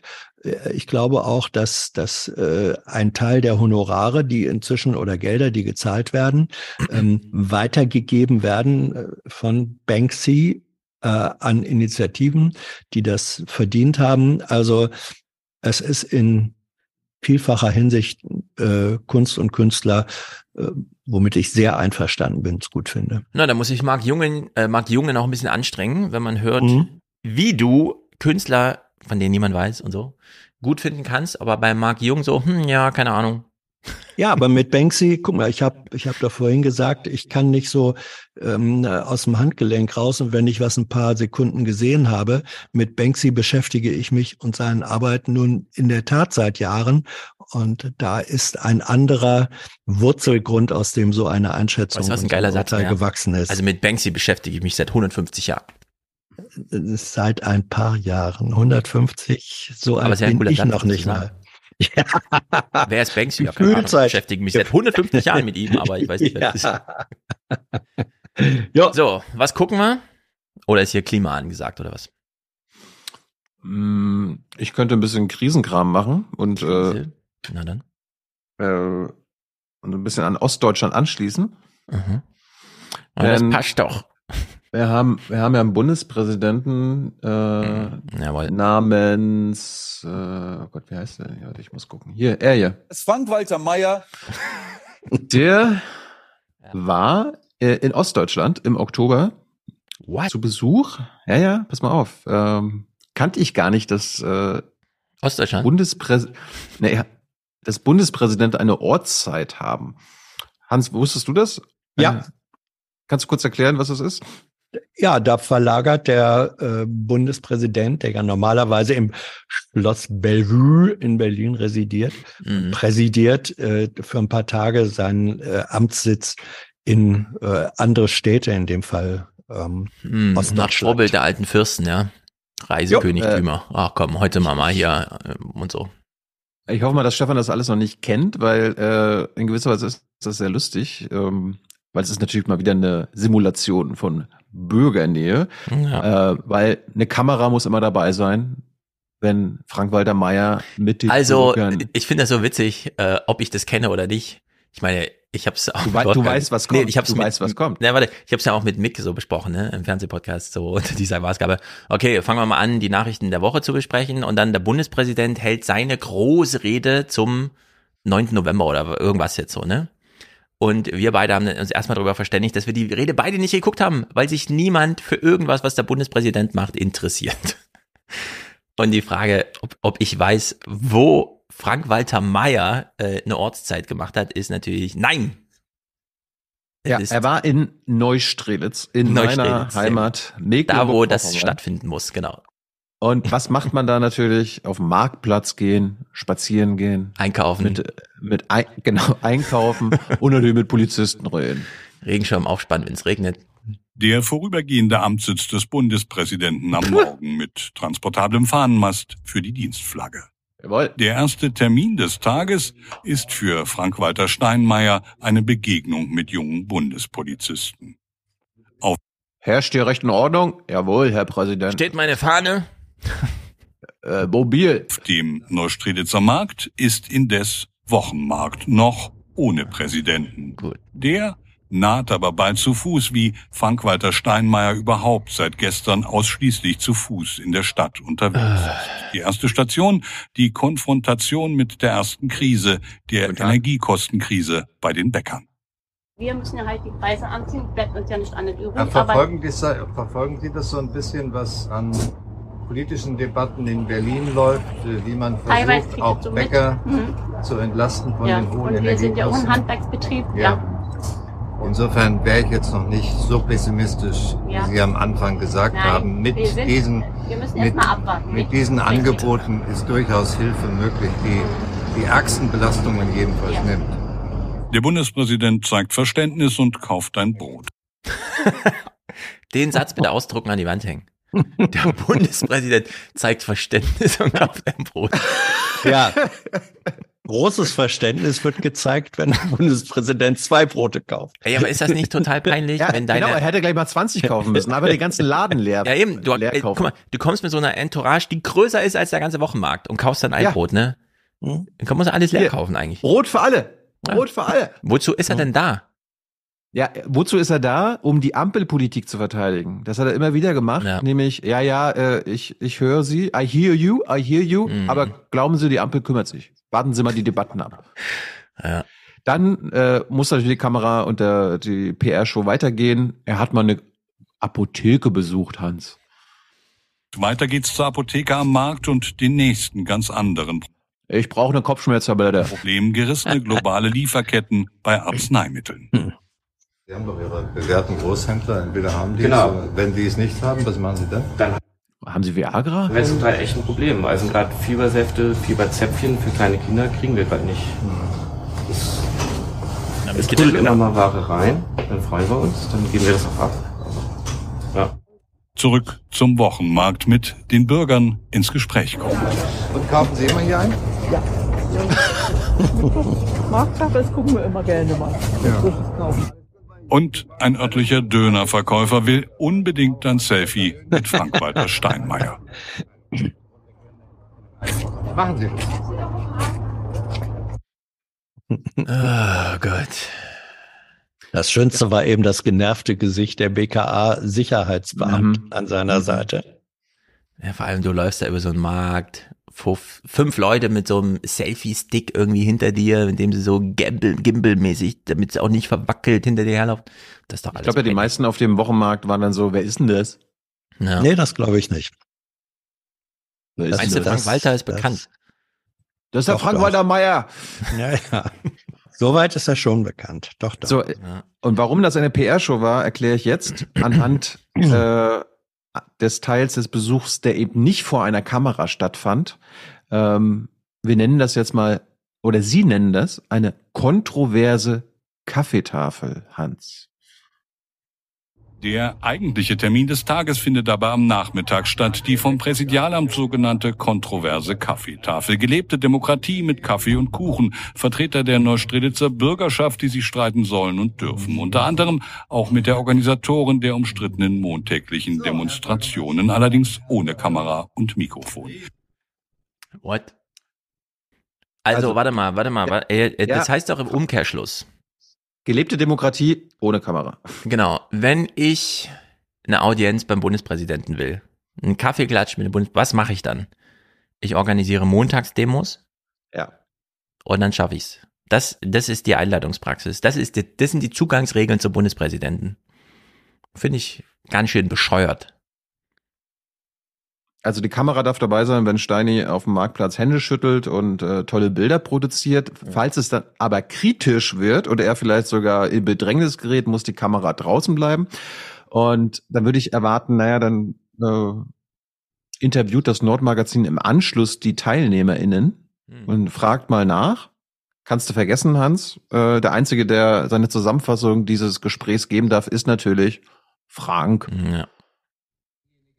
Es gibt die einen, die empfinden Krise als Pflicht und Verantwortung, sich einzusetzen für das Gemeinwesen, für die Stadt, für die Region, für Flüchtlinge und andere, die die Krise eher dazu nutzen, äh, Staat und Politik anzuklagen.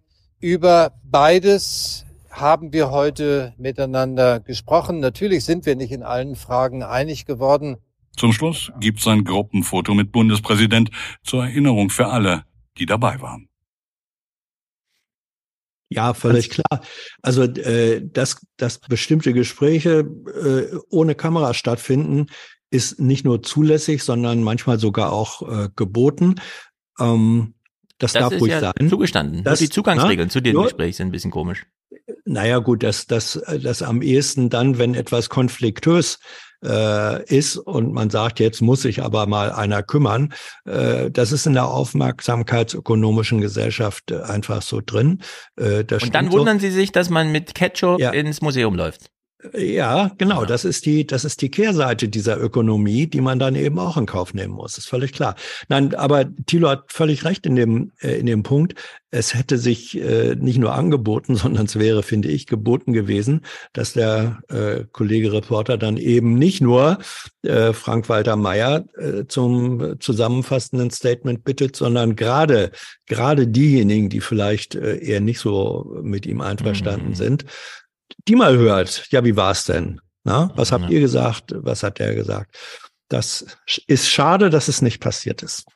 Die Ortszeit hat jeweils drei Tage gedauert und zum Abschluss gab es sogar noch einen Staatsbesuch. Die Neustrelitzer hm. durften sagen, durften stramm stehen und äh, einen slowenischen Staatsbesuch. Ähm, Echt, das haben die dann dort gemacht? Oh Gott. Ja, pass auf, aber pass mal auf, wen sie denn da eingeladen haben. Also das ist echt so Abschiebebahnhof. Am letzten Tag seines Aufenthalts in Neustrelitz hat Bundespräsident Steinmeier den slowenischen Präsidenten Pahor mit militärischen Ehren empfangen. Das Wachbataillon der Bundeswehr war zusammen mit dem Stabsmusikkorps auf dem Marktplatz angetreten. Vor zahlreichen Schaulustigen schritten beide Staatsoberhäupter die militärische Formation ab. Dies war der letzte Besuch des slowenischen Präsidenten, der nach zwei Jahren aus seinem Amt ausscheidet. Hat Sie mal jetzt mal eine Vermutung? Im Bundespräsidialamt hat man sich gedacht, scheiße, wir müssen mit diesem slowenischen Staatspräsidenten uns treffen. Ja. Der ist ja eh bald unwichtig. Wollen wir das nicht nach Neustrelitz verlegen? dann, dann haben die Neustrelitzer noch mal irgendwas irgendwie zu berichten und hier mit Kapelle und so weiter. Interessiert eh kein Schwein, Frank auch nicht. Ja, das war eine kommunikative Win-Win-Situation, äh, würde ich mal sagen, dass sie sagen, ja, das steht ja irgendwie an, müssen wir machen. Ähm, mhm. wie wäre es denn, wenn wir es da machen und so? Äh, nicht als Abschiebung, sondern sagen wir mal zwei Fliegen mit einer äh, Klappe schlagen. Ähm.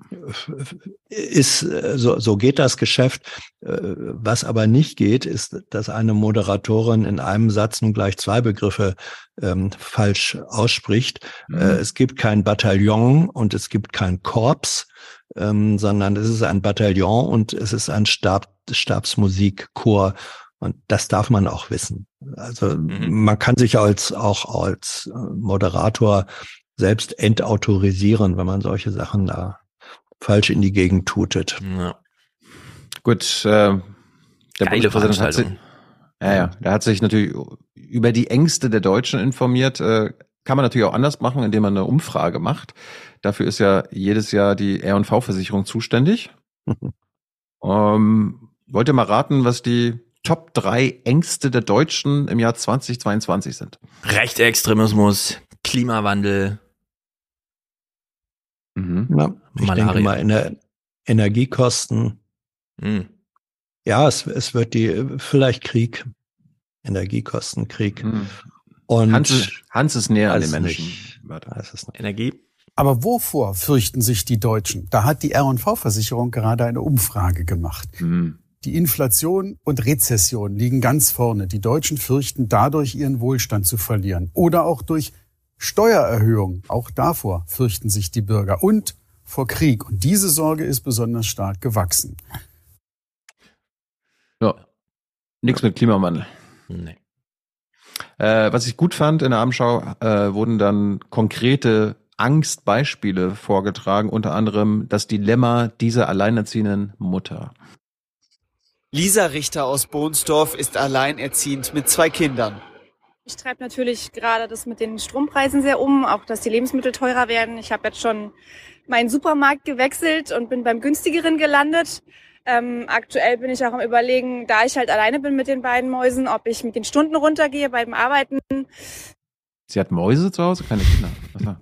Damit ich einfach mehr Zeit habe für die Familie zu Hause, aber ist halt auch eine Frage des Geldes, ob ich das kann oder nicht finanziell. Tja, es äh, bereitet teilweise schlaflose Nächte, ähm, dass ich überlege, was, was ist jetzt im Endeffekt wichtiger, ob ich halt ähm, die mehr Stunden zu Hause bin oder ob ich äh, ein bisschen besser nachts schlafen kann, weil ich mehr Geld auf dem Konto habe. Lohnabstandsgebot. Ja. Ich glaube, alle Kinder hier, in Deutschland heißen Mäuse. Ja, ich wollte gerade sagen, auch hier wieder so eine, so eine kleine Seitenanmerkung, dass eine Mutter über ihre Kinder sagt, die beiden Mäuse, das ist liebevoll, das ist äh, authentisch, das darf sie. Ähm, aber ob man dann einem solchen Beitrag äh, den Titel geben soll, alleinerziehende Mama, ähm, das finde ich eine unangenehme Form. Alleinerziehende Mutter, warum nicht Mutter? Also ja. warum dieses randschmeißerische äh, Mama, das Du meinst die Bauchbinde? Finde ich da nicht gut. Ja, ja, die Bauchbinde, okay. die Titelbauchbinde. Wir, wir gucken mal, was beim Opa, der jetzt kommt, hm. in der Bauchbinde steht. Thomas Edeling ist in der Nachkriegszeit aufgewachsen. Die größte Sorge ist die, dass ich mit Mitte 70 nochmal in der Kriegsgefahr leben muss. Das hatte ich mir nicht vorgestellt. Also ich hoffe darauf, dass inzwischen die, die Menschen und auch die Politiker so vernünftig sind, dass sie wissen, dass keiner einen Krieg gewinnen kann. Und das beruhigt mich ein bisschen. Hm, sieht ja nicht so aus, ne? Ja.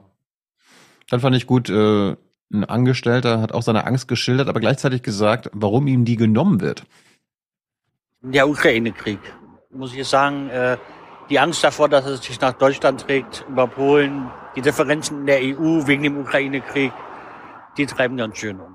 Ich habe das Glück, dass ich hier in der Werkstatt für behinderte Menschen arbeite und hier auch psychisch betreut werde, dass die Ängste auch genommen werden. Mm. Weiß Karl Lauterbach, dass das in seinen Verantwortungsbereich fällt? Die Behindertenwerkstätten? Nee, die psychische Gesundheit. Achso. Ich war ja überrascht, dass Karl Lauterbach jetzt den Krebskongress in Deutschland eröffnet hat. Ist ja ein mega Thema in Deutschland eigentlich. Äh, und anscheinend breitet er so ein bisschen sein Themenportfolio aus. Das finde ich gut. Ja, ich meine, Hans und ich kennen auch Leute, die nah an ihm dran sind, die ihm genau das unterstellt haben. Zumindest in den ersten acht, neun Monaten, dass er quasi nur Corona im Kopf hat oder ansonsten äh, den Rest, den Rest der Gesundheit äh, weglässt. Was war das für ein Satz, dass er nur Corona im Kopf hat? Na, ist ja so. Er war ja infiziert. Oder Covid. Ja, ja. Kopf-Covid. genau. Kopf-Covid. äh, zum Schluss noch ein Exist äh, die Existenzangst eines Vaters. In Karo ist Lüftungsinstallateur Benjamin Klan alleinerziehend. Dass ich alles verliere. Die Wohnung verliere, wenn ich meine Miete nicht zahlen kann, meine Rechnung nicht zahlen kann. Man arbeitet 40 Stunden in der Woche und im Endeffekt reicht's gerade mal so, um über die Runden zu kommen. Ja? Da muss man eiskalt durch. Was tut man alles für ein Kind, wa?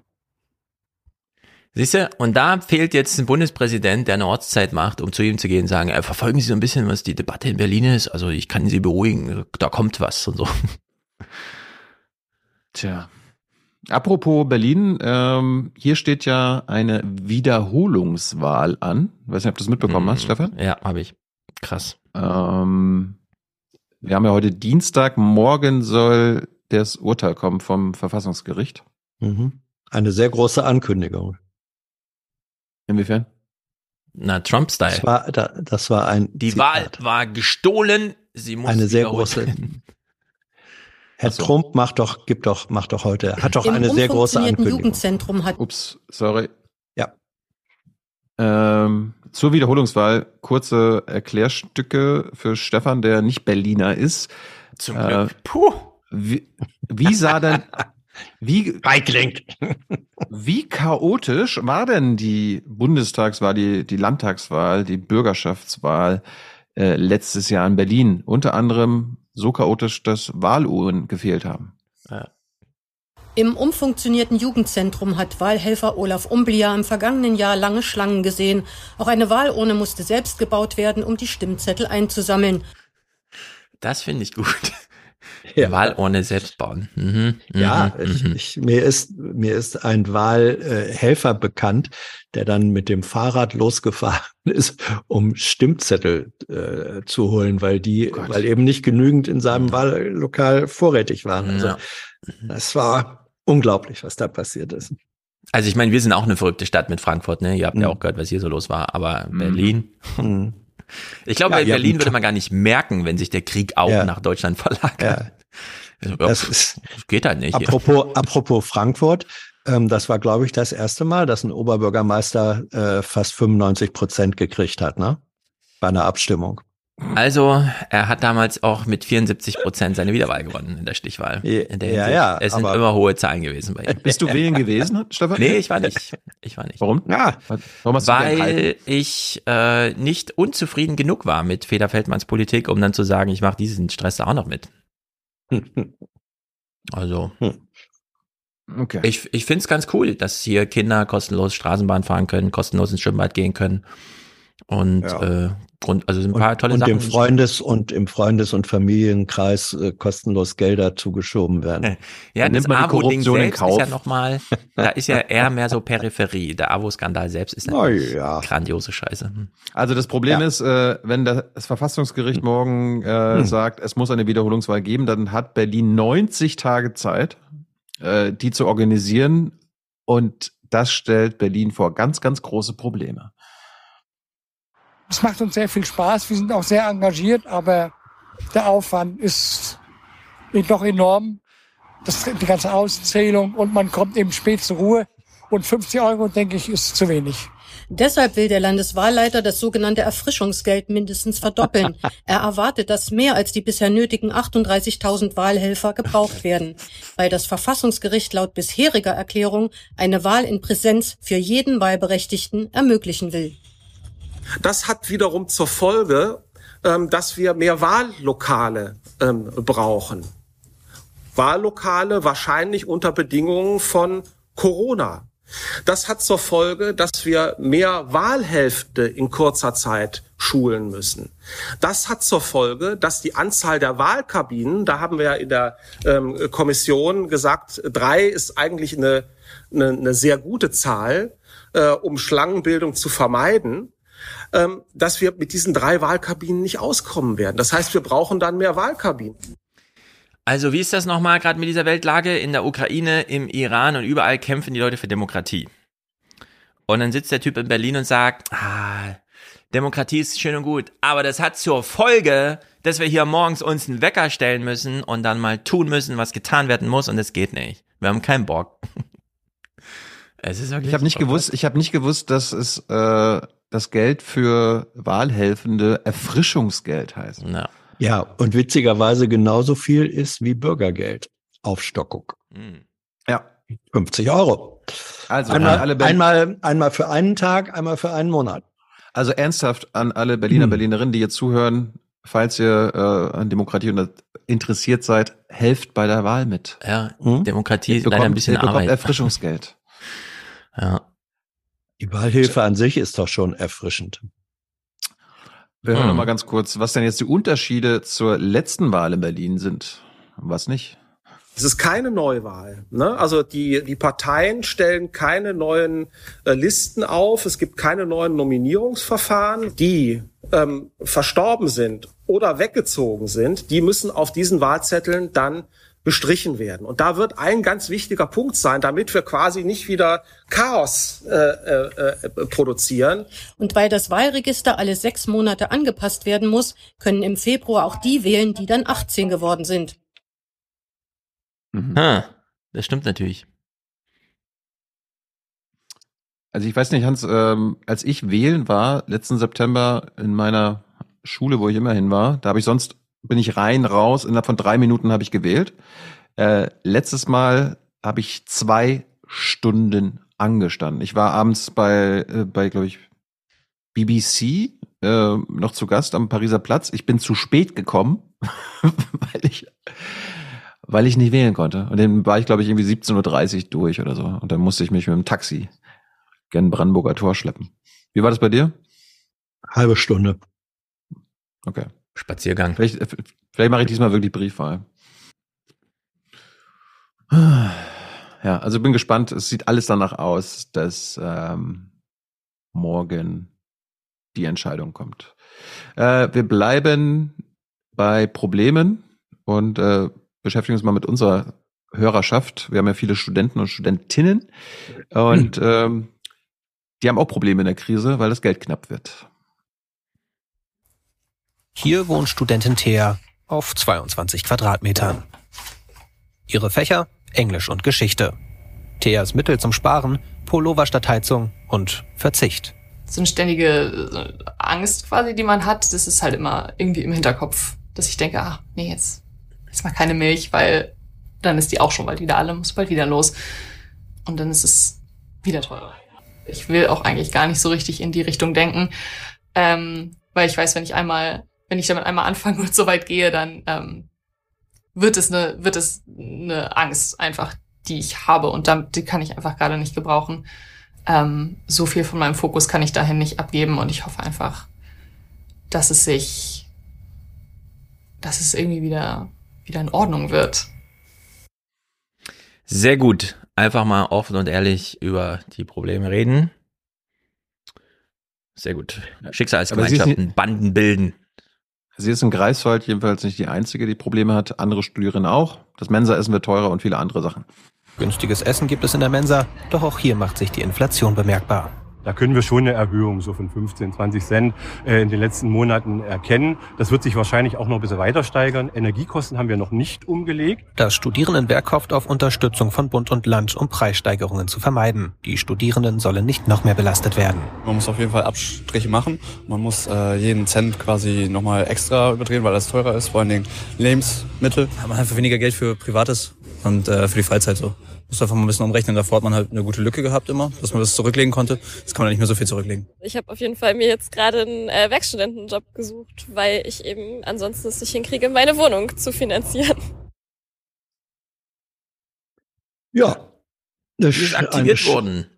Eine Studentin aus äh, dem Bekanntenkreis meiner Familie, auch äh, Werkstudentin, die ihren Lebensunterhalt äh, Unterhalt äh, selber finanziert durch Arbeit. Die hat gerade ähm, neue Gasrechnung bekommen. Bisher 38 Euro, in Zukunft 350 Euro. Wow. Ja. Die ist, äh, das geht einfach wow. nicht. Ja, das ist, äh, da, da werden, wenn das Bestand hat und nicht irgendwie ausgeglichen werden kann, äh, werden Existenzen vernichtet, bevor sie angefangen haben. Und es ist jetzt schon so, bevor der Winter kommt, dass zumindest in diesem Beitrag gesagt wird, dass ein Drittel der Studierenden schon unter der Armutsgrenze lebt. Durch das Entlastungspaket des Bundes sollen alle Studierenden 200 Euro bekommen. Trotzdem wird aktuell die psychologische Erstbetreuung des Studierendenwerks immer mehr genutzt. Laut Allgemeinem Studierendenausschuss lebt ein Drittel der Studentinnen und Studenten in Rostock unter der Armutsgrenze. An sich haben wir momentan viele Fälle von Studierenden, die ihre gesamten Rücklagen verbraucht haben und jetzt an dem Punkt angekommen sind, wo auch die Preise enorm gestiegen sind, dass sie teilweise überlegen müssen, ob sie ihr Studium abbrechen oder nicht. Der Asta wünscht sich nachhaltige Hilfe statt Einmalzahlungen. Ja, ich verstehe auch nicht genau, wo das Problem ist irgendwie. Kann man doch irgendwie durchziehen, ne? Zwei Millionen Studenten in Deutschland, 30 mhm. Prozent, also hat man so eine Grundmasse von, keine Ahnung, einmal Dortmund oder so warum man da nicht einfach eingreifen kann. Haben wir kein Geld in Deutschland oder was? Das ist knapp, hat, hat Christian Lindner erzählt. ja. Wir bleiben bei der Krise und äh, interessieren uns für die Kleinunternehmer äh, anhand von MacPom. Dort wird äh, mittlerweile an den Öffnungszeiten gespart. Sie sparen, wo sie können. Hier im Friseursalon von Melanie Wagner in Rostock.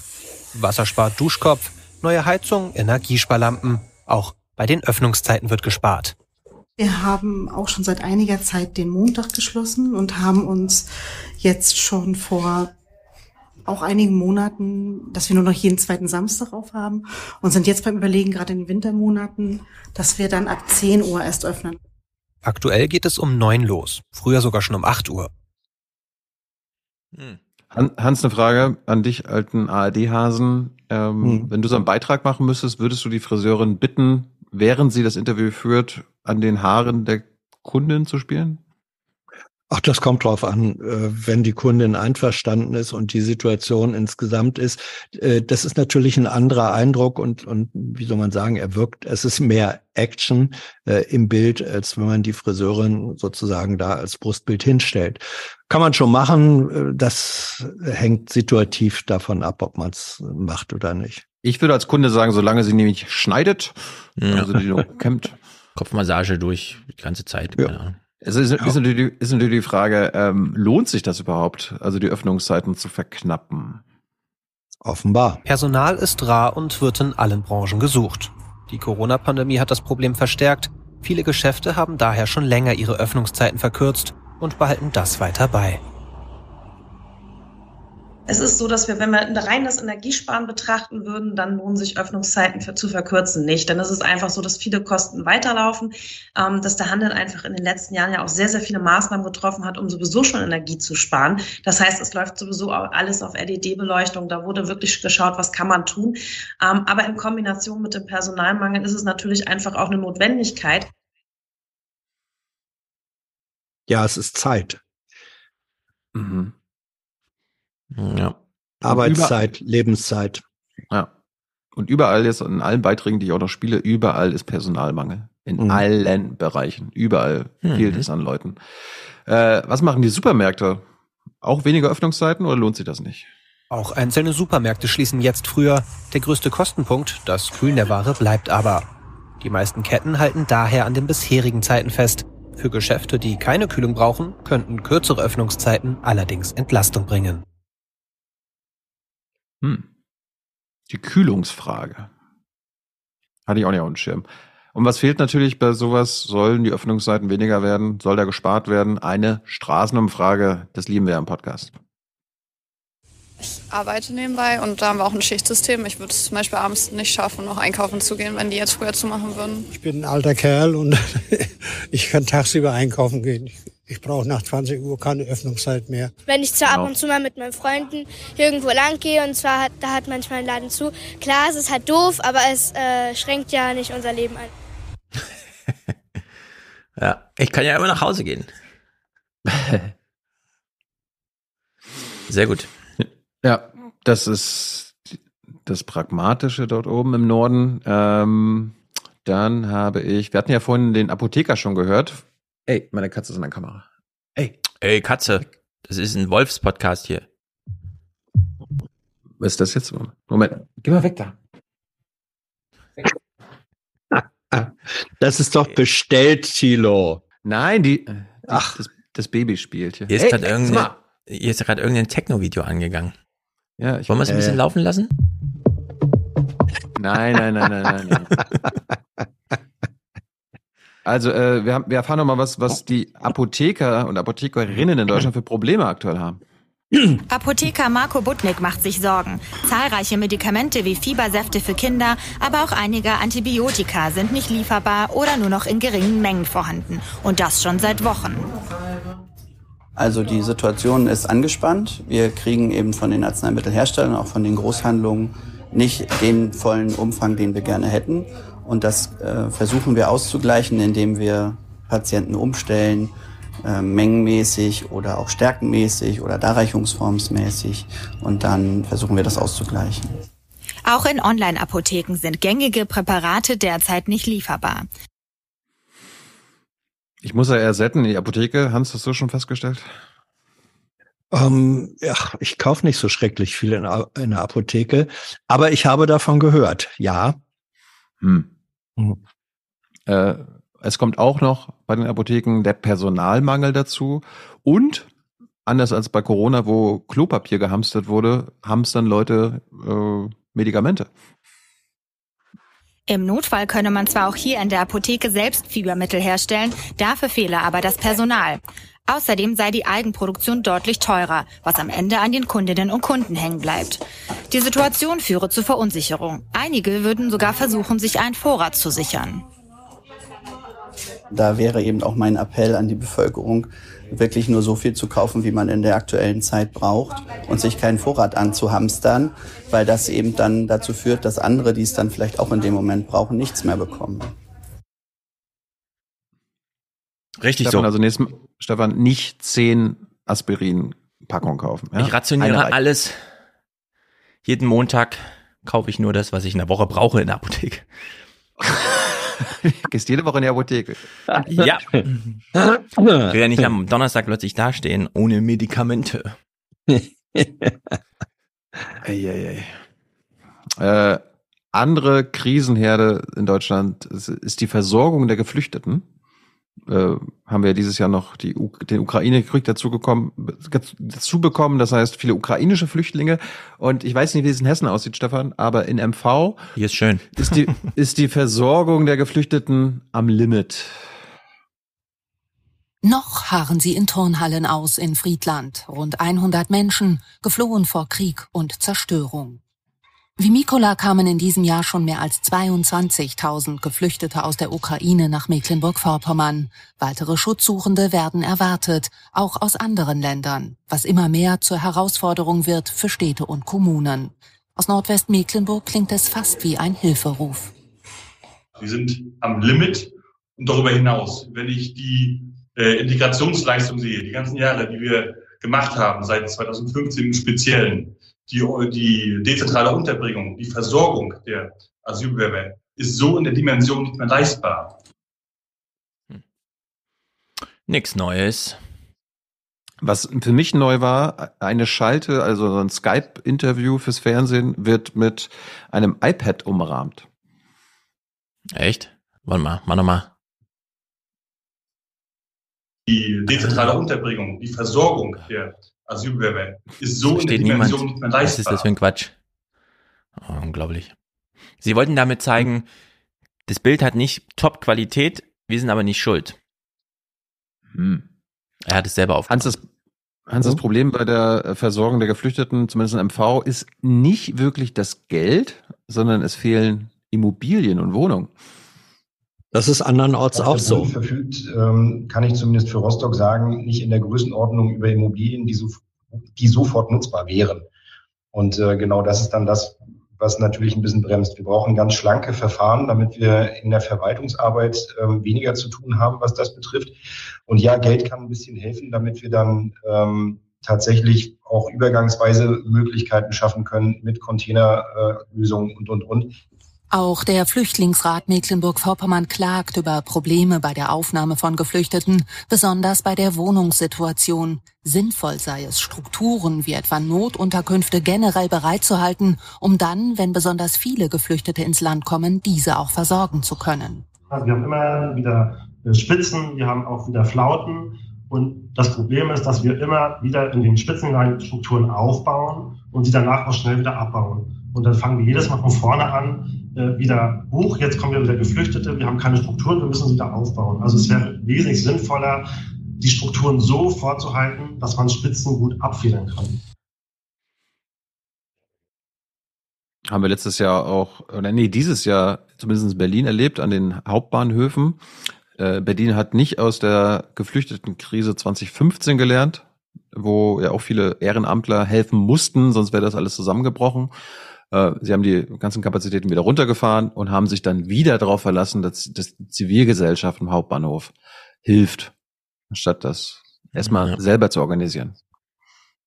Also ich, ich finde es halt immer ein Staatsversagen, wenn der Staat da, damit rechnet und darauf verweist, dass es ja auch Ehrenamtler gibt.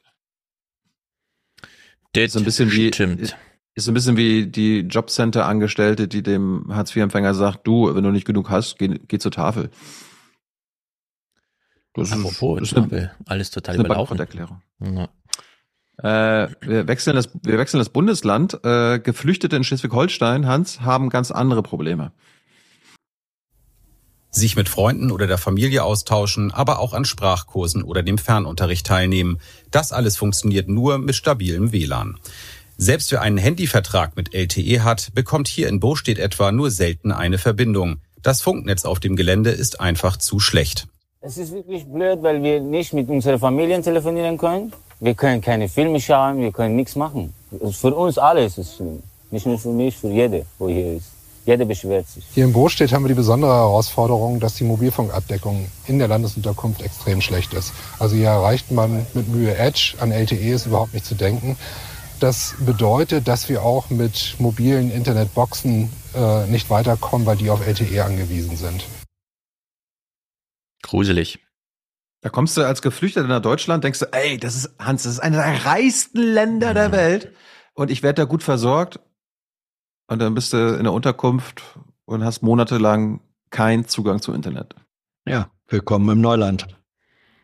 Aber, Stefan, eine Lösung ist in sich, die ist äh, sofort da. Starlink. Pass auf. Pass auf. Eine Kabelanbindung soll in der Unterkunft in Bostedt bald für besseres WLAN sorgen. Die dafür nötige Hardware ist aber erst im Frühjahr nächsten Jahres lieferbar.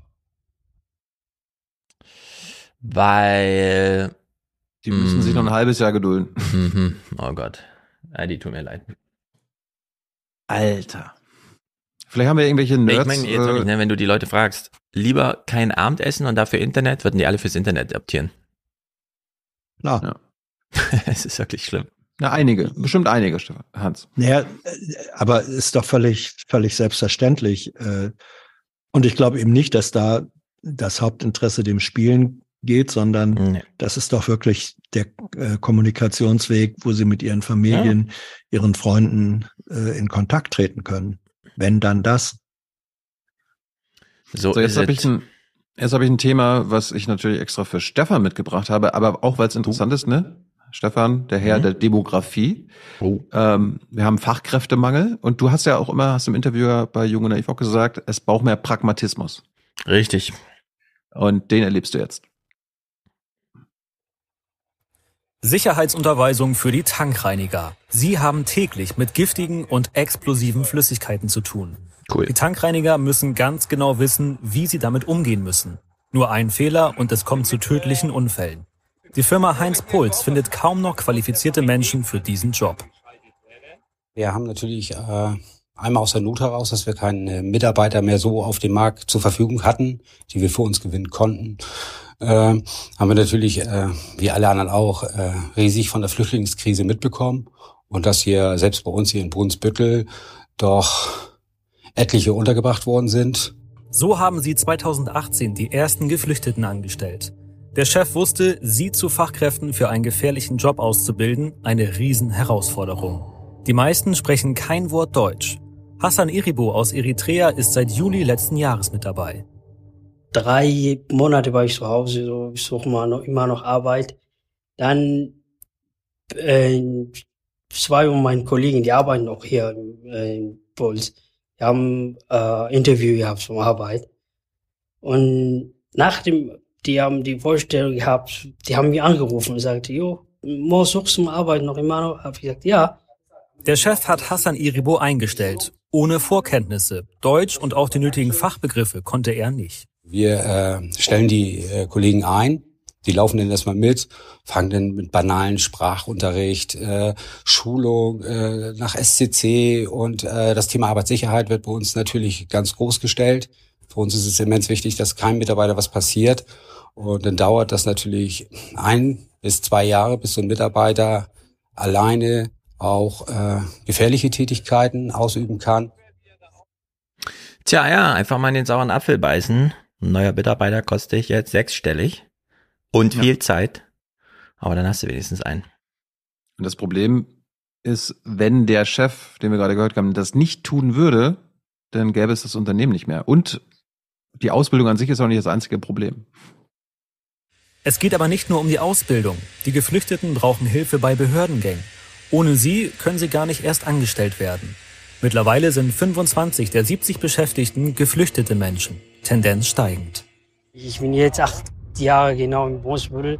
So gefällt mir Brunsbüttel. Ich mag mal Brunsbüttel, weil wenn du jetzt in eine andere Stadt oder so, andere große Städte hingehst, musst du mal null anfangen wieder. So neue Leute lernen, neue Arbeit. So ich liebe hier bleiben und weiter muss arbeiten.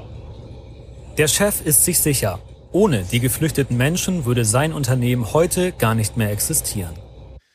Ja, ich würde auch nicht so sehr von das Unternehmen und so weiter. Das Unternehmen erbringt ja bestimmte Dienstleistungen, die von erheblicher Relevanz sind für das Funktionieren unseres Nahverkehrs. Und da muss man echt mal drauf achten, wie man argumentiert künftig. Also ob man hier wirklich einfach nur sagt, ja, das wäre echt schade für den Unternehmer, wenn er keinen Umsatz mehr machen kann. Oder ob dann einfach das ganze Land stillsteht. Und in der Hinsicht diese CDU, ne, mit ihrem 2015 darf sich nicht wiederholen. Nee, das sollte sich jetzt echt jedes Jahr wiederholen, sonst irgendwann ist er halt echt mal leer gelaufen. Ja, du hast äh, diese Dienstleistung, das ist ja äquivalent zu sehen äh, zu der Tatsache, dass der ganze Pflegesektor überhaupt nicht mehr äh, funktionieren Ja, würde. ich finde hier ohne, mein Clip nicht, ohne- aber ja. Ingo Info informiert darüber die Woche, dass in den nächsten zehn Jahren ein Defizit im Gesundheitswesen aufläuft von, Achtung, haltet euch fest, das ist die Originalzahl, die er nannte, 1,8 Millionen Beschäftigten. Ja. 1,8 Millionen Beschäftigte in einem Sektor. Und zwar in einem relativ wichtigen in Deutschland, weil wir werden echt alt und brauchen dann Pflegehilfe und sowas. Und das ist. Und da, äh, da wird Zahl. es also sozusagen bei dieser humanen kritischen Infrastruktur wird das Problem am ehesten sichtbar. Aber Ja. das, was wir hier sehen, äh, ist nicht geringer. Ja, es fehlt an allen Ecken und Enden. Es wird wirklich brutal. Wir bleiben nochmal bei der Demografie, Stefan. Ähm, wir haben ja vorhin gehört, das Hotel- und Gastgewerbe ist ja gegen das Bürgergeld. Die wollen, dass die Leute arbeiten und zwar billig.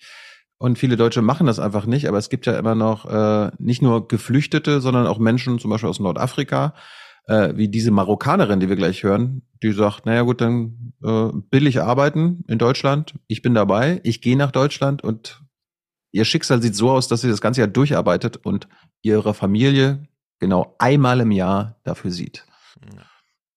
Rislane ist die erste gemeldete Marokkanerin in Kühlungsborn. Das erzählte man ihr auf dem Einwohnermeldeamt. Dass sie nun hier im Ostseebad arbeitet und lebt, kann sie selbst kaum glauben. Seit meiner Kindheit, ich mag Deutschland. Also Nordmarokko zu verlassen, fiel Rislane nicht leicht. Ihre Familie und das ist mein Vater. sieht sie nur noch einmal im Jahr. Es ist von meiner Mutter. Aber sie weiß, warum sie hier ist. Ich bin eine sehr ehrgeizige Frau. Hm.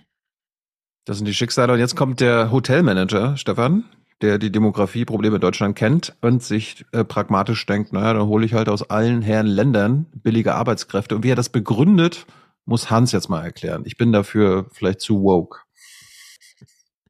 Bei ihrem Online-Bewerbungsgespräch hat sie ihren Chef fast verpasst, weil er die Stunde Zeitverschiebung nach Marokko zunächst nicht auf dem Schirm hatte. Dabei arbeitet der Hotelmanager mittlerweile mit einem sehr internationalen Team, hat Fachkräfte aus Brasilien, Tadschikistan und nun eben aus Marokko. Mein Standardsatz ist immer, äh, mir ist egal, wie meine Indianer aussehen, aber ich glaube, das ist politisch äh, vielleicht nicht mehr ganz so korrekt. Also let letztendlich äh, wollen wir einen guten Service dem Gast geben.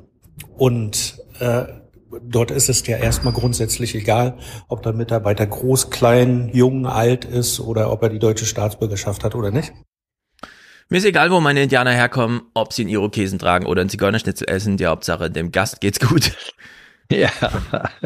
Nicht der Profit des Hotels. ja. Äh, naja. Äh, und jetzt für dich, äh, Stefan, eine Übersicht, wie es denn aussieht mit den Auszubildenden im Gastgewerbe, zumindest in MV. Und das sehen mittlerweile immer mehr Hoteliers so, schauen bei der Personalsuche immer öfter über die Grenzen hinaus. Ein Trend, der zu funktionieren scheint. Ja. Also wir sehen gerade eine Grafik, äh, in MV kommen nur noch die Hälfte der Azubis im Gastgewerbe aus Deutschland. Äh, größter weiterer Block ist Vietnam. Ja, also das sind so Zahlen. Indonesien ähm, und Ukraine. Genau, man könnte jetzt überrascht sein, weil man denkt, oh krass, das sind ja nur noch knapp mehr die Hälfte Deutsche. Wenn du den ganzen deutschen Arbeitsmarkt nimmst heutzutage, es fangen ungefähr 700.000 Leute pro Jahr an, in Deutschland zu arbeiten. Davon ist die Minderheit deutsch. Mhm. Die Minderheit.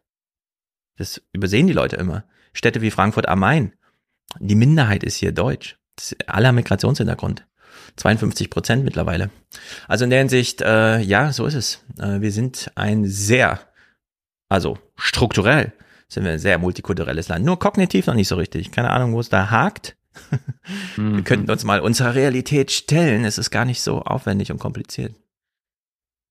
Ja, und äh, wer, wie ich in den vergangenen Jahrzehnten gelegentlich dann auch mal äh, Urlaub in Österreich äh, gemacht hat, weiß. Ach, fremde Kulturen. Da, da ist das, das Gastgewerbe dort, also sowohl äh, Gastronomie als auch Hotellerie, ist seit Jahrzehnten überhaupt nur noch funktionsfähig gewesen, weil ein Großteil der Arbeitskräfte eben keine Native Austrians waren, Mhm. sondern Menschen mit Migrationshintergrund äh, vom Balkan, aus der Türkei, äh, wo auch immer her. Das ist einfach die Realität in gerade in tourismusstarken Nachbarländern. Da kann man sich seit 20 Jahren angucken, wie das geht, wenn es mhm. überhaupt gehen soll. Ich habe den Clip gerade gefunden. Äh, wir können hier mal kurz. Ganz kurz. Äh, über die Zukunft des ah, Gesundheitswesens. Ja. Falls die HörerInnen fragen, was Stefan jetzt mit den, dem kognitiven Zustand der Deutschen meint, äh, ich glaube, das fasst es gut zusammen. Wir müssen jetzt für unser Deutschland unbedingt kämpfen. Mhm. Ganz genau. Und uns nicht untergehen lassen. Das ist ganz, ganz wichtig. Das ist ganz, ganz wichtig. Und Herr Putin. Dass Deutschland bleibt. Bleibt. Und wenn Sie uns befreien können, Herr Putin, kommen Sie her, räumen Sie auf. mhm, mh. äh, also hier, Ingo Info. Wenn über die Zukunft des Gesundheitswesens in Deutschland gesprochen wird, dann fällt schnell das Wort Fachkräftemangel. Der Studie einer Wirtschaftsberatungsfirma zufolge werden in gut zehn Jahren möglicherweise 1,8 Millionen Stellen in dem Bereich unbesetzt bleiben, falls nicht gezielt auch jenseits unserer Grenzen nach gut ausgebildeten gesucht mhm. wird und diese umworben werden. 1,8 Millionen leere Stellen. Wie viele Stellen gibt es denn insgesamt? Ja, 1,9 Millionen. ähm, weil heute Dienstag ist, der 15. November. Am Dienstag erreicht die Weltbevölkerung eine Rekordmarke. Menschnummer 8 Milliarden wird ankommen. So viel lebten noch nie auf der Erde. Ja, ich hatte es ja vorhin gesagt, hier nochmal der Beweis, äh, auch die Tagesthemen sind der Meinung, äh, ist heute schon alles der Meinung, heute ist der Tag. Wie Und, findet man heraus, wer der 8 Milliardenste ist? Mh, mm, äh, Würfel. Ich würde sagen. Also ich glaube, in jeder Sekunde äh, werden gerade 10 Menschen geboren. Ja, 13.29 Uhr, jetzt ungefähr, kann es sein, dass in Afrika, in Nigeria ein kleiner Mubit geboren wird, wo die UN sagt, der ist auserwählt, den holen wir in unserer PR-Aktion rein. Wer weiß, es ist jedenfalls so. In der Lebenszeit von Hans hat sich die Weltgesellschaft, die Weltbevölkerung mehr als verdoppelt. Kann man sich das vorstellen? Nicht so ganz, ne? Es sind, liegt aber nicht an mir. Es liegt nicht an dir. Du äh, hast nur kleinen Anteil dran. kann, kann ich noch ein bisschen Krisenkram machen? Na los. Und dann gucken wir äh, mal dieses Denkfabrikzeug. Ja, gerne. Ich, ich, mir gehen die Themen nicht aus, aber ein, eine große Krise ist ein MV, die ähm, oder eine wichtige ein wichtiger Bereich in MV ist ja die, die Schiffsbranche, die Schiffbaubranche. Kennt ja auch Hans aus Bremen. Äh, in der in den letzten zweieinhalb Wochen ist das passiert, was wir in fünf Jahren auf einem Podcast prophezeit haben, dass der malaysische Investor, dem die MV-Werften gehörten, gesagt hat, pff, also ich behalte jetzt das Know-how und äh, melde jetzt Insolvenz an. Ja. Und dieses Global Dream, mit, der, mit dem wir uns ja auch beschäftigt haben, diesen riesen Kreuzfahrtschiff, das größte der Welt, was dort gebaut wird, äh, musste dann aufhören, gebaut zu werden. Aber jetzt kommt, Stefan, halt dich fest, und Grüße an Wolfgang M. Schmidt. Jetzt kommt die Lösung. Hinter diesem Tor lag bislang eine der größten Investitionsruinen des Landes. Aber jetzt liegt Hoffnung in der Luft, Hoffnung darauf, dass hier demnächst weitergebaut wird an der Global Dream. Und mit ein bisschen Farbe kann man sich auch vorstellen, wie aus dem Kreuzfahrtriesen ein Disney-Dampfer wird. Fünf Schiffe dieser Art gehören bislang zur Disney-Flotte. Sie steuern unter anderem die Bahamas, die Karibik oder auch Kanada an. In der Firmenzentrale Disneys in Orlando herrscht heute auf Nachfrage zu den Kaufabsichten Schweigen. Auch der Insolvenzverwalter der Werften Christoph Morgen hält sich bedeckt und der zuständige Minister will dazu nichts sagen. Kein Kommentar. Puh, Geheimniskrämer. Wir kauften jetzt das unfertige Schiff. Ich bin sicher, Wolfgang am Schmidt äh, wird das begrüßen. Solange es einen guten Komfort gibt. Ja dass dieses saubere Kreuzfahrtschiff gebaut wird. Äh, zwei kleine Sachen noch in Sachen äh, Krise. Isst jemand von euch zu Weihnachten eine Gans? Kommt die auf den Tisch? Ich esse nur eine halbe. Hans? Nein. Okay. Bei uns auch nicht, aber es gibt bestimmt jede Menge HörerInnen, die äh, eine Weihnachtsgans zu Weihnachten bekommen. Das Problem ist, äh, dass die Gänse knapp werden. Aber was, was jetzt ein ist das jetzt Fachgansmangel oder was? Was ist hier los in Deutschland? Fachgansmangel, genau. Was aber jetzt äh, besonders lustig ist, der Beitrag, den wir jetzt sehen, beginnt so und achtet man darauf, wie der Bauer seine Gänse äh, anschreit. Sie hört man schon von weitem schnattern. Die dänischen Mastgänse und Maladenenten hier unter freiem Himmel auf Rügen. Dieses Jahr ist es schwer für Landwirt Holger Kliewe. Schon im März wurde das Futter für sein Geflügel 50 Prozent teurer. Wegen des Krieges in der Ukraine und dann noch die Vogelgrippe in Frankreich. Ein paar Tage habt ihr noch, ne? Das ist eine sehr gute menschliche Haltung. Ein paar Tage habt ihr noch. Have fun. Oh Gott, oh Gott. Ah. Menschen, so schlimm. Also das Futter wird teurer, die Versorgung der äh, Gänse wird teurer, darum gibt es einen Fachgas, Fachgansmangel Mhm. ähm, und damit weniger Gänse. Diese Verknappung der Jungtiere hat sich natürlich äh, insofern negativ ausgewirkt, dass wir im Bereich Wassergeflügel, also Enten, Gänse, ungefähr ein Drittel weniger äh, Tiere in diesem Jahr zur Verfügung haben für die Vermarktung äh, zum Weihnachtsgeschäft wie sonst in den Vorjahren. Hm. Ein Drittel weniger Gänse. Ja, ganz wenig Gänse. Äh, dann gab es aber auch die Sorge der äh, Gansproduzenten oder der Gänseproduzenten, dass die Leute ja weniger Geld haben und darum auch die restlichen Gänse, äh, diese die zwei Drittel nicht loswerden, ist aber eine unberechtigte Sorge. Ja, und wir haben eigentlich auch ein bisschen Angst gehabt, dass wir aufgrund der Preissteigerung äh, die Tiere eventuell auch gar nicht so loswerden wie in den Vorjahren, weil die Leute auch alle gefühlt das Geld müssen zusammenhalten. Die Nachfrage ist groß auf dem Klievehof nach Maladenenten und dänischen Mastgänsen, trotz der hohen Preise. Und meistens werden sie am gleichen Tag geschlachtet und verkauft. Die, die jedes Jahr eine Gans gekauft haben, die kaufen auch immer wieder eine Gans. Ne? Da muss das einfach sein zu Weihnachten, Gänsebraten, ne? da ist das so drin. Das ist bei meinen Eltern mit, mit dem Fisch so, Hans. Also, Mutter erzählt auch immer jedes Jahr, oh, der Aal ist teurer geworden, aber das muss halt sein. Yes. So, Stefan, ein, eine Sache noch. Ähm, haben Ich ja, finde übrigens, wenn ich das sagen darf, ähm, Maladen, Maladenenten, das hört sich irgendwie nicht so attraktiv für mich an. Also Maladeenten. Kann man die nicht Balladenenten nennen? Weil sie schön singen können. Die sollen so lebend Vielleicht- rein in den Saal. Vielleicht haben die ja Covid oder so. Maladen. Malaria. Eine Sache noch, äh, ein Trend, zumindest in Norddeutschland, ist äh, Kettensägenlehrgänge, weil äh, wir haben ja Energiekrise, da könnte frisches Holz helfen. Ja. Viele Menschen suchen momentan nach Alternativen zum Heizen, erzählt der Forstwirtschaftsmeister. Holz besonders beliebt. Erster Baum. Der Motorsägenschein ist Voraussetzung, dass wenn ich jetzt in den äh, Wald der Landesforsten gehen möchte, dann sagt mir der Revierleiter, Mensch, okay, du kannst bei mir Holz machen. Ja. Kannst du dann mit der Motorsäge umgehen? Hast du ein Zertifikat gemacht? Hast du so einen Motorsägenlehrgang gemacht? Und wenn der Teilnehmer das dann vorlegen kann, dann kann er eingewiesen werden, in, den, in diesen Beständen Bäume fällen und Bäume aufarbeiten, um Holz zu bekommen. Das hätte ich jetzt nicht gedacht, dass das der Sinn ist, Mhm. diese Angelegenheit. Äh, ja. Du kannst ja nicht einfach so in Baum, äh, in Baum, in, in den Wald gehen und dir einen Baum holen. Dann würde das ja jeder machen. Dann hätten Ja. wir keinen Wald mehr. So, und jetzt ist mir Auch. Entschuldigung, auch, auch hier noch ein kleiner sprachlicher Hinweis. Ja. Ähm, Der Einleitungssatz der Reporterin war ja, viele Menschen suchen nach Alternativen zum Heizen. Die Alternative zum Heizen wäre doch eigentlich der warme Pullover. Richtig. Ja, das Hans, das Holz, was sie von dem Baum bekommen, das wird ja nicht in den Ofen gesteckt. Das wird quasi um sich herum gebaut, damit das Verstehe. Holz vor der Wärme schützt oder so. Ja. ja, bestimmt. Das ist die. Ja. Man kann aus. Holz auch Klamotten Ja, ja. machen. Ich habe ein T-Shirt, das ist aus Baumwolle im Sinne von Baumwolle. Ohne Ist das Scheiß. nicht, ist das nicht kratzig? Nein, das ist das Ah. weicheste T-Shirt, das ich habe, wirklich. Ah, das Jetzt ist ein wir- Weichholz.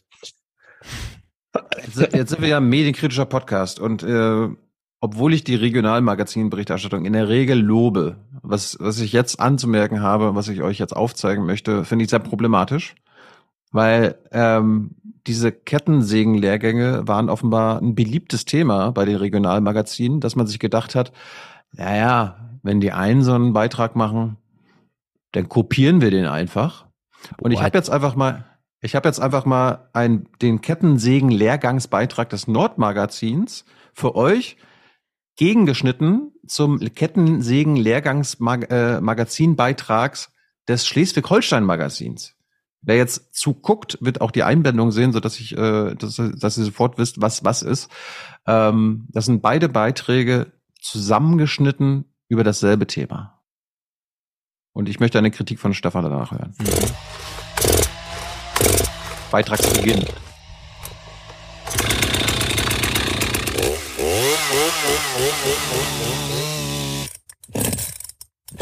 Er ist Das richtig Problem Halloween-Sound. beginnt manchmal schon beim Anwerfen.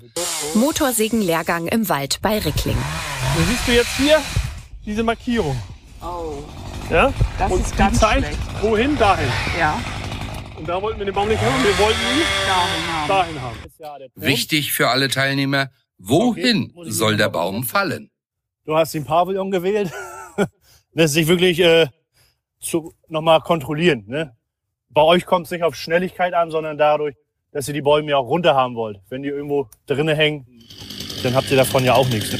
Hier bist du ein bisschen zu weit gekommen. Ja. Also da, dieses Stück hätte auch noch stehen bleiben sollen, das Bruchleiste. Okay. Aber das ist alles, würde ich sagen, der Aufregung geschuldet. Das war dein erster Baum. Aber es ist klasse geworden.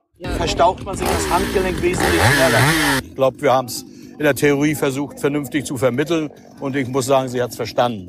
Das, das, das sage ich den Leuten eigentlich immer. Das Machen ist was anderes, aber ich muss erst wissen, was ich machen muss. Und das andere ist eine Übung. Und da stellt sie sich gar nicht so äh, äh, dumm bei an, sag ich mal so. Es ist sehr, sehr aufregend, sehr, sehr spannend und ähm, dieses Vertrauen ist einfach noch nicht da. Also so, ähm, man denkt noch zu viel nach oder extrem viel nach. Also und da ist einfach keine Routine drin. Also das kommt, glaube ich, über die Zeit. Also für mich ist es Schwerstarbeit heute. Auch Saskia Knops gibt beiden Ausbildern eine Bestnote. Ja, ist immer Luft nach oben, aber ich würde sagen ein Eins.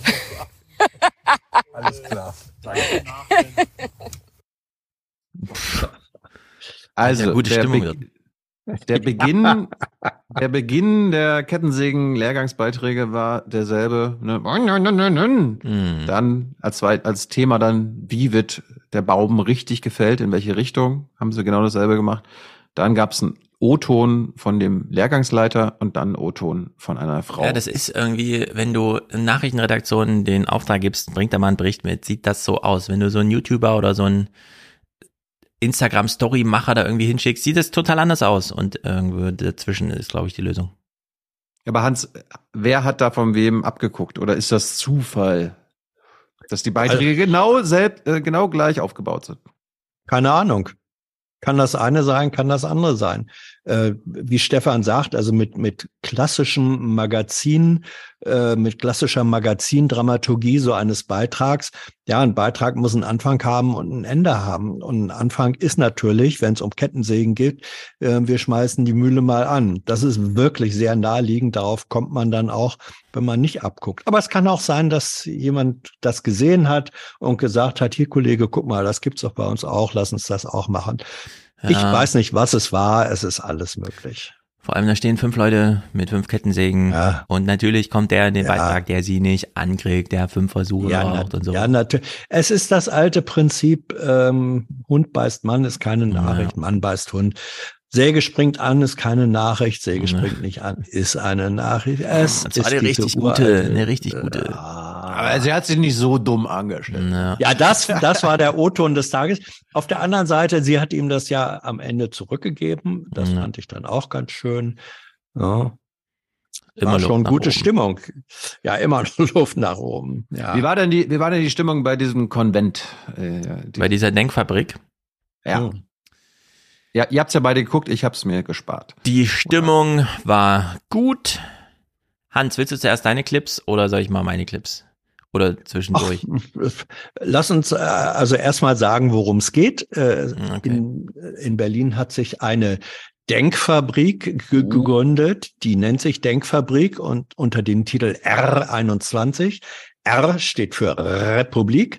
Und, äh, äh, und das sind äh, überwiegend Menschen aus dem, würde ich jetzt mal sagen, äh, konserta- konservativ-bürgerlich bis hin zu äh, konservativ-liberalen Lager, die sich große, große Sorgen, große Sorgen darum machen, dass diese Gesellschaft von äh, woken Linken äh, unterminiert und unterwandert wird, die durch ihre geheimbündlerische, gefährliche, erfolgreiche Tätigkeit ähm, viele Freiheiten oder die Freiheit an sich in dieser Gesellschaft in höchstem Maße gefährden. Und dagegen will die Denkfabrik jetzt ihre Fließbänder ähm, einschalten und produziert Aufklärung und Gegenmacht. Das ist der Anspruch, genau. Stefan, richtig? Der Röder, wir hm? kennen ihn als Kommentator in der Phoenix-Runde, der auch schon mal, ohne dass er das irgendwann nochmal glaubt, anführen zu müssen, auch mal in äh, Vorschlag war, CDU-Minister auf Landesebene zu werden und so weiter, aber keine Ahnung. Er ist jetzt ein Mann der Wissenschaft. Das, das ist äh, ein Pseudo, äh, er nennt sich ja mal Historiker, aber wird immer weggelassen, dass er CDU-Typ ist. Ja, also total. Das muss ja kein Widerspruch sein. Ja, ja. Der hat mich ja. mal Linksextremist genannt. Ja, ja also er, er, er hat hier eine Einführung gemacht. Er mhm. sieht sich mhm. angegriffen. Und mhm. wir hören uns das mal kurz eine halbe Minute an. Heute widmen wir uns Identitätspolitik als Bedrohung von links. Sie sehen auf unserem Programm, dass wir eine Palette von unterschiedlichen Themen, Perspektiven und Referenten zusammengestellt haben, die qualifizierte Expertise aus wissenschaftlicher Beschäftigung und eigenen Erfahrungen einbringen. Im Vorfeld dieser Konferenz war ja auf den sozialen Medien ein bisschen was los. Und danach auch, es gab Antisemitismusvorwürfe ja. und so weiter. Äh, ja, äh, lass mich an der Stelle einhaken, das passt nämlich ganz gut. Mhm. Äh, nachdem äh, sozusagen der, der Präsident der Gesellschaft ähm, das, die große Überschrift dahingesetzt hat, wurde das dann noch weiter ausgeführt von Susanne Schröter, ähm, Islamwissenschaftlerin, die äh, in der Vergangenheit sowohl die Freiheit der deutschen Gesellschaft durch einen radikalen äh, politischen Islamismus äh, bedroht sieht, aber dieses inzwischen auch äh, ausweitet auf die gesamte woke Linke und das führt sie jetzt oder hat sie dann da sozusagen dem geneigten Publikum äh, auch ausgeführt. Identitätspolitik und woke Kultur, im Übrigen Vogue heißt erwacht, ja, Vogue aus dem, das sind die Erwachten, diejenigen, die den Durchblick haben sozusagen. Und äh, so bezeichnen sich die Aktivisten als diejenigen, die aufgrund ihrer Wachheit jetzt äh, für sich den Auftrag sehen, die Gesellschaft endlich umzuerziehen. Und äh, aber dieses gesamte Programm führt natürlich dazu, dass aus einer Gesellschaft, die auf der Grundlage der Gleichheit, der Gleichheit und Freiheit aller Bürger äh, besteht, dass daraus eine Gesellschaft wird, die atomisiert ist, wo sich Menschen in unterschiedlichen Bubbles, in tribalen Strukturen wiederfinden und nahezu nicht mehr miteinander kommunizieren, weil der andere mit, mit Verdacht belegt wird. Und äh, Streitkultur, die wir brauchen in unserer Gesellschaft, in unserer pluralistischen, sich schnell verändernden Gesellschaft. Wir brauchen Streitkultur. Wir müssen uns auseinandersetzen, damit wir Lösungen für Probleme finden. Streitkulturen endet da, wo Identitätspolitik beginnt. Ja, Streitkultur oder Identitätspolitik. Identitätspolitik ist der Angriff von links, angetreten, um alle Streitereien zu beenden und damit die alten Vorherrschenden, wie sie, komplett aus dem Spiel zu nehmen. Wer sich jetzt fragt, wer ist sie? Den Rötter habe ich zumindest noch an, erkannt so, der tauchte schon ein paar Mal im Fernsehen auf, aber wer ist sie?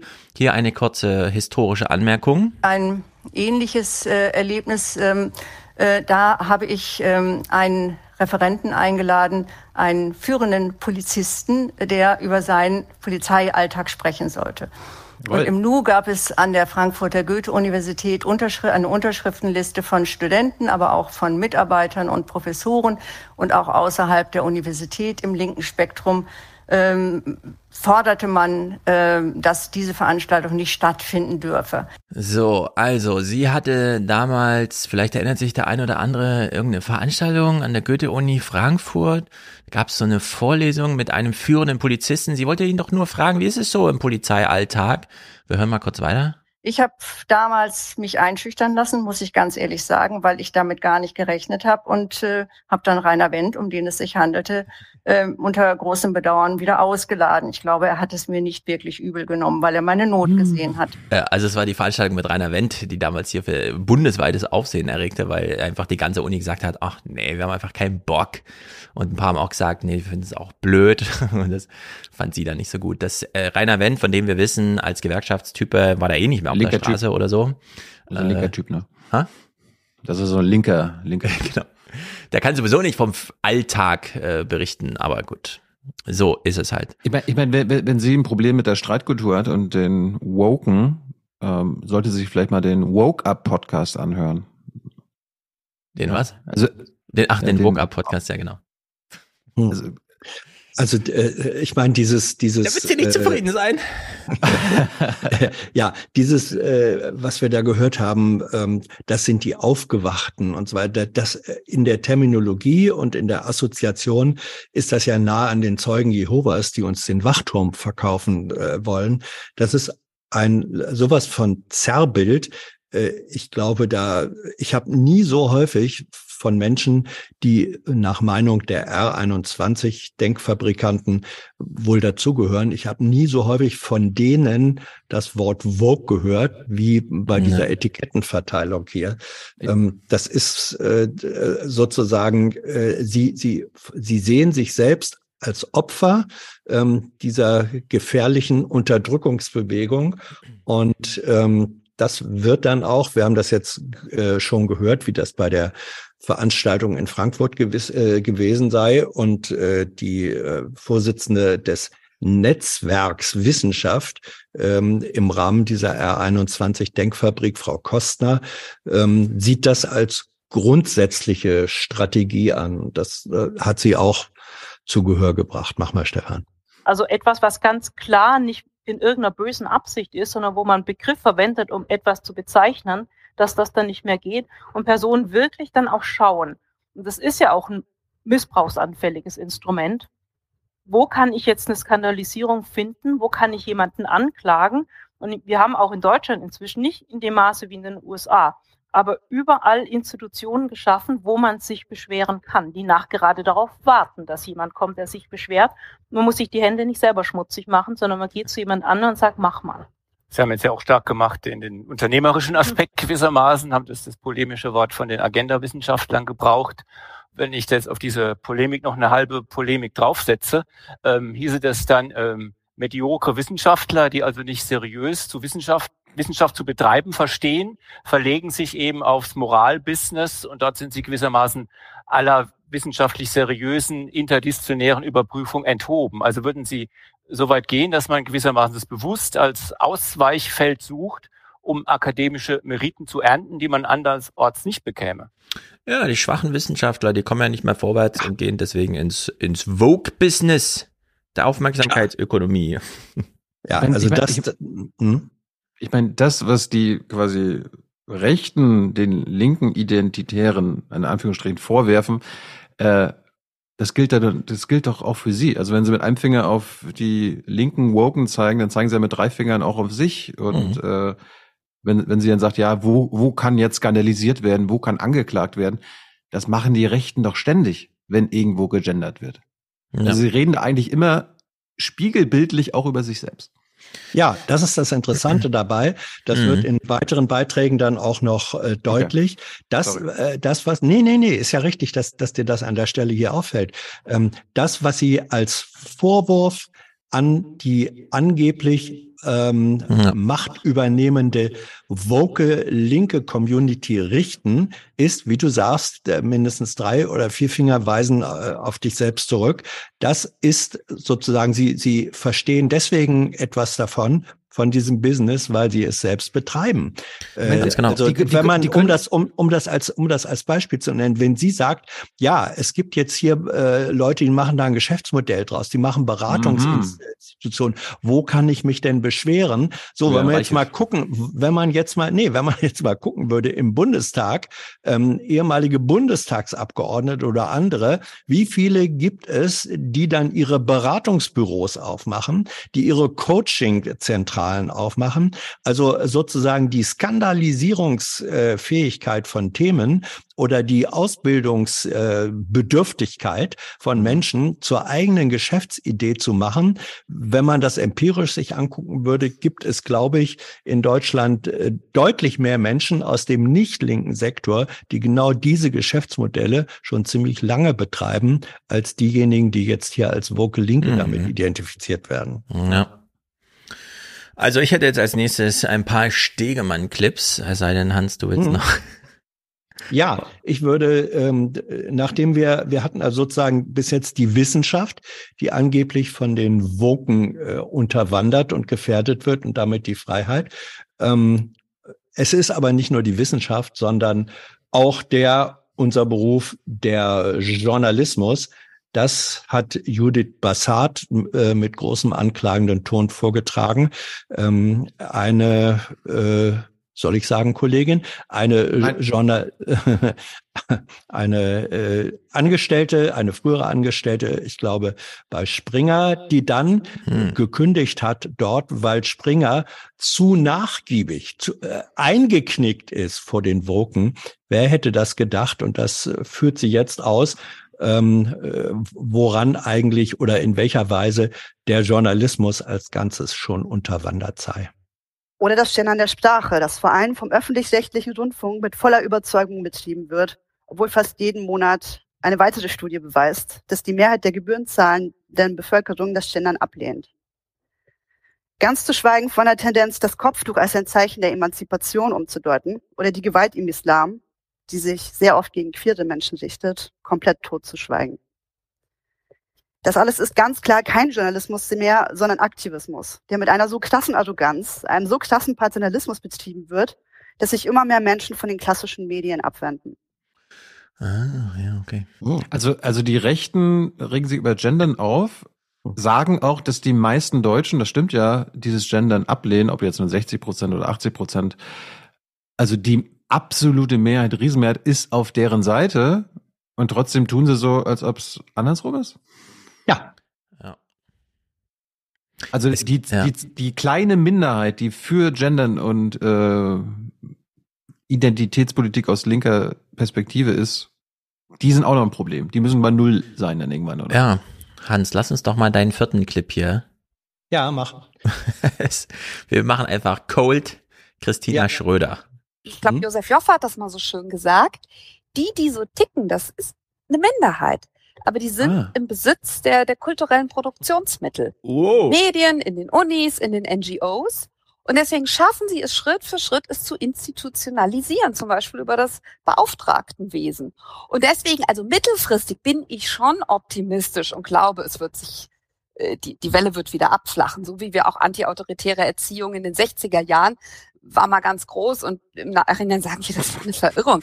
Ich glaube, bis in 20 Jahren wir das auch sagen werden, aber ich fürchte, oh. erstmal bis dahin wird es nochmal eine harte Zeit für die Freiheit. Also ist so ein bisschen antisemitische Dog Whistle, ne? Äh, antisemitisch würde ich das nicht nennen. Ja, aber so Kultur, äh, Kulturproduktionsmittel in, in Hand von einer Elite. Ja, so. ist, ja, aber, äh, aber das, das, das, das Verrückte ist ja, dass äh, eine Politikerin, die nicht im Verdacht steht, linkes Gedankengut zu haben. Auf einmal zitiert die dann marxistische Terminologie, Besitz der Produktionsmittel und so ja. weiter, ja. da wo es ihr in den Kram passt. Ähm, das ist intellektuell so unseriös, wie etwas nur sein kann. Das kann man doch mal machen. Ist, ja, das kann man mal machen. Ähm, es ist historisch, wo sie dann sagt, ja, das war ja bei der antiautoritären Erziehung äh, auch so. Das, äh, das wurde, war mal so der heiße Scheiß und jetzt sagen alle, oh Gott, wie falsch. Keine das Gewalt ist, an Kindern? Na, das ja, hat sich ja überlebt, das, ja. Das ist einfach historisch sowas, sowas von Unsinn. Wer sich Erziehung in der Kita, in der Schule, in der Familie heute anguckt und äh, im Vergleich zu, sagen wir mal, 1965. Da wird immer noch geschlagen, liegen, Hans.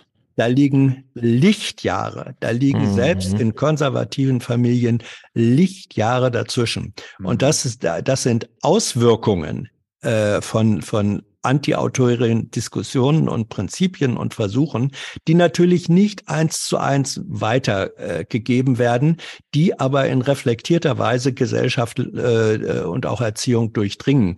Und wenn, wenn Schröder ernsthaft glauben sollte, ähm, aus der Tatsache, dass die antiautoritäre Erziehung nicht, wie sie 1970, 71 ausprobiert wurde, dass aus der Tatsache, dass sich das nicht jetzt äh, eins zu eins fortgesetzt zu findet, sei deutlich geworden, dass es gescheitert sei, dann hat diese Frau von gesellschaftlichen Entwicklungsprozessen noch weniger Ahnung, als man sowieso schon gedacht hätte. Das ja. ist unglaublich. Aber das war ja eh auf diesem ganzen Veranstaltungspaneln ja. und Redebeiträgen so ein bisschen schwierig, was so Approximationshoffnung, Nähe zur Realität angeht und so. Wollen wir mal ein paar Stegemann-Clips gucken? Ja. Ich kenne ihn ja gar nicht, aber er hat irgendwie Aufstehen damals mitgegründet.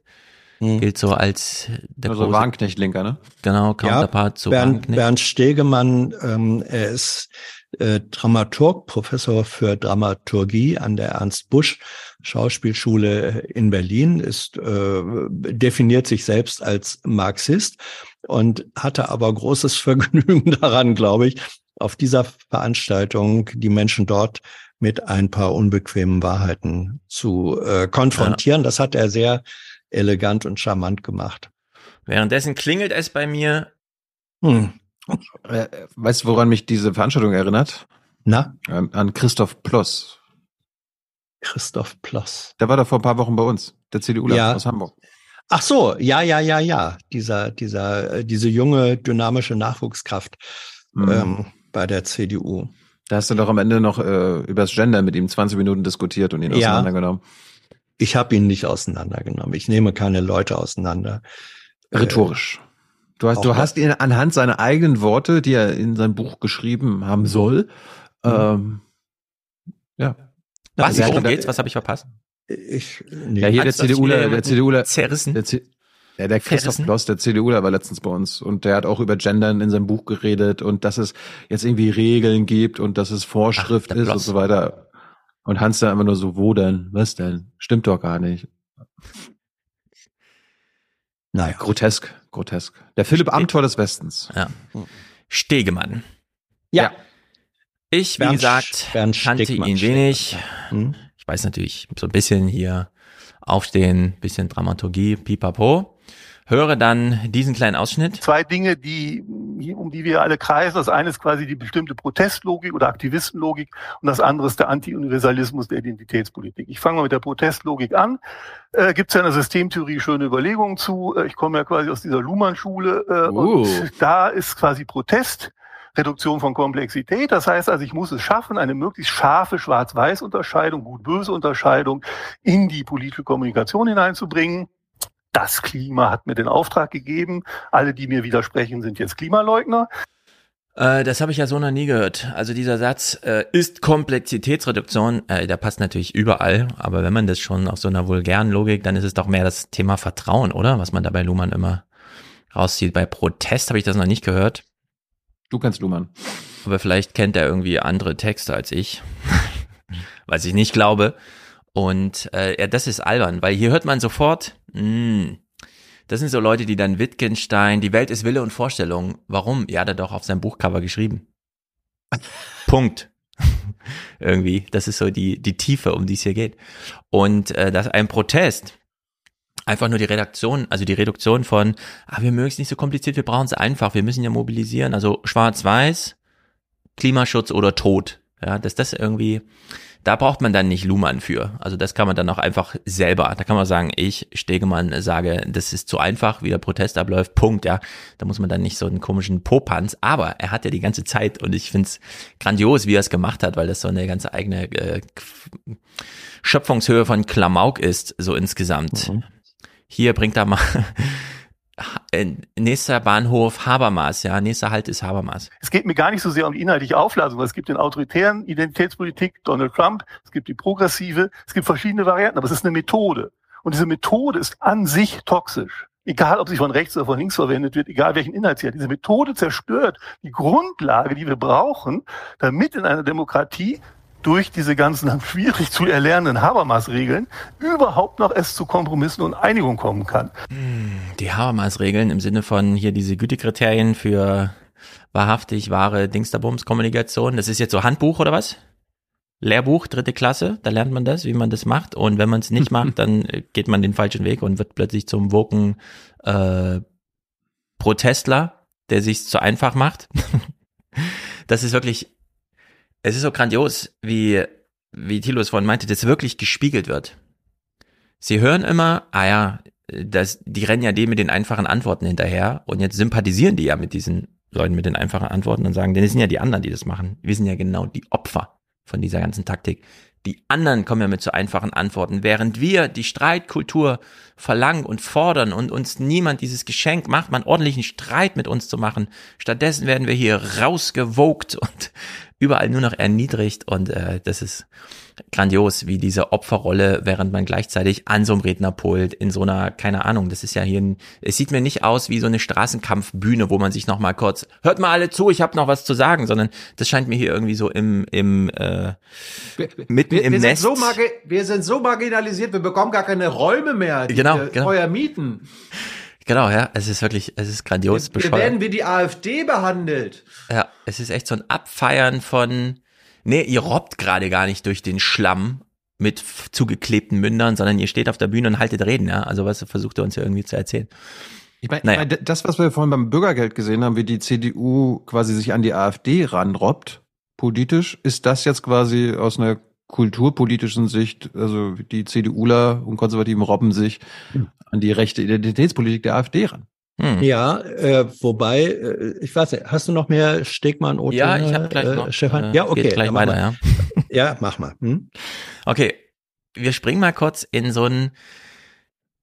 Die Rede ist gehalten. Es gibt noch ein kleines, äh, wie, wie heißt es, Fire Dings, Place, Talk, Dings, da Bums Situation, wo das Publikum auch noch mal kurz was sagen darf. Hm. Äh, Sie haben die Stege- Hymne gesungen? Aha. Nee, die Hymne Hymne. wurde nicht gesungen. Stegemann sitzt also in so einem kleinen Panel und äh, wie soll man sagen, das Name-Dropping hat kein Ende. Nach Luhmann und Habermas kommt noch mal kurz Elon Musk. Ähm, vielleicht haben wir ja irgendwie die Lösung, oder? Ich meine, wir können jetzt über was Schönes reden, also Elon Musk natürlich. Und macht der nicht eigentlich gerade, zumindest versucht er den Gegenbeweis anzutreten? Ich meine, er ist erklärtermaßen Kapitalist, hat sich jetzt äh, Twitter geholt, hält nicht mit seiner anti-woken Meinung hinterm Berg, ist ihm sogar egal, ob irgendwie Werbekunden abspringen, die sagen, sie hätten lieber gerne politisch korrekte Dinge auf Twitter. Also er pfeift ja gerade wirklich auf alles. Kann das irgendwie der Erste sein, der da versucht, diesen woken Kapitalismus zu brechen? Keine Ahnung, wir werden sehen. Ja, also Elon Musk pfeift gerade auf alles. Nee, Elon Musk pfeift gerade aus dem letzten Loch und wir können uns alle Ja. noch in drei Jahren ungefähr so vorstellen, wie die Geschichten dann ablaufen, was das für ihn für eine Zeit war. Das ganze Vermögen einmal halbiert, einen absoluten Schrotthaufen gekauft, kein Plan überhaupt und jetzt wird er auch noch rechts und links boykottiert. Ist ihm egal, wenn die Werbekunden abspringen. Nee, der leidet gerade tausend Tote und die sitzen einfach da und versuchen noch so, ein, ja, ist das nicht unser Mann? Versucht er nicht irgendwie die Woken gerade zu brechen? Den Woken-Kapitalismus? Als Kapitalist, das ist ja wie ein Marxist auf der Bühne, der hier und so. Es ist wirklich, es ist verdreht ohne Ende. Also, Luhmann, Habermas, Musk, wer fällt ihm noch ein? Er muss nochmal Habermas nennen, aber er hat dann noch einen fünften. Weil wie soll man denn eigentlich die partikularen Ansprüche noch durchsetzen, wenn ich gleichzeitig negiere, dass es einen Universalismus für alle gibt? Dann bin ich ja wirklich nur noch im Kampf aller gegen alle, so wie Hobbes es beschrieben hat. Und das ist ja auch genau der Grund, warum Habermas so ein erklärter Gegner davon ist, dass er sagt, das, das kann nur in die Hölle führen. Insofern ist es tatsächlich ein schwieriges Problem, aber eben nicht nur von Linker, auch von Rechter, aber eben auch von Voker und all diesen anderen Methoden, die versuchen jetzt irgendwie mit dieser Ausnahmezustandslogik äh, quasi einen schnellen Geländegewinn zu erreichen, einen schnellen Erfolg zu erreichen.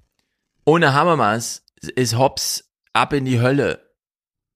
Aber wir sind ja ein Wolfs-Podcast, also hier Wolf oder Wölfin und so. Passt eigentlich wieder. Ja. Es ist so. Ja, wobei, ähm, wobei ich finde, äh, er hat an einem Punkt recht und das war für mich sozusagen die interessanteste äh, Position, wenn man da, wenn man schon auch mal eine ernsthafte Auseinandersetzung führen will äh, m- mit dem, was was manche Leute da auch an Diskussions- und Diskurs oder auch nicht Diskursform ähm, Form entwickeln.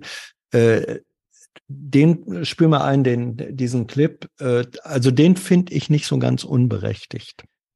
Du meinst Stegemann, dein Sechsten? Ja. Okay, ja. hier. Ich würde mal sagen, alle hier im Raum sind gegen Diskriminierung. Die Frage ist ja nur, mit welchem Mittel versuchen wir das? Und deshalb habe ich auf diese Protestlogik abgehoben. Protestlogik oder Aktivismus ist ja im Prinzip eine Beschleunigungstechnik gegen die Langsamkeit von demokratischen Verfahren. Also sie ruft den Ausnahmezustand aus, damit die Sachen nicht so unfassbar lange in irgendwelchen Arbeitskreisen diskutiert werden und am Ende vielleicht auch gar nicht so schön entschieden werden, sondern sie versucht quasi eine Ad-Hoc-Erscheinung herbeizuführen. Und das hat offensichtlich eine wachsende Faszination auf Menschen und dann sind wir natürlich in dem großen Bereich des Populismus drin. Also der Populist sagt ja, es gibt das eine große Problem, wir und die anderen, wir die Guten, die anderen die Bösen. Das kann man jetzt unterschiedlich aufladen, dieses wir, die. Und ich sage euch, ich weiß, wo die Lösung ist. Und deshalb folgt ihr mir und dann werde ich euch ins gelobte Land führen. Das ist ja quasi die super einfache, super brutale Reduktion von Komplexität und die löst offensichtlich, weil die Welt eben so schrecklich chaotisch und immer chaotischer wird, bei immer mehr Menschen eine große Sehnsucht aus. Und das ist das, wovor ich ja wirklich Angst habe, dass diese Sehnsucht immer weiter getriggert wird auf unterschiedlichsten Ebenen. Sie wird von ganz rechts und von Identitätspolitik und von Wokeness. Immer, immer sind es eigentlich, das ist es dieselbe Methode, eine einfache, radikale, befreiende Lösung für einen irgendwie gefühlten gordischen Knoten anzubieten. Also, wir haben jetzt ein paar Vertreter mhm. von letzter Generation, Fridays for Future und so weiter gesehen, bei Lanz, auf der Bühne, überall ist da irgendeiner aufgetreten mit so einem Spruch, auch nur im entferntesten, ich führe euch ins gelobte Land, bitte folgt mir nach? Oder war der Nein. Tenor da nicht mehr, Leute, wir wollen einfach nur die Komplettkatastrophe verhindern, wir haben davon gar nichts. Wir wollen auch wir nicht. Das, wir wollen das gelobte Land so. verteidigen. Ja, es ist ja. wirklich diese, ja. äh, also dieses Leben in der Welt aus Wille und Vorstellung, was der Stegemann uns hier vormacht, ja, das ist echt nicht, das ist wirklich ein bisschen übertrieben. Ja, auf der anderen Seite ähm, hat er, du hast recht, Stefan, wenn wir uns die Protagonisten, äh, meistens ziemlich klug argumentierende Menschen oder mindestens nachvollziehbar argumentierende Menschen angucken. Aber es gibt ja auch einen äh, Diskurs auf anderer Ebene. Ähm, und wenn einem dann relativ häufig äh, entgegengehalten wird, wenn man versucht, argumentativ äh, etwas zu begründen, wenn du dann nur liest, äh, alter weißer Mann äh, und alleine deswegen falsch. Äh, also diese, diese Form von, von verballhornender äh, Kürze, mhm. äh, bei, das war bei Trump dann eben Fake News, ja, liberale ja, Fake News. Also dies, mhm. Diese Form von Verkürzung gibt es eben auch aus dem, ich sage es jetzt mal, Lager. Und wenn er da auf äh, solche systemischen äh, Prozesse hinweist, damit hat er nicht so ganz Unrecht. Aber wir müssen doch hier klar differenzieren zwischen so einem Klamauk-Scheiß Blödsinn wie von Sophie Passmann, die halt solche bekloppten mhm. Bücher schreibt, und ganz legitimen Ansprüchen wie nenn's bitte nicht Zigeunersoße, weil ich komme ja, äh, und so weiter. Ja, ja, da ja, kommt ja. doch keiner mit. Äh, das gelobte Land, ja, nenn's nicht Zigeunersoße, wir wollen ins gelobte Land. Bist du bescheuert? Du kannst es doch hier nicht aufhalten auf unserer Autobahn ins gelobte Land. Das gibt's doch so gar nicht. Das ist nur ausgedacht. Das ist einfach, die haben sich hier ihren rosa Elefanten einfach mitten in den Raum gestellt. Und ich glaube, du kannst auch äh, ihn wenn auch nur an diesem einen Clip, auch nur verteidigen, weil jetzt du wiederum zu früh diesen Clip abgeschnitten hast. Ich lies mal, ich lasse mal durchlaufen, wie dieser Clip ja. direkt im Anschluss weiterging. Und das ist aber etwas, mit Luhmann und Habermas Legitimation durch Verfahren. Ich glaube, was wir mühsam gelernt haben nach 45 ist doch, dass wir es aushalten, dass es nicht den Führer gibt, der uns ins gelobte Land führt, sondern dass wir aushalten müssen, dass wir ja, miteinander das mühsam herausfinden, was das Richtige ist. Und dieses Aushalten des mühsamen Herausfindens, das erlahmt. Und es erlahmt auf eine wirklich brutal schnelle Art und Weise. Und das halte ich tatsächlich für eine wirklich gefährliche Situation. Ich fasse ja. kurz zusammen, der Clip geht gleich noch weiter. Mhm. Es ist eine wirklich gefährliche Situation, wie er sagt, dass diese Woken immer noch einen Führerwunsch haben. Und da frage ich mich, worüber redet er gerade, ja? Worüber redet er gerade? Ist das hier irgendwie so eine Selbstbelustigung, die da auf der Bühne stattfindet von so einem Intellektuellen, der irgendwie Oma Erna vor sich sitzen sieht und denkt, ich halte hier jetzt mal einen geilen Vortrag? Äh, du hast es verstanden, Oma Erna, du kommst aus dem Zweiten Weltkrieg raus, du hast verstanden, du brauchst keinen Führer in deinem Leben, aber die Woken, die heute dein Leben bedrohen, die hängen ja immer noch im Führerwunsch nach. Und deswegen das, machen wir hier eine Veranstaltung. Wir, da sind das wir sagt er ja nicht. Na klar, der hat das aber gesagt. Aber da wären wir bei der Umkehrung, die Rechten wollen Führer. Absolut, das ist diese Umkehrung. Ja, ja er, was, was er sagt und deswegen äh, äh finde ich gut, was er an dem, an dem Punkt sagt, ähm, dass in Form von äh, Reduktion, von der Argumentation, in der, wo du relativ schnell, und das ist bei manchen schlicht und einfach so, bei äh, ziemlich einfachen Etiketten landest, da steckt drin, ähm, dass der, dass, dass die diskursive äh, Konsensfindung einfach behindert und erschwert wird. So, dass diese Beobachtung, äh, dass das in der Struktur drin ist, würde ich absolut teilen. Äh, ich würde sie nicht als Gefahr so dramatisch ja. hochhängen, wie das mindestens die, die ihn da eingeladen haben, wohl gerne hätten. Jetzt ist er Professor an der Schauspielschule. Er inszeniert sich da auch selbst und er gefällt sich auch selbst, hat er da auch mal eitel gesagt, in der Rolle, ich bin jetzt hier der Buhmann äh, und so. Mhm. Also er überinterpretiert das, ähm, aber in dem, was er sagt, steckt, finde ich, ähm, auch ein mehr als ein Körnchen, ein Aber Korn, ein größeres Korn von Wahrheit. Ich will nichts anderes wollte ich sagen. Ich musste, ich, ich musste, ja. ich musste lachen, weil beim Clip davor meinte er ja so, ja, wir sind hier ja alle gegen Diskriminierung und dann ja. das Gesicht von Anna Schneider. Also, so, so, hm, sind wir wirklich? Weiß ja, nicht, ich, ich weiß nicht so. Bin Hans, ich, will genau das Gegenteil behaupten von dem, was du jetzt gesagt ja. hast. Aber nicht, um darüber ja. zu diskutieren, sondern nur, ja. damit sich okay, der Hörer im Wettstreit der Argumente hier nicht einem Führerwunsch anhängt, sondern nicht aufstehen. Hans, nicht aufstehen. Nein, nein, nein. Also, ich würde habe sagen, mich ange ich, ich, ich habe mich festgeklebt auf dem Stuhl. Mhm. Das, was die hier kritisieren, ist ja, dass die von ihnen kritisierten, nämlich die angeblich Woken, Raumgewinne haben. Und zwar echte. Ja, wir reden jetzt über das Klima, weil es den Jungen von Bedeutung ist. Ja, wir haben jetzt überall so Quotenregelungen in den Parteien bei den Listenaufstellungen, weil das ein Anliegen in der Gender-Dimension ist und so könnte man die Liste irgendwie durchgehen. Ja, Armut zum Beispiel müsste in Deutschland auch nochmal so thematisiert werden, dass die 15 Millionen, die irgendwie betroffen sind von dem Niedriglohnsektor und so, dann auch wirklich mal schicksalsgemeinschaftlich aufstehen und einfach sagen, nee, Lindner, ich finde es nicht so cool und Lindner dann wirklich mal zurückstellen muss. Ja, also Raumgewinne gegeben werden müssen.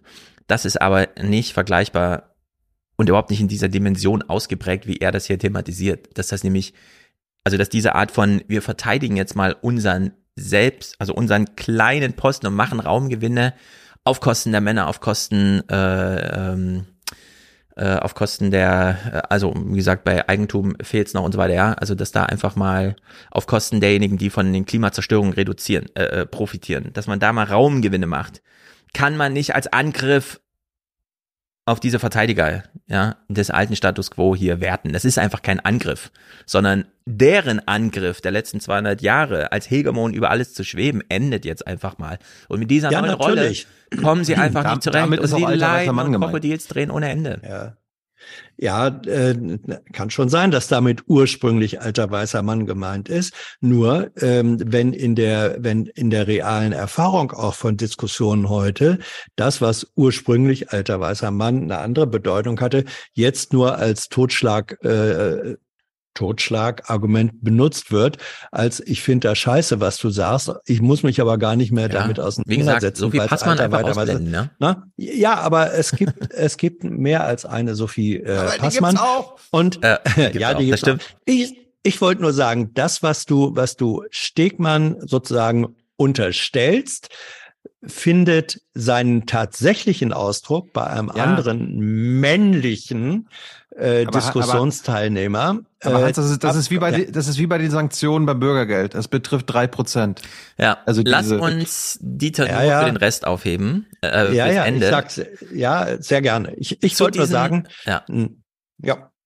Ja. Zu diesen Raumgewinnen gibt's ja mal Christina Schröder zu spielen, die nämlich ja, jetzt mal so richtig kurz darstellt, anhand der Frauenquote, ja. wo sie glaubt, das Problem ist und danach schätzen wir das nochmal ein. Ich finde, es, ja. es führt auch nochmal weiter, wenn man sich wirklich mal, mal überlegt, was, was denn die Regelungen, über die wir hier reden, auf individueller Ebene bedeuten. Also wenn wir zum Beispiel mal das Thema Quote Mann-Frau nehmen, das kann ja bedeuten, dass in manchen Unternehmen die Zukunftschancen von einzelnen Männern auf bestimmte Karriereperspektiven wirklich auf Jahre hinweg massiv eingeschränkt sind, vielleicht sogar nahezu null sind. Das kann es ja bedeuten.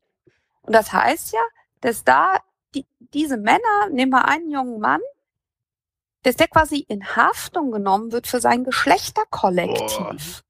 Wir kaufen das immer so als was Normales, aber das ist doch eigentlich eine absurde Sichtweise. Der, ein Mann wird in Haftung genommen für sein Geschlechterkollektiv mit der Argumentation, dass andere Mitglieder dieses Geschlechterkollektivs in der Vergangenheit vielleicht oder tatsächlich Vorteile hatten. Und deswegen soll er jetzt seine Karrierechancen, an dem vielleicht der Wohlstand seiner Familie hängt, zulassen, dass die massiv eingeschränkt werden. Der hat doch auch nur ein Leben. Ja, also sie beschreibt genau das richtige Phänomen. Nur für Ja. sie ist das ein Problem, obwohl es die Lösung ist. Genau, also der Mann, der sonst immer einen Vorteil hatte, wenn der Chef einen neuen, neuen Nachfolger gesucht hat und weil er ein Mann war, hat er den Vorteil gehabt, weil es ist nachgewiesen, dass äh, Vorstandsvorsitzende, Chefs und so weiter sich dann lieber einen anderen Typen suchen. Ja. Und dieser Vorteil verschwindet jetzt oder soll verschwinden und das ist für sie ein Angriff. Und ein, also quasi der, der Vorteil, der jetzt weg ist, ist dann jetzt ein Nachteil. Ja, Obwohl es- jetzt quasi meine- Level Playing Field ist. Es fehlt halt jemand in dieser Veranstaltung, der hier in diesem Moment dann einfach ihr sagt, ja, Frau Schröder, da eine Karrierechance sich nicht verwirklichen zu lassen, ist genau Sinn und Zweck der ganzen Angelegenheit, weil nämlich dadurch die Karrierechance eines anderen Menschen überhaupt erst ermöglicht wird, die übrigens auch Familie hat und der es dann auch schlecht ging und die auch nur ein Leben hat und so weiter. Und das verstehe ich nicht, warum sie das so klar und deutlich beschreibt, was das Phänomen ist, aber nicht sieht, dass sie natürlich hier nicht nur über den Mann spricht, sondern auch über den von dem Mann verdrängten anderen. Ja? Sondern wir haben Weil ja das kein Nullsummspiel. Nein, haben Karriereleitern, die oben dann enger werden, Hierarchiestufen. Weil, weil das bei Konservativen und Neoliberalen die Unfähigkeit ist, Betriebswirtschaft und Volkswirtschaft äh, Mm. sozusagen zusammenbringen äh, bringen zu können.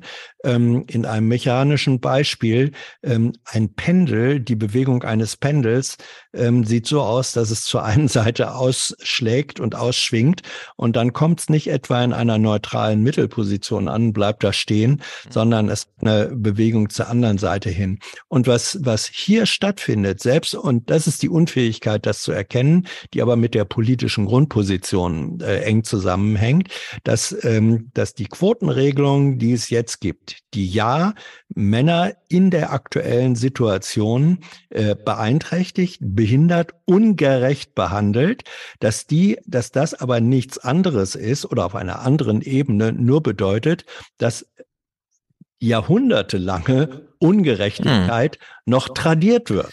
Ja, ich finde, das das wirklich- diese Ebene, diese Erkenntnisebene ist ihr einfach äh, nicht gegeben. Ja, Und oder, oder sie hat die Ja. Erkenntnis und verteidigt die jahrhundertealte Praxis. Genau. Ja. Und es ist wirklich bemerkenswert, dass wir hier eine Diskussion haben mit jemand auf der Bühne, der etwas sagt, wo ich mit der genau entgegenteiligen Meinung sage, also ihr sagen würde, sie haben es genau richtig beschrieben. Ja, ja. Nur das ist nicht das Problem, sondern das ist das Feature der Mhm. Lösung. Deswegen machen wir das überhaupt nur. Verstehen Sie? Ja. Aber wir streiten uns hier gar nicht darüber, dass der Sachverhalt genau so ist, denn der ist genau Ja. so. Wir teilen Und das- zuerst auf, das, äh, also ja, wir nehmen das richtig gilt- die Axt und Mhm. hauen die ganze Hierarchie in zwei. Ja. Und dann das haben wir nur noch gilt- eine halb so große, aber doppelt.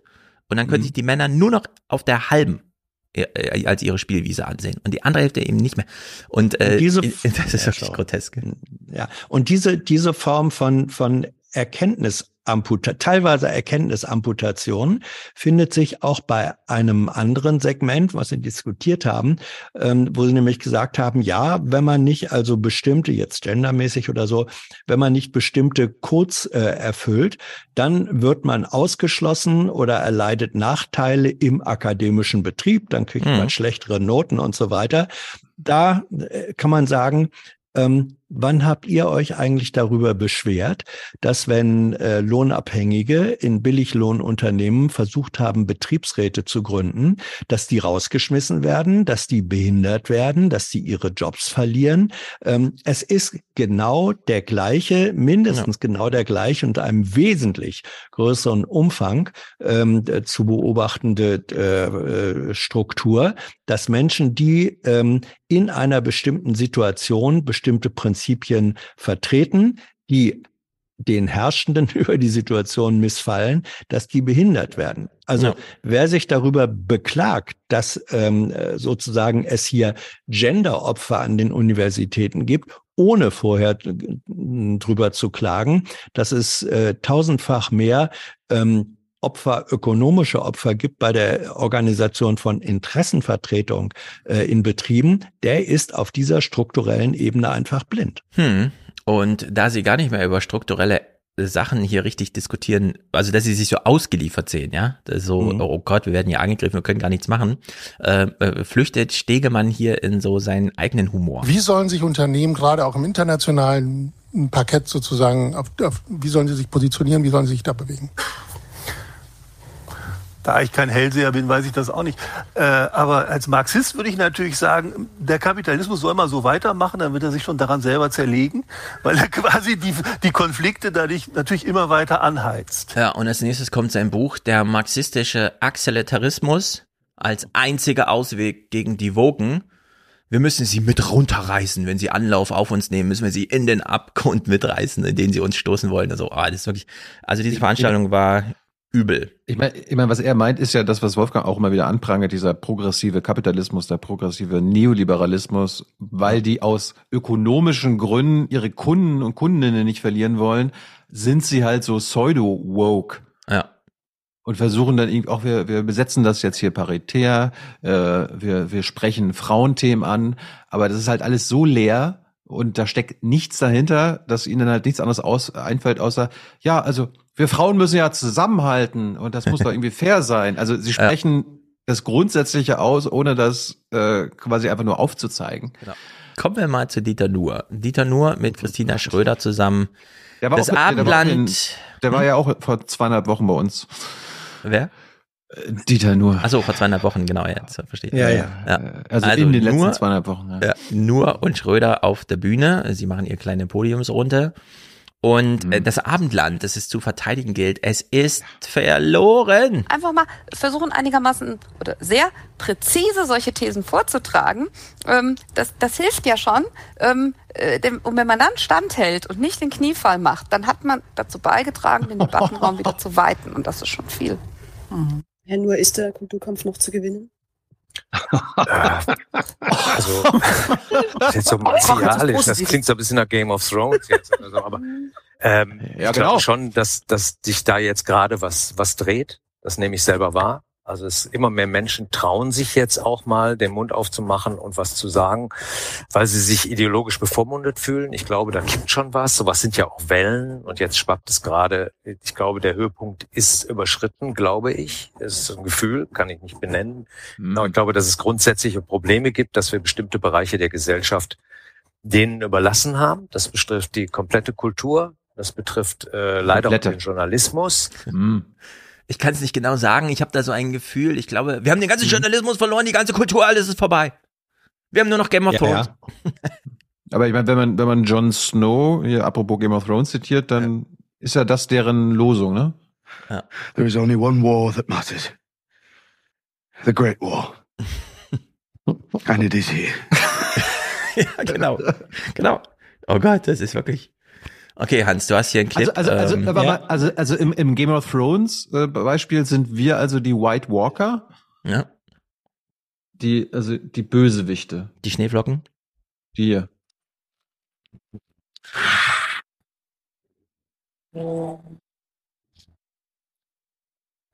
Ja. Das sind. Ja, das sind wir. Ja, also das ist, äh, das kann man ja sozusagen äh, fast noch ironisch nehmen, ähm, was nur da erzählt. Ähm, aber es gibt eine Passage, das ist eigentlich für mich die erschreckendste äh, dieser ganzen Veranstaltung gewesen. Und zwar von Dieter Nuhr. da spielen ganz viele Dinge eine Rolle. Da, da äh, gibt es eine inkonsistente, ein inkonsistentes ideologisches Gewaber, was die öffentliche Meinung übernommen hat. Und das trifft auf eine Bevölkerung, die fassungslos davor steht. Wenn man jetzt draußen, das, dazu kommt ja noch, wir sind jetzt hier in Berlin. In Berlin ist ja die öffentliche Meinung nochmal anders als irgendwo im Westen der Republik. Wenn man, In wenn Frankfurt? man durch Bochum läuft, glaube ich, oder diese Orte, wo Linke glauben, da wären sie eigentlich zu Hause, da gibt es eine ganze, da, da gibt es eine Bevölkerung, die überhaupt nicht mehr weiß, wovon reden die da eigentlich in Berlin. Das wird auch in Berlin verortet, ja, dies, dieser, dieser Wahnsinn. Und ähm, man hat das Gefühl, dass hier eben eine machtvolle kleine Elite versucht zu steuern gegen einen Großteil der Bevölkerung. Und das ist zutiefst antidemokratisch, was Ah. sie da tut. Das stellt unsere Demokratie in Frage, weil wie kann ich noch freie Wahlen veranstalten, wenn die Information offensichtlich angstgesteuert einseitig ist? Ja, also das, ge- das Bazooka, Bild, was er da, hier einmal ja, ja, also es gibt keine freien demokratischen Wahlen mehr. Die Demokratie ist in Gefahr. Äh, eine kleine äh, Elite äh, steuert äh, alles. Ein sozusagen, äh, also das ist 1984 und ich weiß nicht was, äh, alles zusammengenommen. Äh, genommen. Und äh, ich weiß nicht, ob er das selber glaubt. Äh, wenn er es selber geglaubt, dann ist er tatsächlich äh, Gefangener seiner eigenen Bubble. Hm. Weißt du, weißt du, woran er mich erinnert hat? An die hier. Ich bin unter Hitler geboren und drei Jahre aufgewachsen. Dann kam Stalin. Ich kenne alles. Und jetzt, und jetzt kriegt man eine grünen Idiotendiktatur oder was? Naja, Genau. also äh, nee, Hitler nicht, aber aber es ist es Nee, ist Ökodiktatur hier. es ist eine es er, er zeichnet das Bild ähm, einer linksgrün versifften Verschwörungslogik. Ja. Mhm.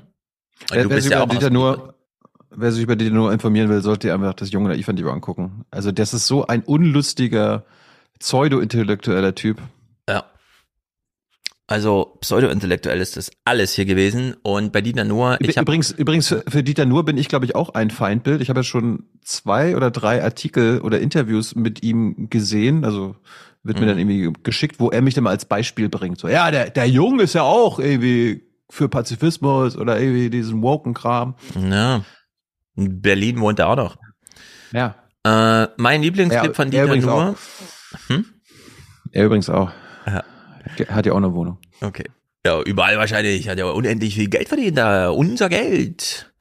Dieter Nuhr, ich habe einen Lieblingsclip von ihm. Er hat nämlich am Ende diese totale, ähm, wie soll man sagen, er versteht gar nicht den Unterschied zwischen einem Politiker und einem Kabarettisten. Für ihn ist einfach alles Kaparatismus. Und das ist wirklich so grotesk. Wie gesagt, ganz wichtige Dinge sind ästhetischer Art. Und die haben was mit dem Gefühl zu tun. Wie, wie, wie ist der, wenn der vor der Kamera spricht und diese politische Sprech, den die drauf haben, der ist ganz furchtbar. Der, der, deswegen hat der Habeck so einen Erfolg. Ich meine, jeder hat, wenn Habeck gesprochen hat und wurde inhaltlich, da muss man schon ziemlich dämlich sein, um nicht bemerkt zu haben, dass der Mann von Tuten und Blasen keine Ahnung hat von dem, was er da macht. Aber er spricht es so aus, er hält den Kopf schräg nach unten und denkt beim Sprechen und es dauert offensichtlich sehr lange bei ihm. Und dann denken die Leute aber, ah, der ist nett. Ja. Und das ist der Punkt. Hier geht es um ästhetische Fragen, die Erfolge ausmachen. Das ist ganz, ganz wichtig. Und das würde ich mal versuchen jetzt. Hier sind Parteien gefragt, die die bürgerliche Weltbilder transportieren wollen. Aber mal zu fragen, wie transportiere ich denn das? Welches Transportmittel verwende ich? Ich weiß noch, ich weiß noch, wie er sich mit Händen und Füßen gewehrt hat, Hans, äh, als ich ihm unterstellt habe, dass er eigentlich ein konservativer oder ein liberal-konservativer ist. Na, er wollte sich ja nicht einordnen. Ist er jetzt, also ist ein Kabarettist nicht eigentlich, muss er nicht immer links sein und er ist Ja, auf, auf keinen Fall links. Typ ist neidisch auf Habeck, weil er eine bessere Fernsehshow macht als er. Ja. Wenn er irgendwo im Interview ist oder so. Das ist Anlass Ja. dieser Kritik hier. Oh, Und gleichzeitig Ja. gibt er da seine Antwort selbst, sondern er sagt, alles ist subjektiv, alles ist Geschmackssache. Genau, Dann muss er damit leben, dass, dass, dass verschiedene Menschen verschiedene Geschmäcker haben. Ja. Da kann, da kann er gar nicht, kann er gar nicht gegen angehen. Aber Es ist jedenfalls, es steht schlecht um unsere Republik. Wir sollten mal eine Veranstaltung machen, um uns äh, dagegen hier zu wehren. Ja. Gegen diesen Suffizienzmarxismus, der immer irgendwas, also dieses Pendeln zwischen Habermas und Luban hat mir besonders gut gefallen. Das ist so völlig, ich bin so lost, ich bin verloren, was, was sage ich auf der Bühne? Und dann macht man einfach den Quatsch wie der Ja, Stegemann. Das was, also zu dem, äh, was zu den jetzt, äh, wie gesagt, Stegmann, äh, dem würde ich mildern. Nein, der hat mir in, in Teilen wirklich gut gefallen, weil er der Einzige war, der Mir der nicht. ja, ist ja jetzt auch deutlich geworden. Ist ja auch Nicht okay. aufstehen, Hans, nicht aufstehen. Ähm, ich bin doch festgeklebt, sage ich doch.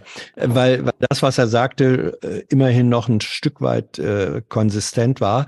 Äh, zur absoluten Inkonsistenz der andere, all der anderen gehörte, dass sie sich ähm, äh, auf einen Diskursbegriff bezogen, nämlich den von äh, Foucault, äh, wo automatisch äh, Foucault sagt ja verkürzt gesagt, äh, mhm. wer die Herrschaft über die Sprache hat, hat die Herrschaft äh, oder oder politische Herrschaft und Macht ist äh, verbunden oder nicht denkbar ohne sprachliche Herrschaft.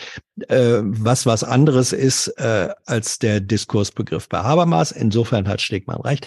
Ähm, Sie alle beziehen sich explizit auf diesen Foucault'schen Diskursbegriff und ich glaube, Sie würden ansonsten erschrecken, wenn Sie wüssten, was Foucault noch so alles gesagt und geschrieben hat. Ähm, das heißt, Sie benutzen auch in willkürlicher Weise äh, die Gedanken und Ideen von Intellektuellen als reinen Steinbruch, wo sie ja. ohne jegliche Rücksicht auf Konsistenz dass die Brocken, die ihnen passen, äh, rausbrechen äh, und behaupten, das sei nun äh, eine, ein eigenes Mauerwerk, was sie da bauen. Und das ist diese Buchdeckelphilosophie, weißt du, wenn du glaubst, ja, wenn das, das wenn das die Produkt, wenn, wenn das die Produktionsform dieser Denkfabrik ist, dann glaube ich, deren Produkte werden keinen sonderlich äh, großen Bestand haben und wenig zur Befriedigung von Bedürfnissen beitragen. Eigentlich ja. können wir doch froh sein, dass das so bekloppt ist, wie die reden. Ja. Ja, irgendwie schon. Also so schwach. Ja, es war jetzt auch nicht. Also Dieter Nuhr, klar, bringt ein bisschen mediale Resonanz mit, aber ansonsten war das ja auch kein Podium, wo man jetzt denkt, oh, das ist aber interessant, dass da der auch nochmal zu hören war. Äh, in der Hinsicht. Ähm, ja, man kann auch einfach einen Haken dran machen. Wir haben jetzt noch gar nicht über die Midterms gesprochen und es ist schon 14.30. Das ist äh, Das ist ja schon über Midday hinaus. Das ist ich ja schon wieder 20 Clips. Für den Podcast. Hm. Du hast noch wie viele Clips? 20. 20. 20. Ja. Also okay. Midterms, äh, Midterms, lass uns, lass uns fix machen. Habe ich nur einen Clip äh, vom Moment, Moment, Moment. Mhm. Hier. Äh, vor der Wahl, 7. 7. November, also ein Tag, das war der Montag. Äh, Elmar Tevis hat schon mal eingebaut, für den Fall, dass die Demokraten haushoch verlieren, dann haben sie natürlich gleich wieder ein, eine Ausrede, nämlich Putin. Landesweit gibt es rund 300 Kandidatinnen, die die Lüge von der angeblich gestohlenen Präsidentschaftswahl weiter verbreiten. Als künftige Parlamentarier, Gouverneure, Innen- und Justizminister könnten sie Donald Trump, falls er wieder antritt, 2024 auch bei einer Niederlage wieder ins Amt verhelfen. Auch Russland befeuert nach Recherchen der New York Times die Polarisierung bei den US-Wahlen Putin-Berater Jewgeni Prigozhin bestätigte jetzt die Einflussnahme. All das keine guten Nachrichten für Amerikas Demokratie. Jo, wir wissen ja heute, kein einziger von diesen in Frage stehenden gefährlichen Republikanern hat irgendein Wahlamt gewonnen. Und mhm. auf der politischen Seite ist sogar im Senat noch ein Posten Richtung Demokraten geflippt. Also äh, nichts von roter Welle und so. Aber um Tewissen in Schutz naja. zu nehmen, will ich mal diesen einen Clip hier spielen. Denn Wieso ist der so leise? Na, ich guck gleich mal. Jedenfalls, Tewissen versucht so ein bisschen, ja, Demoskopie, wir wissen ja, das hat bisher immer ein paar Schwierigkeiten gehabt. Also das ist am, äh, noch rechtzeitig vor der Wahl, am achten, also als die Ergebnisse so äh, irgendwie kurz vorher, einen Tag vorher, dass man, er hat versucht nochmal einzufangen. Wir wissen aus unseren Reisen, dass ganz offenbar den Demokraten es gelungen ist, sehr, sehr viele Wähler alleine im Bundesstaat Arizona mehrere 10.000, 30.000 neu zu registrieren. Das sind neue Wähler, die vorher nicht gewählt haben. Und die sind im Grunde genommen unbeschriebene Blätter für die Wahlforscher. Das heißt, man weiß nicht, in welche Richtung das geht und die können in diesen engen Ergebnissen wirklich einen Unterschied machen. Und das Zweite ist, viele Menschen weigern sich, den Wahlforschern Auskunft zu geben in dieser polarisierten Stimmung, ob sie für den einen oder den anderen stimmen werden. Also könnten die Umfragen vielleicht auch nicht stimmen. Darauf setzen die Demokraten aber zum Schluss muss man sagen, es ist wohl mehr Hoffnung als Realität. Ja, am Ende war ganz schön viel Realität. Klar, Hoffnung auch, aber es war eben dann am Ende wirklich auch Realität. Ändert nichts daran, dass die letzten zweieinhalb Wochen in Deutschland im öffentlich-rechtlichen Abendnachrichtenjournalismus nichts passiert ist. Es gibt weiterhin nur einen Protagonisten und der heißt Donald Trump. Es ist wirklich brutal. Ne, Ich meine, äh, klar, jetzt gab es keine rote Welle in dem Sinne, dass die alles gewonnen haben, was man hätte win gewinnen können. Aber dass Trump und die Republikaner jetzt keinen Erfolg gehabt hätten, würde ich auf keinen Fall sagen. Sie haben halt nicht den vollen Erfolg errungen. Es gab nicht den, das Worst-Case-Szenario, aber sie haben das Haus gewonnen. Also das Repräsentantenhaus, das werden Ja. sie heute gewinnen offiziell. Äh, Trump, Trump wird seinen Präsidentschaftswahlkampf ähm, verkünden. Äh, die Republikaner werden jetzt alles blockieren, was Biden und die Demokraten auf den Weg bringen wollen. Und sie haben auch in verschiedenen äh, Unterämtern, wie man so schön sagt, ne, auf Wahlleiterebene, auf äh, äh, Innenministerebene, haben sie tatsächlich viele, viele Ämter gewonnen. Also nicht alle verloren, Stefan. Ja, also äh, hier am Und das ist halt 13.. problematisch. Das ist halt Ja. problematisch für die Wahl dann 2024. Also wir haben im Presseclub, äh, so habe ich es auch äh, in den amerikanischen Podcasts gehört, das Bild ist schon eher so. Ein weiteres Ergebnis steht ebenfalls bereits fest. In keinem der wichtigen Swing States haben es bisher Wahlleugner in Ämter geschafft, in denen sie künftig für die Wahlaufsicht zuständig gewesen wären. Ja, Tagesthema das natürlich nicht Presseclub. Also diese äh, radikalen, wir können hier auf Länderseite einfach mal in die äh, ja. Bundeswahl eingreifen, ist so Aber, aber die Betonung war, also es war richtig, was sie gerade gesagt hat, aber Betonung auf Swing States. Es gibt so, ähm, so, Staaten, die eben keine Swing States sind, die äh, traditionell rot sind, Texas, Arizona und so weiter, und da haben die gewonnen. Aber da ist auch im Grunde egal, ja. Wir wissen ja, dass in Amerika nur noch die Swing States entscheidend sind. In Kalifornien lohnt es sich ja überhaupt nicht mehr wählen zu gehen. Und in Also Texas ich, auch nicht. äh, ganz simpel gesagt, wer eine rote Welle ankündigt ähm, und dann wird eine rote Pfütze draus, Ja. äh, ist Also sehr wir- weit von genau. der Erreichung seiner Ziele entfernt. Und das ist eine relative Niederlage. Eine Ja. relative, keine Ja, absolute, aber bei- eine relative. In Sachen Erwartungsmanagement, ja. ja, natürlich, natürlich. Na, wir gehen diese Aber wenn mal durch, denn die Frage, die uns alle interessiert, ist ja nicht so sehr, wer hat jetzt irgendwie diese Midterms und so weiter.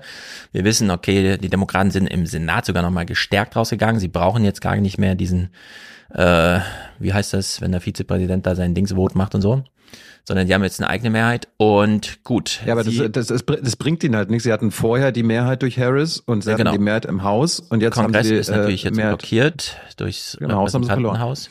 Wobei es Repräsentantenhaus, und das ist ja interessant, die, die die Republikaner haben jetzt die Mehrheit und die Frage ist ja, welche? Und die beginnen ja jetzt, vielleicht dann tatsächlich heute, wenn Trump seine Präsidentschaftskandidatur erklärt. Wir gehen es jetzt mal hier durch, wie die heute Journals und Tagesthemen das gemacht haben. Wir beginnen mal beim neunten.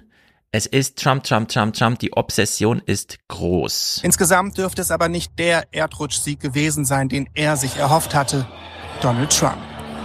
Trotzdem schreibt er auf seinem eigenen Social-Media-Account bei Truth Social, während die gestrigen Wahlen in gewisser Weise etwas enttäuschend waren, war es aus meiner persönlichen Sicht ein sehr großer Sieg. 219 Siege und 16 Niederlagen. Wer hat jemals besser abgeschnitten? Wenn er genau damit meint, unklar. Generell gilt, für Trump und die Republikaner hat die Wahl wohl mehr Fragen aufgeworfen als Antworten geliefert. In der Tat, vermutlich hatten sich viele Trump-Fans unter den Republikanern das so vorgestellt. Erst die rote Welle bei den Midterms, am besten mit vielen Siegen der von Donald Trump unterstützten Kandidaten und dadurch dann gehörig Rückenwind für eine erneute Präsidentschaftskandidatur Trumps in zwei Jahren. Doch wie sieht das jetzt aus? Stefan Niemann. Er kennt es, das Spiel mit den Kameras. Doch Donald Trump wirkt leicht gequält am Wahlabend. Der Ex-Präsident hat Mühe, das Abschneiden der von ihm unterstützten Republikaner als Erfolg zu verkaufen. Well, thank you very much, everybody. This has been a very exciting night. Was für eine aufregende Nacht. Viele Rennen sind noch heiß umkämpft. Wir verfolgen das hier. Ja, ich würde sagen, er hat auch Mühe mit der Fortbewegung. Das ist ja mittlerweile eine Zeitlupe auch bei ihm. So eine Coolness, Lässigkeit, die sich da, uah, mit der er ganz schön viel verstecken will. Es ist ähm, so, dass das Heute-Journal jetzt endlich, man hätte es vielleicht auch schon ein bisschen früher machen können, nicht umso sehr die Gefahr zu zeigen, dass der Typ jetzt Präsident werden kann, also Ron DeSantis, sondern um überhaupt mal zu zeigen, wie ist eigentlich die äh, Partei da gerade drauf, die Republikaner. Die Midterms zu nehmen ist vielleicht nicht schlecht, denn äh, DeSantis hat ja nun doch äh, einige, pff, wie soll man sagen, Show-Dinger hingelegt, so auf der Bühne, die ihm ja da geboten wurden. Er strotzt jedenfalls vor Kraft. Im Rennen um das Gouverneursamt im US-Bundesstaat Arizona deutet sich dagegen eine Hängepartie an. Die Demokratin Katie Hobbs und die Republikanerin Carrie Lake sind nur etwa 12.000 Stimmen auseinander. Vor allem ein Wahlergebnis bei den Republikanern dürfte ein schlechtes Zeichen für Trump sein. Der klare Erfolg seines größten innerparteilichen Rivalen, Ron DeSantis. Ähnlich radikal wie Trump bleibt er mit klarer Mehrheit Gouverneur von Florida. Danke für eure Unterstützung hier in Florida. Wir haben nicht einfach nur die Wahl gewonnen, wir haben die politische Landkarte neu geschrieben. Und vielleicht bleibt das jetzt auch der Tenor, denn das war am 9., am 13. wird es hier auch thematisiert. Dass Trump und seine Kandidaten bei den Wahlen einen solchen Dämpfer erhalten haben, sorgt nun parteiintern für Kritik. This should have been a huge. Das hätte eigentlich eine riesige rote Welle sein sollen. Doch Kandidaten, die die Wahlen von 2020 anzweifelten und Verschwörungstheorien verbreiteten, wurden fast allesamt zurückgewiesen. Das ist im Grunde die dritte Wahl in Folge, die Trump uns vermasselt hat. Es ist wie beim Baseball. Dreimal nicht getroffen und du bist raus. Nur in Florida gab es eine rote Welle. Hier wurde der ultrakonservative Republikaner Ron DeSantis haushoch als Gouverneur wiedergewählt. Der 44-jährige smarte Yale-Absolvent und Militärjurist gilt als der neue Held der Republikaner. Der ja dann auch gleich seine 20% Vorsprung oder so da eingefahren hat, ne? Das, ist, das, ist das, das ist die große Gefahr für Trump und auch für die, die amerikanische Demokratie, dass DeSantis, DeSantis halt nicht nur republikanische Wähler bekommen hat, sondern ja. auch Demokraten in Florida ihn gewählt haben, weil dieselben Demokraten haben bei den anderen äh, Ämtern Demokraten gewählt, außer bei mhm. DeSantis. Und DeSantis äh, nur zur Einordnung, das ist im Grunde ideologisch äh, ein noch gefährlicherer Typ als Donald Trump. Eben, ja, und das ist, ist ganz der, wichtig für deutsche Journalisten, ja, das zu verstehen jetzt. So, ja, der, ganz kurz, deswegen, das, nee, das, deswegen lass mich das sagen. Äh, in den USA wird gesagt, DeSantis ist Trump with brain. Genau, er ist, er ist äh, mindestens rechtsradikal ja. und was ihn, was ihn krass von Trump unterscheidet und warum Trump Probleme bei der Republik republikanischen Basis hat. Und dafür muss man zum Beispiel nur No Agenda hören. äh, DeSantis ist anti-vax. Also er ist gegen Impfungen. Er ist Corona, quasi, quasi Corona-Leugner. Und das ist Trump nicht. Trump ist nicht ja. gegen Impfungen. Und das nehmen viele Trump übel bei der bei den republikanischen Basis. Und DeSantis hat den großen Vorteil im Vergleich zu anderen äh, prominenten Republikanern, die gegen Trump antreten könnten. Er ist nicht auf irgendwelche republikanischen Spenden angewiesen. Er hat nämlich einen Mäzen in Florida im Hintergrund, der auch Billion, Billionaire ist, also Milliardär. Ja und äh, dadurch Trump auch finanziell gefährlich werden könnte. Am Ende geht es nur darum, Wahlen zu gewinnen. Und wenn die Parteimeinung ist, du hast jetzt dreimal eine Wahl versemmelt, nämlich deine eigene ja. Wiederwahl in Sand gesetzt, dann diese Georgia-Nachwahl, womit wir den Senat verloren haben, wahrscheinlich meint er das, und dann jetzt die Midterms ist das einfach ja. gruselig. Und wir hören hier mal einen Ausschnitt von Chris Christie. Mittlerweile wird nämlich Trump von allen Moment, Moment, Moment. Aber dass die republikanische Elite, wo Chris Christie und andere dazugehören, die wir jetzt auch gerade mal ganz gehört haben, immer gegen Trump sind und äh, auf waren, ist ja keine Frage. Aber am Ende entscheiden bei den Republikanern wieder die Basis und das.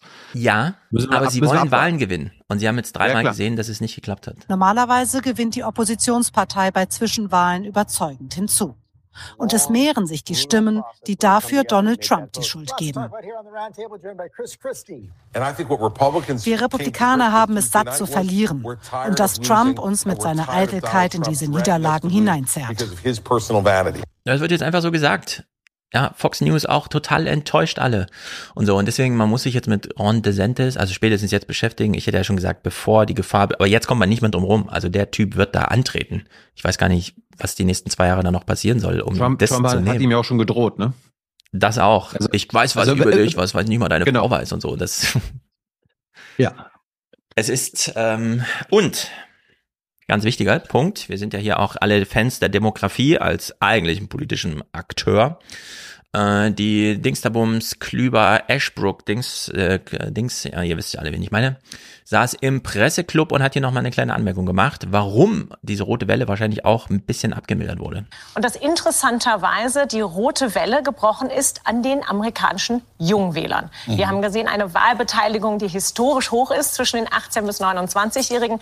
Die haben fast jede republikanische Wahl der 65-Jährigen plus wettgemacht numerisch. Also es tut okay. sich was in Amerika. Also die Jungen haben eine große Rolle gespielt, waren engagiert dabei.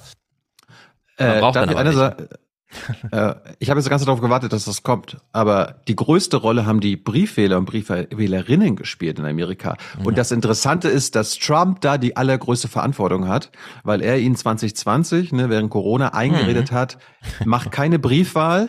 Dort wird geschummelt. Das ist äh, Fake. Äh, macht ja, das nicht. Genau.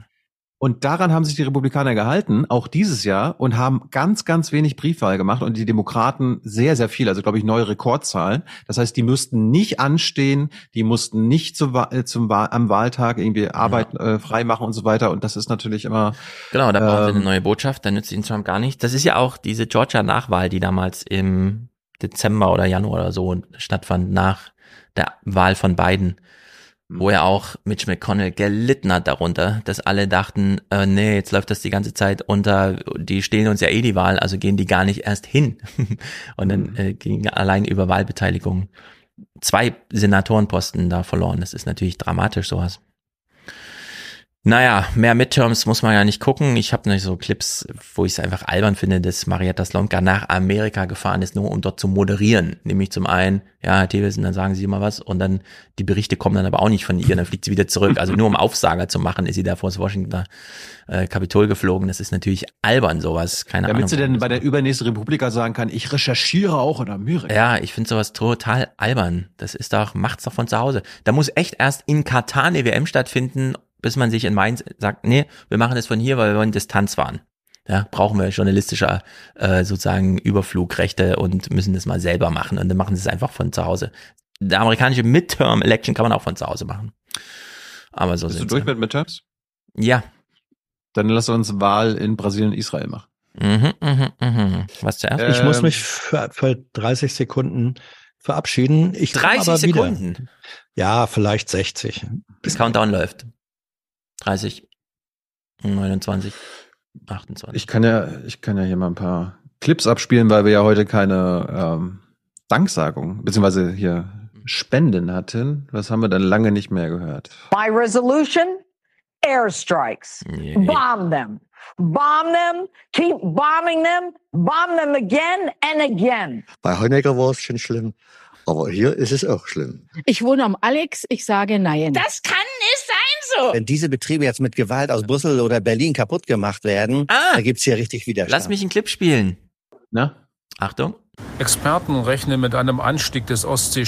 Und ich sage an, wir sind hier im Heute-Journal, nicht im Nordmagazin. Spiegels von etwa einem Meter bis Ende des Jahrhunderts. Bereits jetzt investiert Mecklenburg-Vorpommern rund 25 Millionen Euro jährlich in den Schutz seiner Küsten. Ein Wettlauf mit der Zeit. Ausgang ungewiss. Wir werden die bebauten hm. Gebiete, die einen Ortskern haben, die werden wir schützen. Aber wir werden nicht jedes Einzelgehöft schützen können. Und wir werden uns auch daran gewöhnen müssen, aus bestimmten Gebieten uns zurückzuziehen. Ja, äh, Leute, die ihn nicht erkannt haben, das ist der hier. Also ein auffälliger Wolf ist erstens nach Sicherheits- und Ordnungsgesetz, wenn er in Dörfer eindringt und sich dort permanent notorisch aufhält. Richtig. Dann kann er nur getötet werden. Till, Till Backhaus ja. ist immer noch Umwelt- und Landwirtschaftsminister in Mecklenburg-Vorpommern, der längste amtierende Minister aller Zeiten in ja. der Republik. Und er verkündet hier den Rückzug des Menschen zugunsten der Natur von der Ostsee. Wir können nicht mehr alle schützen, hat er gesagt. Das ist natürlich eine Ansage. ich hatte den Clip hatte ich jetzt nicht mitgebracht, aber im Nordmagazin haben sie jetzt auch erklärt, was der Klimawandel alles Gutes hat für die Badesaison äh, in, an der Ostsee. Die verlängert sich kann man einen Monat länger baden, weil, ja, das baden, weil das, weil das Wasser wärmer bleibt. Ja, kann man auch im November noch baden gehen, wenn man sich zutraut. Genau. Sehr gut. So. Na los. Ich kann ja schon mal, ich kann ja schon mal anmoderieren. Äh, bei Brasilien hat mich und Israel hat mich natürlich äh, interessiert, wie wie über die Kandidaten gesprochen wird, gerade in puncto Israel. Und das ist natürlich in dem Sinne interessant, äh, dass bei Bolsonaro kein Blatt vor den Mund genommen wird bei Netanyahu und seiner, ich will schon sagen, fast Bande. Das überprüfen wir gleich. Ja, ja, es gibt Ausnahmen. Ja. Beim ZDF gibt's Ausnahmen, ja. bei der ARD nicht. Ähm, wollen wir auf Hans das noch warten? Das Hans. The man is back. Der ist doch nicht angeklebt. Er hört uns nicht. Jetzt hört er uns. Du warst ja, ja. doch nicht angeklebt. Doch, aber ich hatte zwischendurch eine Dose Sonnenöl dabei. Ja, es war nur mit Tomatensuppe mhm. geklebt. Gut, wir gehen nach Brasilien. Ähm, guck doch mal, was Bolsonaro trägt, wenn er wählen geht. Über der kugelsicheren Weste trägt er das gelbe Trikot, das zu seinem Markenzeichen geworden ist. Nach der Stimmabgabe in Rio gibt sich Präsident Bolsonaro optimistisch. Wenn Gott will, werden wir heute siegen. Oder besser gesagt, Brasilien wird heute siegen. Er war schon mal Opfer eines Attentats und so weiter, aber das hat nicht nur damit zu tun. Hm. Ja, Gott wollte nicht. Gott wollte nicht. Brasilien. Ja, also das, äh, dieser Militarismus, diese ge allgegenwärtige Gewalt in Brasilien äh, bekommt mhm. quasi nicht nur Bolsonaro zu spielen, beziehungsweise hat davor Angst, ähm, sondern auch seine treuen Abgeordneten aus dem Parlament haben es gewalttätig abgesehen auf die Opposition. Hans, guck mal hin. Mhm. Wiederholt hat der Präsident demokratische Institutionen angegriffen. Immer wieder gibt es Übergriffe rechtsextremer Anhänger auf Andersdenkende. Erst gestern bedroht eine Abgeordnete von Bolsonaros Partei Oppositionelle mit einer Waffe. Die Nerven liegen blank auf beiden Seiten. Das ist eine Abgeordnete gewesen? Ja. Aus dem nationalen Parlament? Ja. Die mit einer Waffe über die Straße läuft und Oppositionelle jagt. Mhm. Ähm, Gibt es immer wieder Straßenumfragen? Äh, ich fand die jetzt eigentlich mal ganz gut, weil die knackig auf den Punkt bringt, wie die Lager in Brasilien verteilt sind. Ich unterstütze Bolsonaro. Ich denke an die Zukunft meiner Kinder und Enkelkinder. Ich bin so emotional. Ich wähle Lula aus Überzeugung. Denn die andere Option ist die totale Zerstörung, der totale Rückschritt. Wir sehen die absolute Zerlegung der demokratischen Institutionen. Stimmt ja auch. In einem anderen Beitrag am ZDF gab es eine, eine, auch eine schöne Szene am Obststand in Rio. Schau, das ist der Lula-Wähler, der nicht bezahlt. Hier ist Bolsonaro, Liste 22. Diebe raus. Ach, und Bolsonaro raubt wohl nicht? Bolsonaro ist doch auch ein Dieb.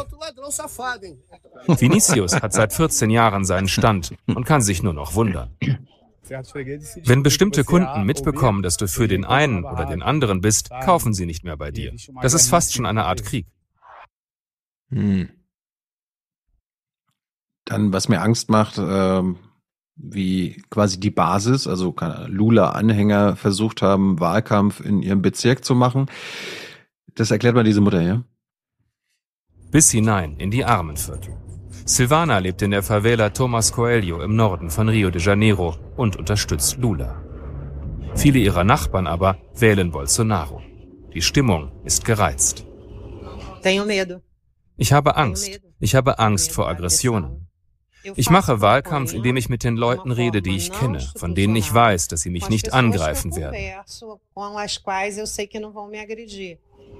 Früher hat Silvana am Empfang einer Arztpraxis gearbeitet. Doch als die Regierung das Arbeitsrecht lockerte, verlor sie nach und nach ihre Ansprüche und schließlich den Job.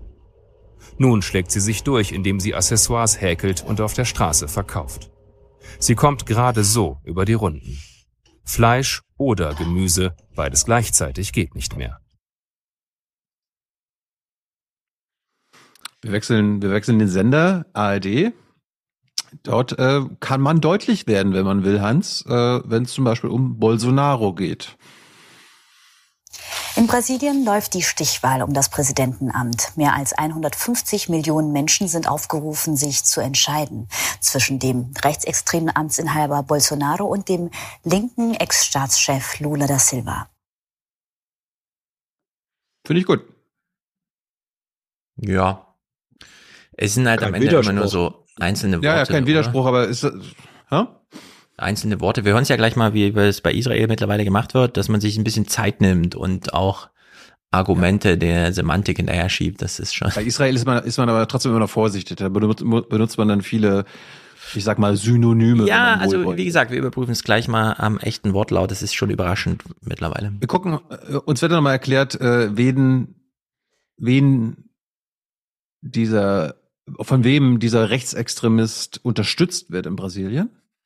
Sollte Bolsonaro wiedergewählt werden, dann wird er seine wirtschaftsliberale Agenda weiter fortführen. Das heißt, die Privatisierung großer Staatsbetriebe vorantreiben. Er will auch eine rigidere Haushaltspolitik betreiben als Lula. Und darüber hinaus, klar, wird der Amazonas weiterhin abgeholzt werden, denn Bolsonaro hat äh, sich auf die Seite von Goldgräbern und Holzfällern geschlagen und der großen Agrarbetriebe. Das heißt, Ihm ist die Amazonas-Abholzung in dem Fall wichtiger als der Klimaschutz, auch wenn er oft anderes behauptet. Auf der anderen Seite, wenn Lula gewählt werden würde, will er Arbeitnehmerrechte stärken, was manche in der Wirtschaft verschreckt, weil sie höhere Kosten auf sich zukommen sehen. Also, äh, und das unterscheidet sich dann zu uns, wo uns der Klimaschutz so wichtig ist, dass wir natürlich ja, ja. hier. wir hatten auch mal also, Urwald in Deutschland. Wo ist er hin? Ah, abgeholzt. Okay, alles klar. Das Kapital steht auf Seite des Rechtsextremisten. Wer noch? Ganz klar, wir sehen das hier allein schon an der Frage, wer wo gewinnt. Bolsonaro liegt immer in Führung und auch wahrscheinlich heute wieder in den wohlhabenden Regionen und Provinzen Brasiliens, in dem sehr wohlhabenden Agrarbereich im Hinterland, aber auch im Süden, äh, in den reicheren Bundesstaaten wie Sao Paulo, wie Santa Catarina oder Rio Grande do Sul. Dort wird er wahrscheinlich eine Mehrheit bekommen. Lula dagegen in den ärmeren Bundesstaaten ja. Es ist ja auch dieser Tweet wieder aufgetaucht von der Deutschen Bank damals, ne? Mhm. Die Märkte wünschen sich Bolsonaro und so. ja. Haben sich, haben, sich diesmal, haben sich die Märkte übrigens diesmal auch gewünscht, nur hat die Deutsche Bank das nicht getwittert. Ja, richtig. Ähm, Hans, was du jetzt denkst, Herr Bolsonaro hat ja knapp verloren gegen Lula. Oder das Ergebnis wird ja jetzt offenbar auch anerkannt. Sind wir Bolsonaro jetzt los? Leider nicht. Scheint wie bei Trump zu sein. Selbst wenn er jetzt klein beigeben sollte, der Schaden für die Demokratie Brasiliens könnte längst angerichtet sein. Der Bolsonarismus ist nicht tot. Bolsonaro selbst, der gestern besiegt wurde, erlebt natürlich gerade einen sehr schlechten Moment. Aber als politischer Führer ist er nicht erledigt. Es ist möglich, dass wir in drei bis vier Jahren wieder eine Krise der Demokratie erleben könnten. Ja. Mm. Okay. Jetzt gehen wir nach Israel. Äh, Stefan hat natürlich völlig recht. Auch die deutschen Medien, die können nicht mehr ignorieren und so tun, als ob alles äh, so wie vielleicht nur wie vor zehn Jahren war unter Netanyahu, sondern dass es mittlerweile einen noch massiveren Rechtsruck gegeben hat. Trotzdem sind sie sich bei der Wortwahl, insbesondere von Netanyahus Koalition, Wahlkoalition, unsicher. Ich meine, Hans, erinnere dich, als wir die Bundesregierung vor zwei Wochen gefragt hatten, oder ich hatte ja gefragt, wie sie dann diese, den Wahlsieg von Netanyahu und seiner rechtsradikalen, ähm, seinem rechtsradikalen Block bewerten, haben sie das sofort zurückgewiesen. Ja, mhm. Sie haben nicht nur gesagt, dass, das würden wir nicht, würden wir so nicht sagen, sondern sie haben es zurückgewiesen. Was auch interessant war. Also wir gehen mal ins Heute-Journal. Äh, Stefan kann gleich nochmal seinen Clip wahrscheinlich von Bewährungen abspielen. Mhm. Aber im Heute-Journal wird Bibis Koalition jetzt erstmal als rechtskonservativ bezeichnet. Und Hans kann ja mal sagen, ob das ein Oxymoron ist. Freudentänze beim Likud, der Partei Benjamin Netanyahus, denn der führt womöglich bald die Regierung an. Sein rechtskonservativer Block hat nach neuesten Hochrechnungen mit 61 Sitzen eine knappe Mehrheit im Parlament. Ein Ergebnis, das die Spaltung Israels widerspiegelt. Rechtskonservativ? Naja, also ein Oxymoron ist es äh, natürlich nicht. Doppelt gemoppelt, oder? Nein, ein Oxymoron wäre äh, sein progressiv-konservativer Block. Ah, okay, naja. Ja. Also rechtskonservativ, naja. Ja, Im Heute-Journal haben sie sich dann am zweiten äh, getraut zu sagen, dass es, äh, dass er nur mit Rechtsextremen regieren kann. Was ja. natürlich die ganze Koalition so ein bisschen in dieses Licht rückt. Äh, was natürlich auch absurd ist, äh, ist jetzt die Bezeichnung für Lapid, also dem bisherigen Premierminister. Die Polarisierung hat die Wahlbeteiligung nach oben getrieben. Mit rund 70 Prozent ist sie die höchste seit 20 Jahren. Negativ ausgewirkt hat sich das offenbar vor allem für den Amtsinhaber Premierminister Yair Lapid, Vertreter des liberalen Israel.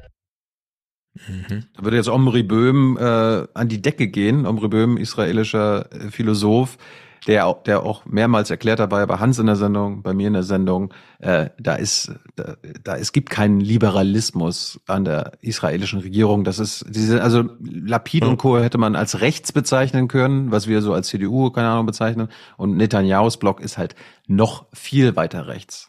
Ne? Also liberal, im liberalen Sinne würden Liberale in Israel sagen, naja, da müssen auch die Palästinenser hier mitwählen. Ja, die sind ja auch ja. unter unserer Herrschaft. Ja, liberal im liberalen Sinne sind diese Liberalen nicht. Genau. So, jetzt, äh, Stefan, das vielleicht meinst du das, äh, das Heute-Journal, wenn es um Ben Gwir geht, das ist, ähm, kann man auch sagen, das sagen die Israelis selbst, das schreiben die israelischen Zeitungen, äh, könnte man als Faschisten bezeichnen. Ähm, Im Heute-Journal wird er als rechtsextrem bezeichnet. Doch allein wird das nicht gelingen, er braucht Koalitionspartner und einer davon wäre ausgerechnet dieser Mann.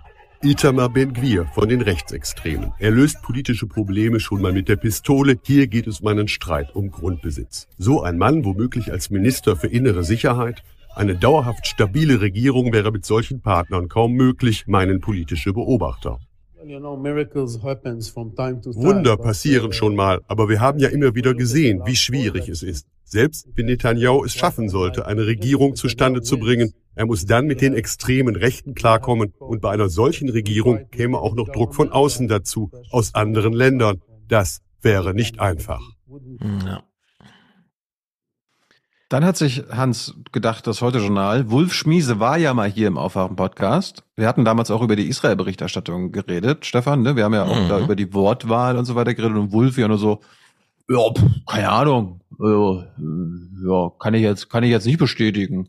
Ja. Ähm, Wulf Schmiese musste das Heute-Journal-Update an dem Tag moderieren und hat sich gedacht, wir, wir, wir schalten, wir schalten mal zum Experten.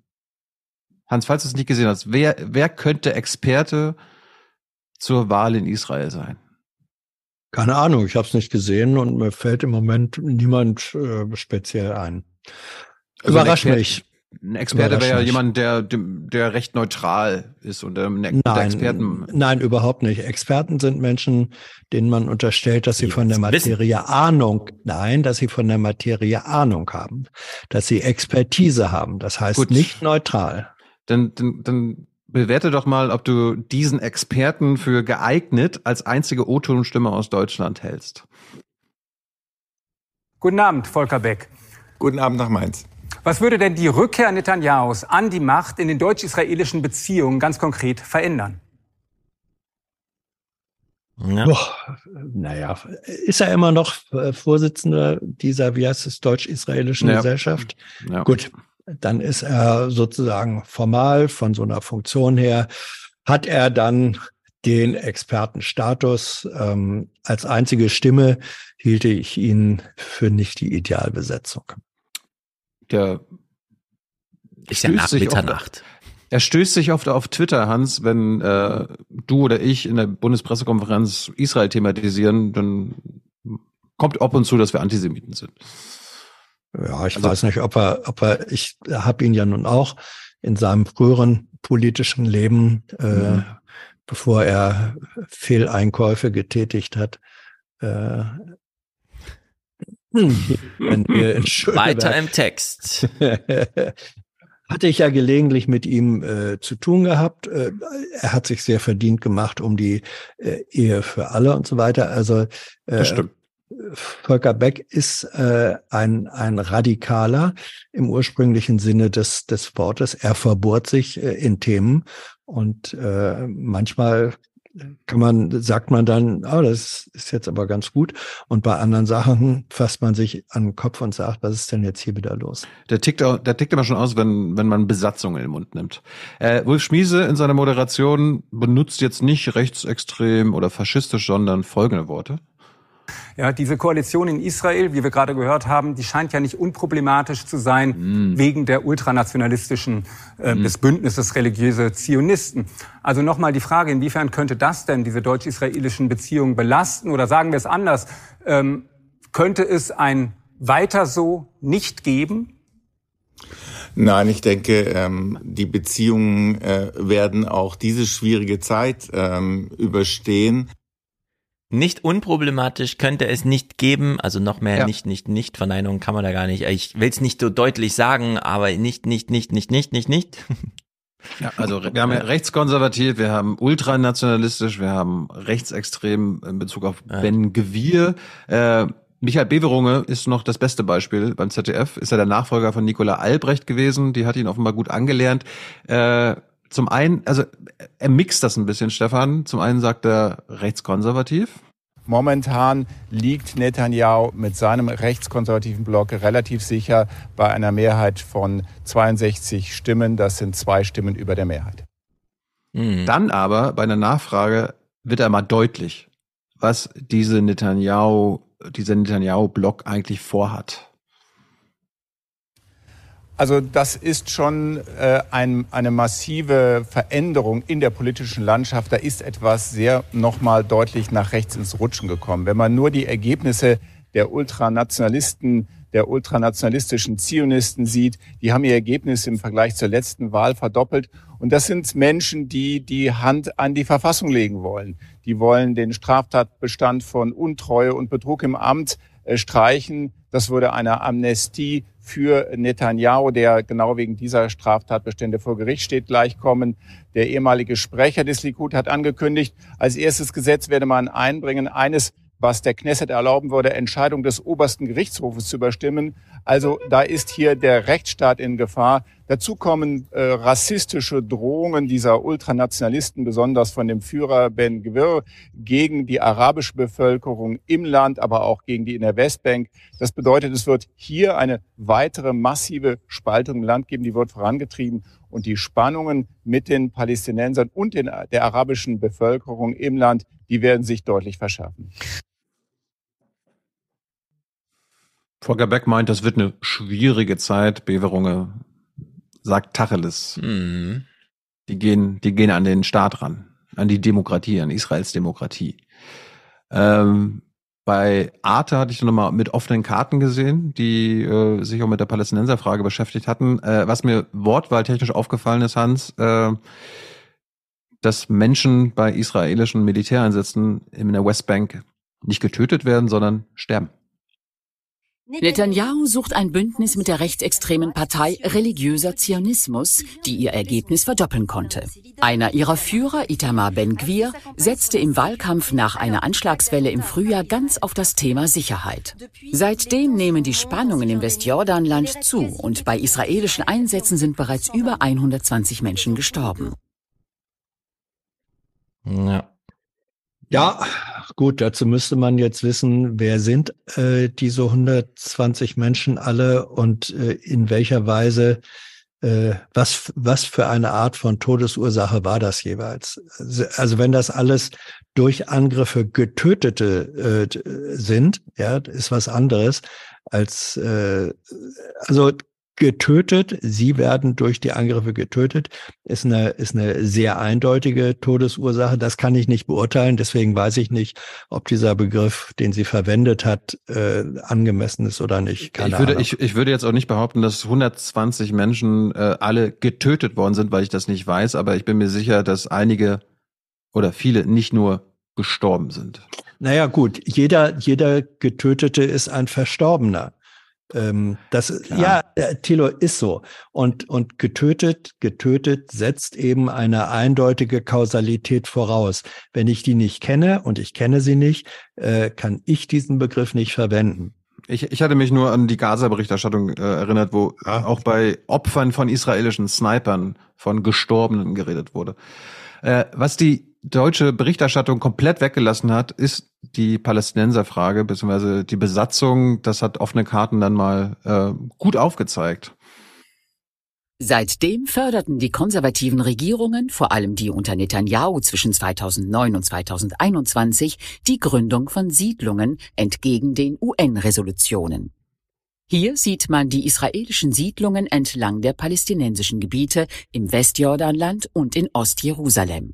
Gegen Anschläge und zum Schutz der Siedler wurde eine 500 Kilometer lange Sperranlage errichtet, die aber weder die palästinensischen Anschläge noch die ständige Gewalt der israelischen Polizei und Armee verhinderte. Das war's. Naja, dann hören wir nochmal hier Beverunge. Mhm. Und wir hören ihn nicht nur, wir sehen ihn auch. Äh, wir können es ja danach mal beschreiben, in welchem Setting. Das ist Till Backhaus. Er sieht, ja genau, noch sehen wir Backhaus, wie er an, in der Ostsee gleich ertrinkt. Aber äh, Beverunge, äh, es ist ein interessantes Setting am Wahlabend, glaube ich. Also es gibt noch ein kleines Fragezeichen, weil eine arabische Partei knapp an der 3,25 Prozent äh, Grenze kratzt, die hier die Eintrittskarte ins Parlament ist. Das würde die jetzige Hochrechnung mit einer Mehrheit von 61 oder sogar 62 Stimmen für den Netanyahu-Block nochmal verändern, würde in Papp münden. Wenn es jetzt aber so bleibt, dann äh, sehen wir einen dramatischen Rechtsruck in Israel. Benjamin Netanyahu, Netanyahu regiert dann mit den beiden Ultras, ultraorthodoxe und ultranationalistische Zionisten.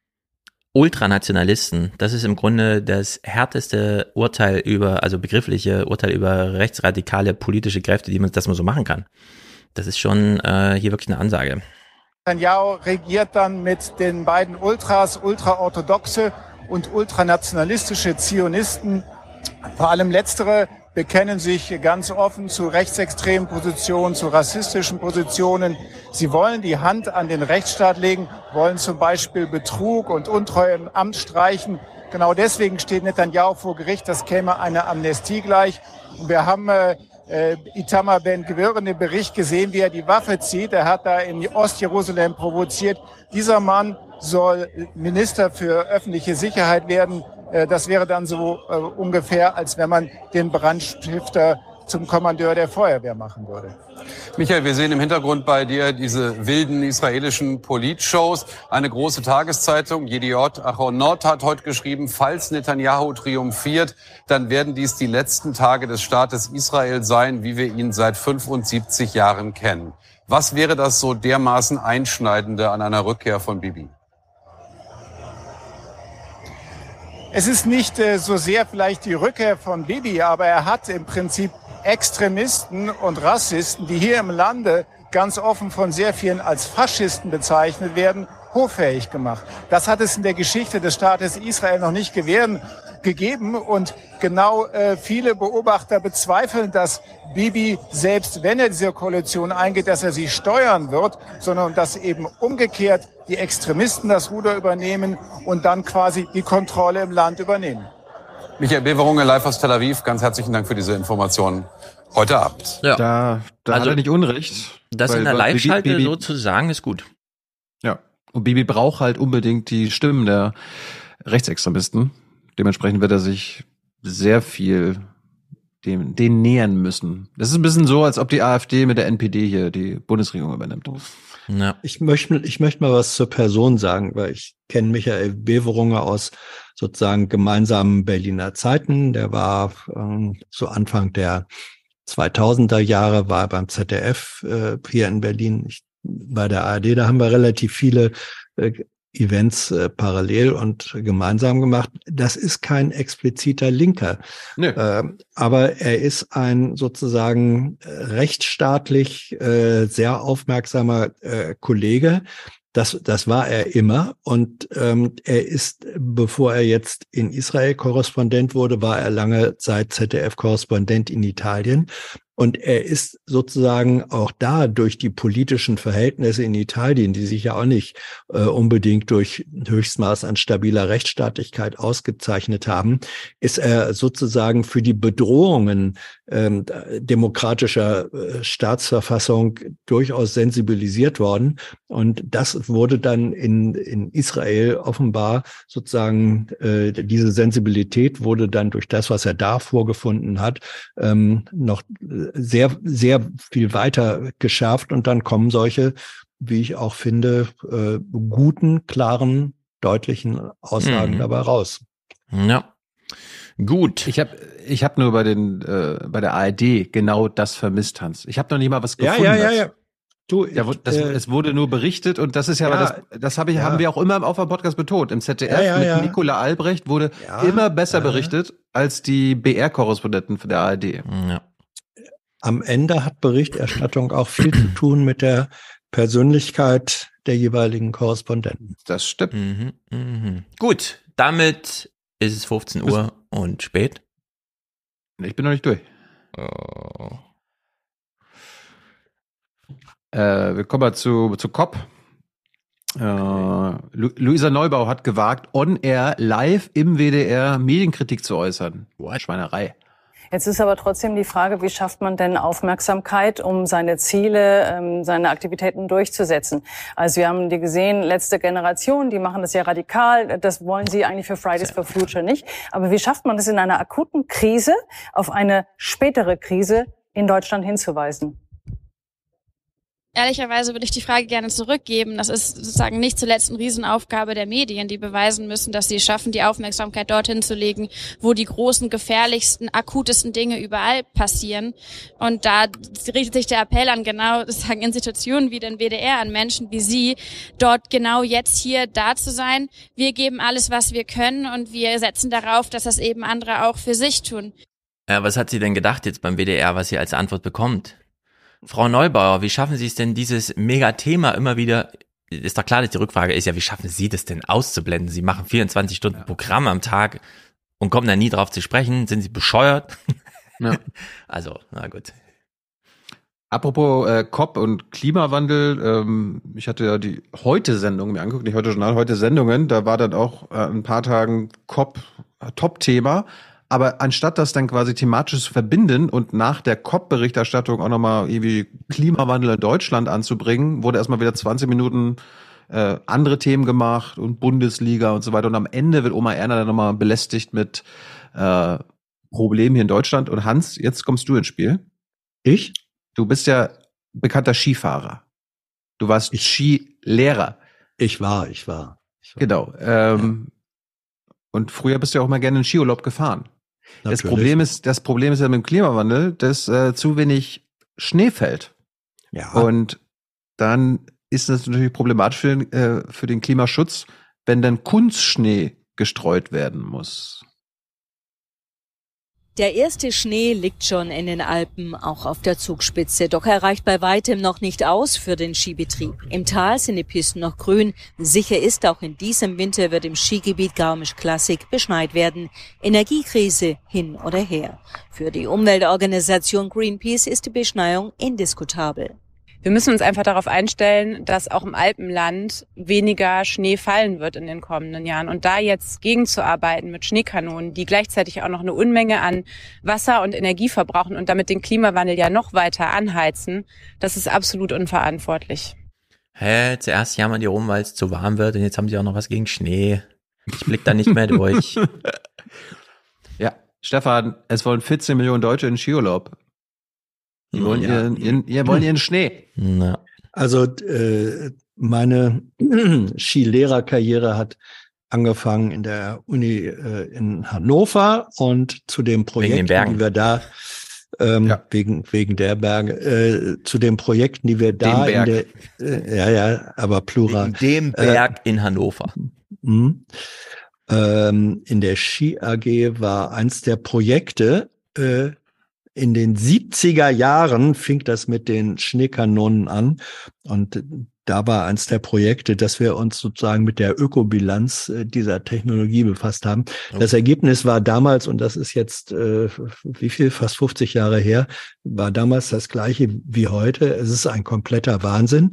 Es kostet Strom, es kostet Ressourcen. Wasser kommt nicht aus der Leitung, sondern sie haben dann eben kleine Speicherseen oben angelegt. Aber trotzdem, ja. es ist, es ja. ist A, enorm. Weißt du, was gut ist, Hans? Nee, lass, lass mich das sagen. Ja. Äh, es ist A, enorm energieintensiv, es ist ressourcenverbrauchend und es ist für die Natur schädlich, weil dieser Kunstschnee, der wird A verdichtet und B äh, liegt er dann auch noch länger. Das ist, als wenn du äh, hm. Boden, äh, wenn du Pflanzen sozusagen einbetonierst das halbe Jahr. Das freut die dann auch nicht und ja. befördert deren Wachstum auch nicht. Das galt damals und das äh, gilt heute unverändert. Ja. Wir hören mal, wir hören mal was die, China ja? konnte nichts Besseres passieren, als dass in Katar eine WM ist, so knapp vor der Olympiade in, da liegt eigentlich auch kein Schnee, China oben. Äh, dass mhm. das niemand thematisiert gerade, weil alle sich über Katar aufregen. Wir hören mal, wie die Skiurlaubsindustrie sich rausredet und das schönredet. Wir haben Solaranlagen. Wir wollen das Thema Wasserkraft weiter vorantreiben. Wird eben auch dazu führen, dass wir letztendlich da auch CO2-neutraler werden. Nur mit Kunstschnee beginnt die alpine Skisaison dann, wann sie soll, unmittelbar vor den Weihnachtsferien. Genau. Jeder Euro, der bei uns umgesetzt wird, hat den Faktor 5 nochmal in der Region. Ganz klar, Hotellerie hängt bei uns, sind die Restaurants, der gesamte Tourismus eigentlich mit. Ja. So, ein Hans hat es ja gerade angesprochen, der wahnsinnige, wirklich wahnsinnige Energieverbrauch dieser ähm, Skigebiete. Doch Schneekanonen sollen nicht mehr flächendeckend eingesetzt werden. Die Pisten sollen schmäler, die Schneedecker dünner ausfallen. Der Betrieb der Bergbahnen und Skilifte macht 40 Prozent des gesamten Energiebedarfs aus. Hier sollen Kosten reduziert werden. Die Sitzheizung der Sessellifte etwa bleibt aus. Lifte und Seilbahnen fahren langsamer in Randzeiten, weniger Komfort bei steigenden Preisen. 57 Euro wird ein Skipass in dieser Saison kosten. Das soll sich für Garmisch rechnen. Hm. Wie teuer war der Skipass damals, Hans? Zwei Mark? Nee, je nachdem, wo man gefahren ist. Aber 50 Mark wurde hm. man damals auch schon los. Und 50 Mark war in der Kaufkraft damals ungefähr so viel wie 50 Euro heute. 40 Prozent des gesamten Energiebedarfs geht an die Bergbahnen und Skilifte. Ja. Jo. Äh, apropos Klimawandel, ähm, wir essen ja alle gerne Letzter Kartoffeln, Clip. oder? Letzter Clip. Nein. Das ist, aber ich, ich, ich habe jetzt ein paar rausgeschmissen, die jetzt nicht mehr lustig sind. Jetzt, ich will euch nur noch belustigen, okay? Beziehungsweise informieren. Okay. Wenn wir nicht lachen, ist der Podcast zu Ende, ja? Das, das ist jetzt, das ist jetzt traurig, weil die Kartoffelernte im Eimer ist. Im Eimer? Na dann. Das ist dieses Jahr das Problem. Durch die Trockenheit ähm, konnten die Kartoffeln nicht gleichmäßig durchwachsen und sind irgendwann, wo es so heiß war, ähm, abgestorben. Und jetzt im September kam mal der Regen und nun wollen die Kartoffeln, auch wenn sie fertig waren, nochmal loswachsen. Was? Und diese Pflanze jetzt, die zieht jetzt aus dieser Knolle praktisch die ganze Stärke raus. Dadurch verlieren wir natürlich Geld. Bis zu 30 Prozent weniger Ertrag hat der Landwirt dieses Jahr. Und das, obwohl er auch maschinell alles versucht hat, um die Ernte noch irgendwie zu retten. Ja, man ist ein bisschen hilflos. Ähm, natürlich haben wir die, auch hier im Betrieb die Option zu beregnen. Aber in den zwei, drei Tagen, wo wir fast 40 Grad hatten hier in dieser Ecke, äh, kommt man schlichtweg nicht hinterher mit der Beregnung. Und auf unserem Boden ist das dann ja, fast ohne Boden. Und das äh, ist dann für die Kartoffel nicht förderlich. Und diese, diese Hitze, das kann sie nicht ab. Beregnen bei 40 Grad hat er eine Meise. Ja. Also ein Drittel weniger Gänse, ein Drittel weniger Kartoffeln. Ja. Und jetzt wieder Medienkritik. Hans, ähm, vielleicht Stefan kann ja mal seinen Eindruck schildern. Ist es so schlau, an einem Fließband ein Interview zu führen, wo der Interviewte dann schreien muss? Den Ernteverlust kann der 36-jährige Kartoffelbauer dieses Jahr noch auffangen. Ein Dauerzustand sollte es aber nicht werden. Für die nächste Ernte wünscht er sich Planungssicherheit, besseres Wetter, bisschen mehr Niederschlag, zumindest gleichmäßiger Niederschlag. Und dass vielleicht mal gesamtpolitisch, also in Europa gesehen, ein bisschen Ruhe einkehrt. Die Antwort ist immer Weltfrieden, wenn du gefragt wirst, was du dir wünscht. Was ist das für ein Egoist? Ja, dann äh, habe ich natürlich wieder Regionalmagazine gesehen. Ich gucke gerade, wo der Clip hier ist. Äh, es gibt ein mobile, eine mobile Käserei in Das ist gut. Mecklenburg-Vorpommern, wo quasi äh, die Milchbauern, also die Kuhbauern, quasi vor Ort ihre eigenen Käse machen können. Da gucken wir uns das alles nicht an, äh, weil wir aber ein Familienpodcast sind, Stefan. Ähm, Finde ich interessant, wie die Pflegerin, eine Käsepflegerin, ihre Pflege beschreibt. Die Molke, die beim Käsen übrig bleibt, nutzen die Ottos weiter, verfüttern sie an ihre Schweine. Das, was wir heute machen, ist ja nur die Arbeit, die, die an dem ersten Tag passiert. Aber dann geht's ja nachher weiter mit den Wänden, mit dem Pflegen, mit dem, mit dem Waschen und mit der Zerlegung des Käses. Das ist doch wirklich viel, viel Arbeit. Salz- und Rotschmiere-Kulturen, damit der Käse in Ruhe reifen kann. Darum kümmert sich Henriette Gede im Kenzliner Käseteam. Also das ist wie, ja, wie Kinder oder wie, wie Tiere, die man beaufsichtigt. Ne? Jeden Tag entwickelt Alter, sich das das ist weiter Käse. und sehen anders aus. Und ja, sagen einem was, was sie brauchen. Ne? Also Mhm. wenn der eine, wenn man sieht, da kommt so ein kleiner Fremdschimmel durch, dass man da intensiver pflegt. Oder einer, der zu trocken schon aussieht, dass man sagt, den müssen wir die nächsten Tage ein bisschen mehr schmieren. Na, also immer jeden Tag was Neues. Ich esse ja keinen Käse. Ich habe so. keinen Bezug zu diesem Thema.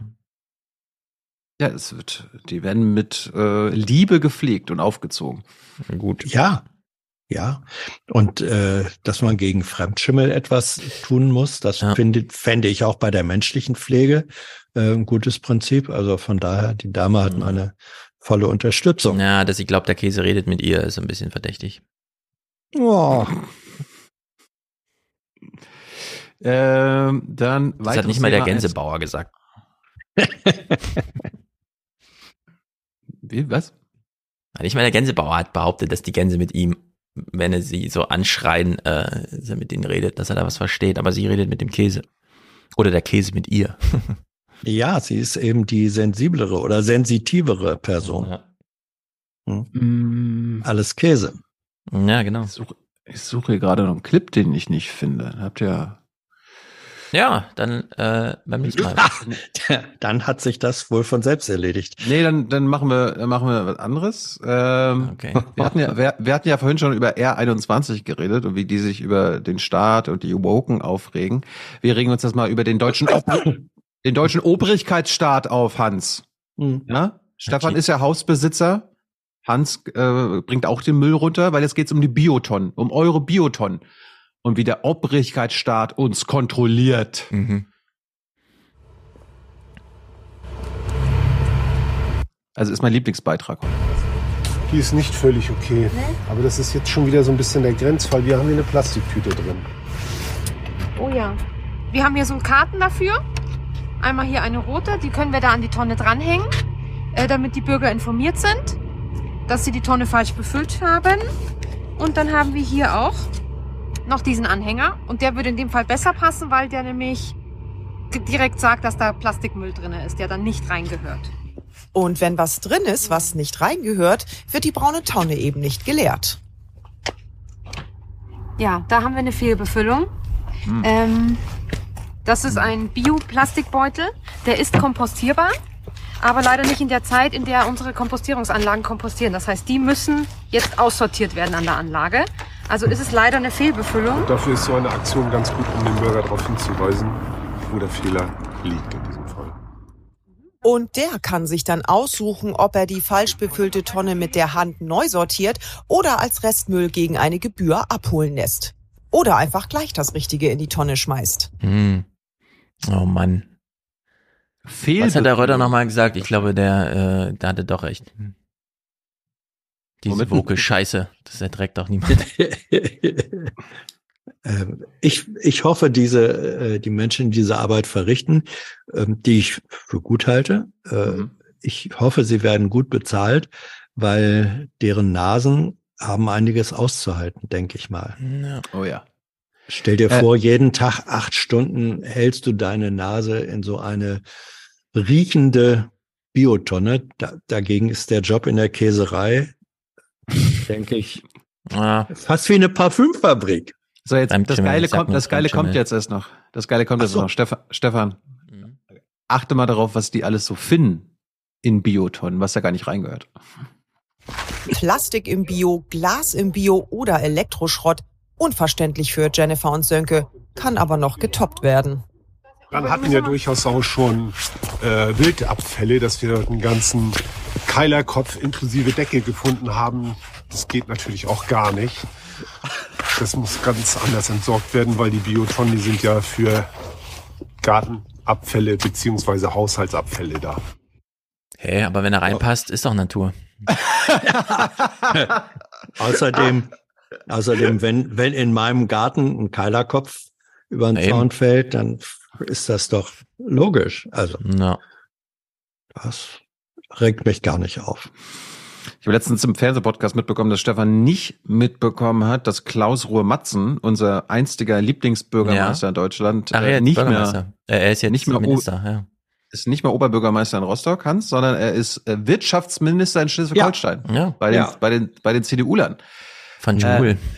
Was dazu führte, dass Rostock einen neuen Bürgermeister braucht. Das war jetzt am Wochenende. Es gab 17 Kandidaten. Wir oh. äh, machen mal kurz eine Live-Schalte zu David Pilgrim, der uns informiert, dass es eine Stichwahl geben wird.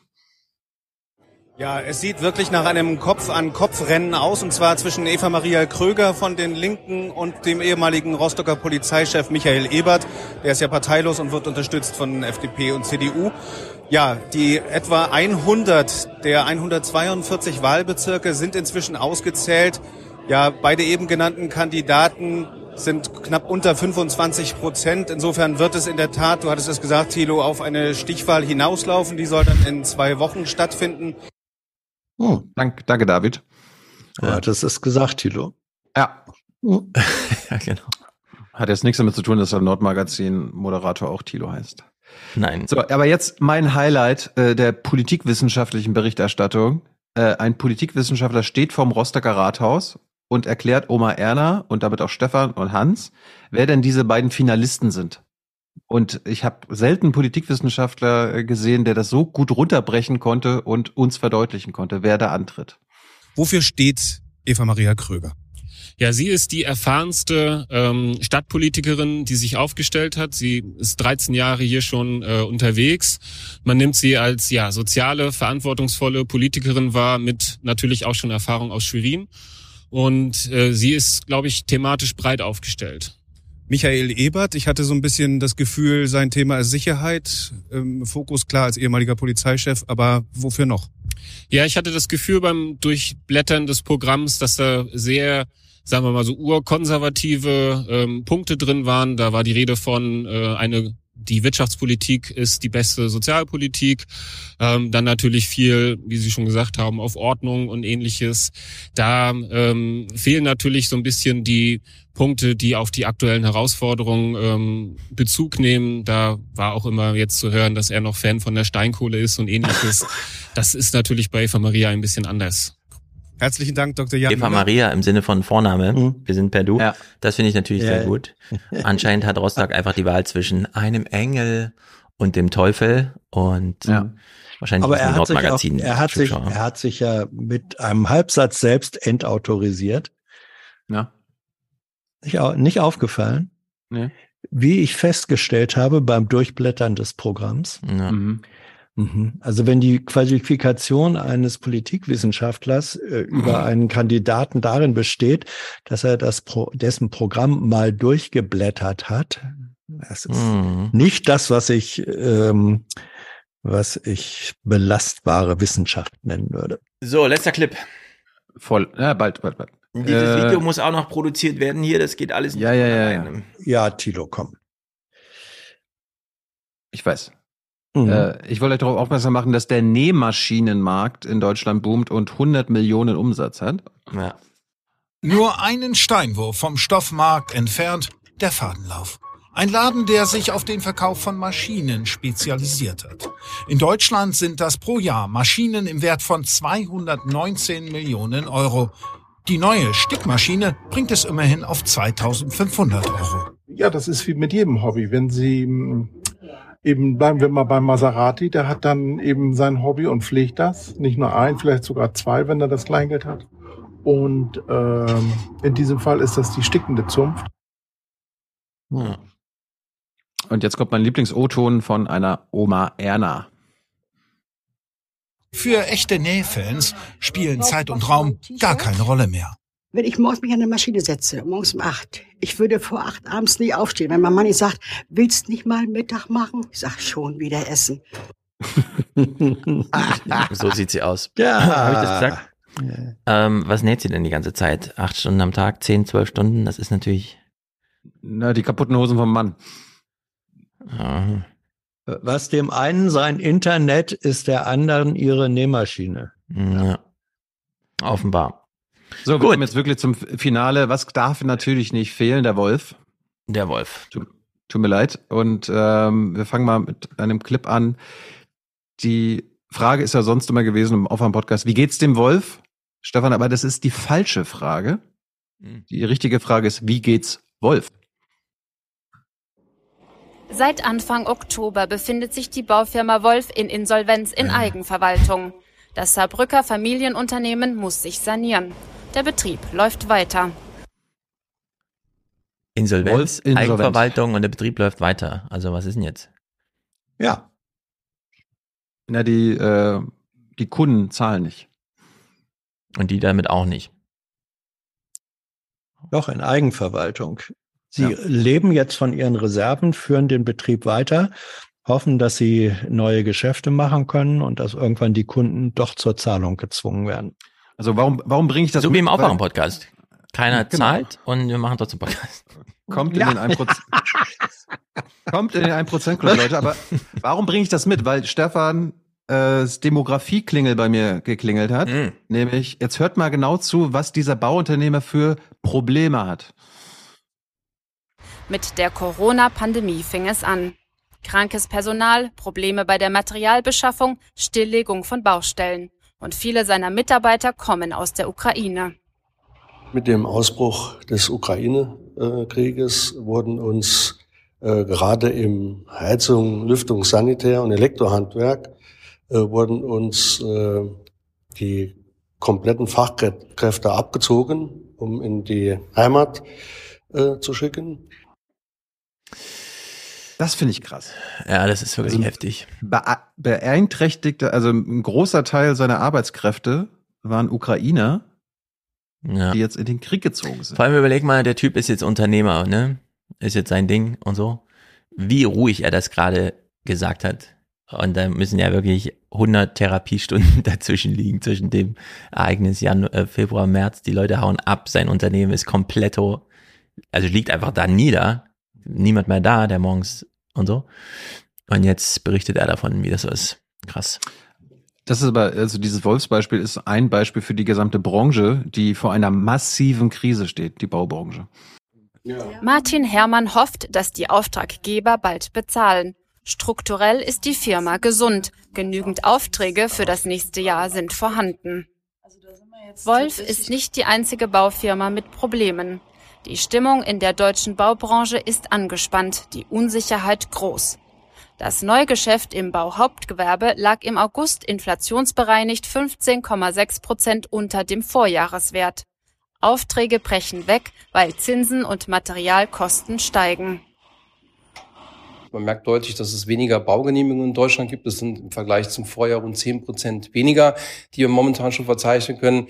Und auch rund 17 Prozent unserer Betriebe sind jetzt schon auch von Stornierungen betroffen, hauptsächlich im Bereich von Wohnungsbau und auch von privaten Endverbrauchern. Klar, wenn sich die Zinsen von zwei irgendwas auf fünf erhöhen oder so, dann werden erstmal alle Projekte gekillt. Hans, äh, erinnerst du dich, wie viel neue Wohnungen pro Jahr die Ampel bauen will? Waren das nicht 400.000? Mhm. Korrekt. Die Wohnungen würden zu teuer werden. Auch für private Investoren lohnt sich der Wohnungsbau nicht, obwohl die Mieten ständig steigen. Die von der Regierung anvisierten 400.000 neuen Wohnungen pro Jahr, ein Viertel davon sozial, rücken erstmal in weite Ferne. Ja. Schön. Aber Es ist wir, brutal. wir brauchen massiv Sozialwohnungen. Es gibt aber einen guten Abschluss. Der Wolf ist zuversichtlich. Wir gehen davon aus, dass wir fürs äh, nächste Jahr äh, eine volle Au- Auslastung erreichen werden. Na, immerhin. Na dann. Ja, jetzt kommen wir aber wirklich zum Wolf an sich. äh, Auch Thilo. ja. Ja, ich, warum gucke ich dann wochenlang diese Sachen? Das Äh, weiß ich. Ja, Höchstens diese zwei Frage, also-. Es, es ist ja nur kurz, weil ich aufzeigen wollte, dass äh, Stefan hat ja am Anfang gesagt, es hat sich nicht viel geändert äh, in Sachen Medienberichterstattung. Das stimmt auch für den Wolf, weil es geht genau so wie seit Jahren weiter. Ein Beitrag beginnt mit bösen Wolf, also bösen Bildern vom Wolf und einem toten Kalb oder Schaf. Das Jagen liegt in seiner Natur. Der Wolf. Allein in diesem Jahr hat er in Brandenburg mehr als 500 Nutztiere getötet oder verletzt. Brutal. Tatort Spree-Neiße. Ein Blutrausch Ende Juli. Nur vier Tiere überleben, als der Wolf einen meterhohen Zaun überwindet und neun Kamerun-Schafe von Thomas Fiedler tötet. Wir haben nur den Zaun schon höher gemacht, 1,50 Meter Zaun und trotzdem ist der Wolf oben drüber gemacht.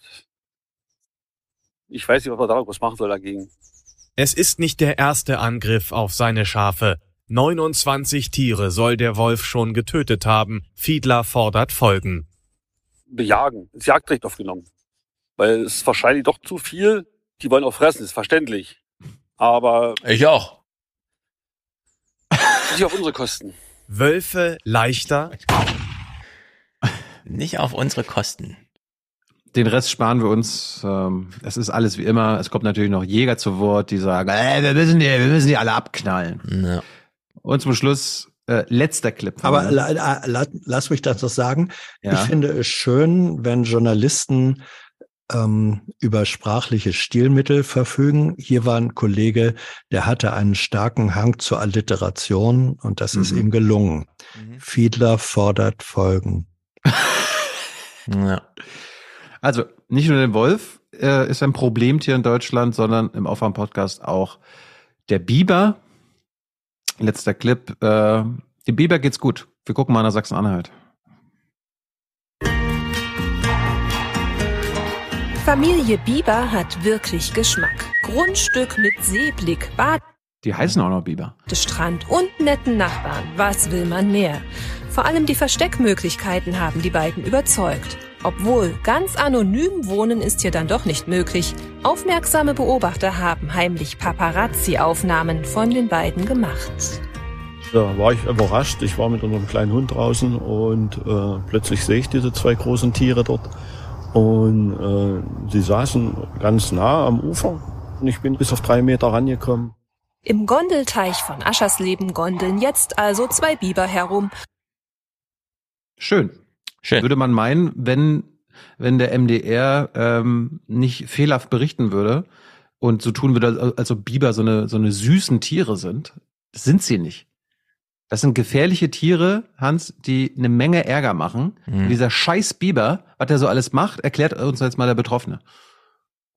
Wir haben das Holz, das ist äh, Weide, hier eigentlich bis eingelagert zum Trocknen. Und letztens kommen wir hier ran, da liegen die Stämme, also die Äste hier abgeknabbert hier rum. Der Biber kommt, wir haben das dann beobachtet und holt sich sein Futter daraus, um die Stämme abzuknabbern, also die, die Rinde, die Baumrinde. Ja, bloß er räumt sie eben nicht weg, er lässt sie hier liegen. Wir müssen dann immer aufräumen, und das jeden Tag. Brutal. Jetzt wisst ihr auch, warum Till Backhaus das Biber. sagt. Äh, Wenn der Biber immer wieder Ärger macht und sich an bestimmte Regeln nicht hält, äh, dann muss er dann auch mal äh, tatsächlich äh, zur Verantwortung gezogen werden. Ja, er, er räumt nicht auf. Er ist unordentlich. Er lässt alles liegen. Ja, weg. Genau. Kennt also- man. Kennt Also man. die- der Scheißbiber macht Ärger und dann gibt es echt Oma Ernas, die spazieren gehen und sagen, oh, der ist doch ganz toll.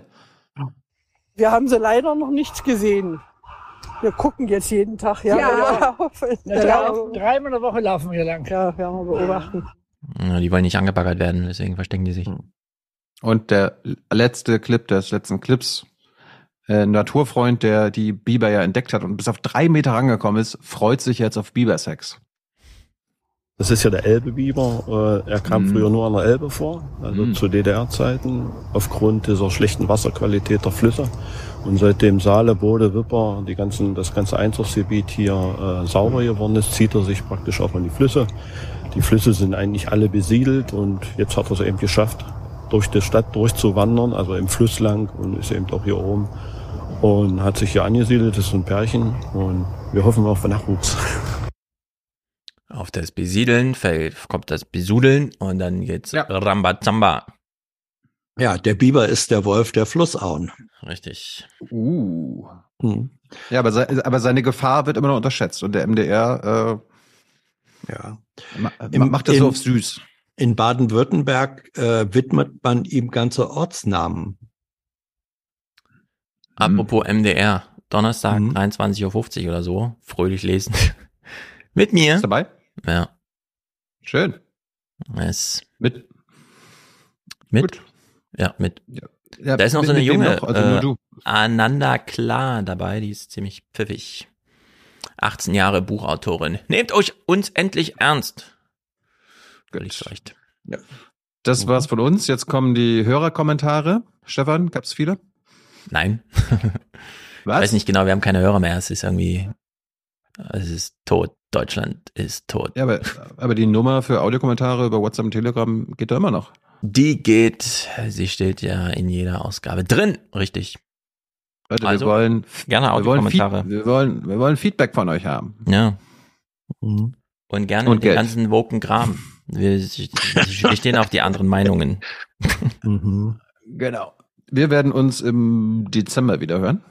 Jo. Bis dahin, bis dahin habt ihr Zeit, uns hier zu unterstützen. Jo. Sonst, sonst irgendwas, Hans? Nö. Absch abschließende Worte deiner woken Einstellung? Äh, ja, ich, äh, ich muss mich noch mal intensiver mit der Geschichte dieses Wortes Vogue ähm, beschäftigen, weil mhm. das ist, ich glaube, fast 100 Jahre alt inzwischen, wissen die wenigsten. Das ist keine ja. Erfindung der sprachlichen oder kommunikativen Neuzeit. Sehr gut, dass du im 445. Aufwachen-Podcast sitzt mhm. und sagst, ich muss mich mal mit dem Begriff Aufwachen beschäftigen. Nein, nein, mit der, mit der Geschichte des Wortes Vogue. Das ist eine völlig andere Aussage. Stimmt. Ähm, kommunikativ wird das, und das finde ich bedenklich, so ähnlich verwendet, ich habe schon gesagt, etikettenmäßig wie Boomer. Ja, mhm. Also was dem einen sein Boomer ist, dem anderen sein Vogue. Ähm, und ja. beides ist Schwachsinn. Gut, dann war's das von heute. Dann gibt's halt ja. jetzt nur noch ein paar Audioschnipsel, traditionell. Und yes, Stefan, letzte Worte. Rinja hauen. Rinja hauen, bis nächstes Mal. Herzlichen Dank und Ihnen und Ihren Zuschauerinnen und Zuschauern einen schönen Abend. So viel heute von uns. Ihnen noch einen schönen Abend bei uns im Ersten. Selbstverständlich werden Sie die Tagesschau und die Tagesthemen auf dem Laufenden halten. Machen Sie es gut. Für mich muss der Wolf hier nicht existieren. Der soll dahin gehen, wo er hergekommen ist, von früher her. Man gibt uns nicht eine Chance, diese Wolfsinvasion abzuwehren. Herr Budin, wir als Dresdner schätzen Sie sehr. Kommen Sie nach Dresden und räumen Sie hier auf für ganz, für ganz Deutschland. Es kommen die Ausländer hier rein, machen die Hand auf und kriegen Handy, kriegen Klamotten und ihr, Kuckuck, das kann nicht sein so. Die Merkel, die hat das deutsche Deutschland und Europa zunichte gerammelt, hat die das mit ihrer Politik. Es waren so 45 Euro über den Schnitt. Bereut? Na, überhaupt nicht. Wir haben Riesenrad gegessen und haben schön Puffjes gefahren. Wir müssen jetzt für unser Deutschland unbedingt kämpfen mhm.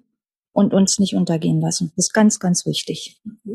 Dass Deutschland bleibt. Ich schwöre es, so war mir Gott helfe. Ein toller Nachmittag, der allen Beteiligten richtig Spaß gemacht hat. Ich kann es ganz kurz machen. Ich bin mit Ihrer Rede zu 99 Prozent einverstanden. Tschüss zusammen. Tschüss. Wiedersehen. Schönen Abend. Ciao. Vielen Dank.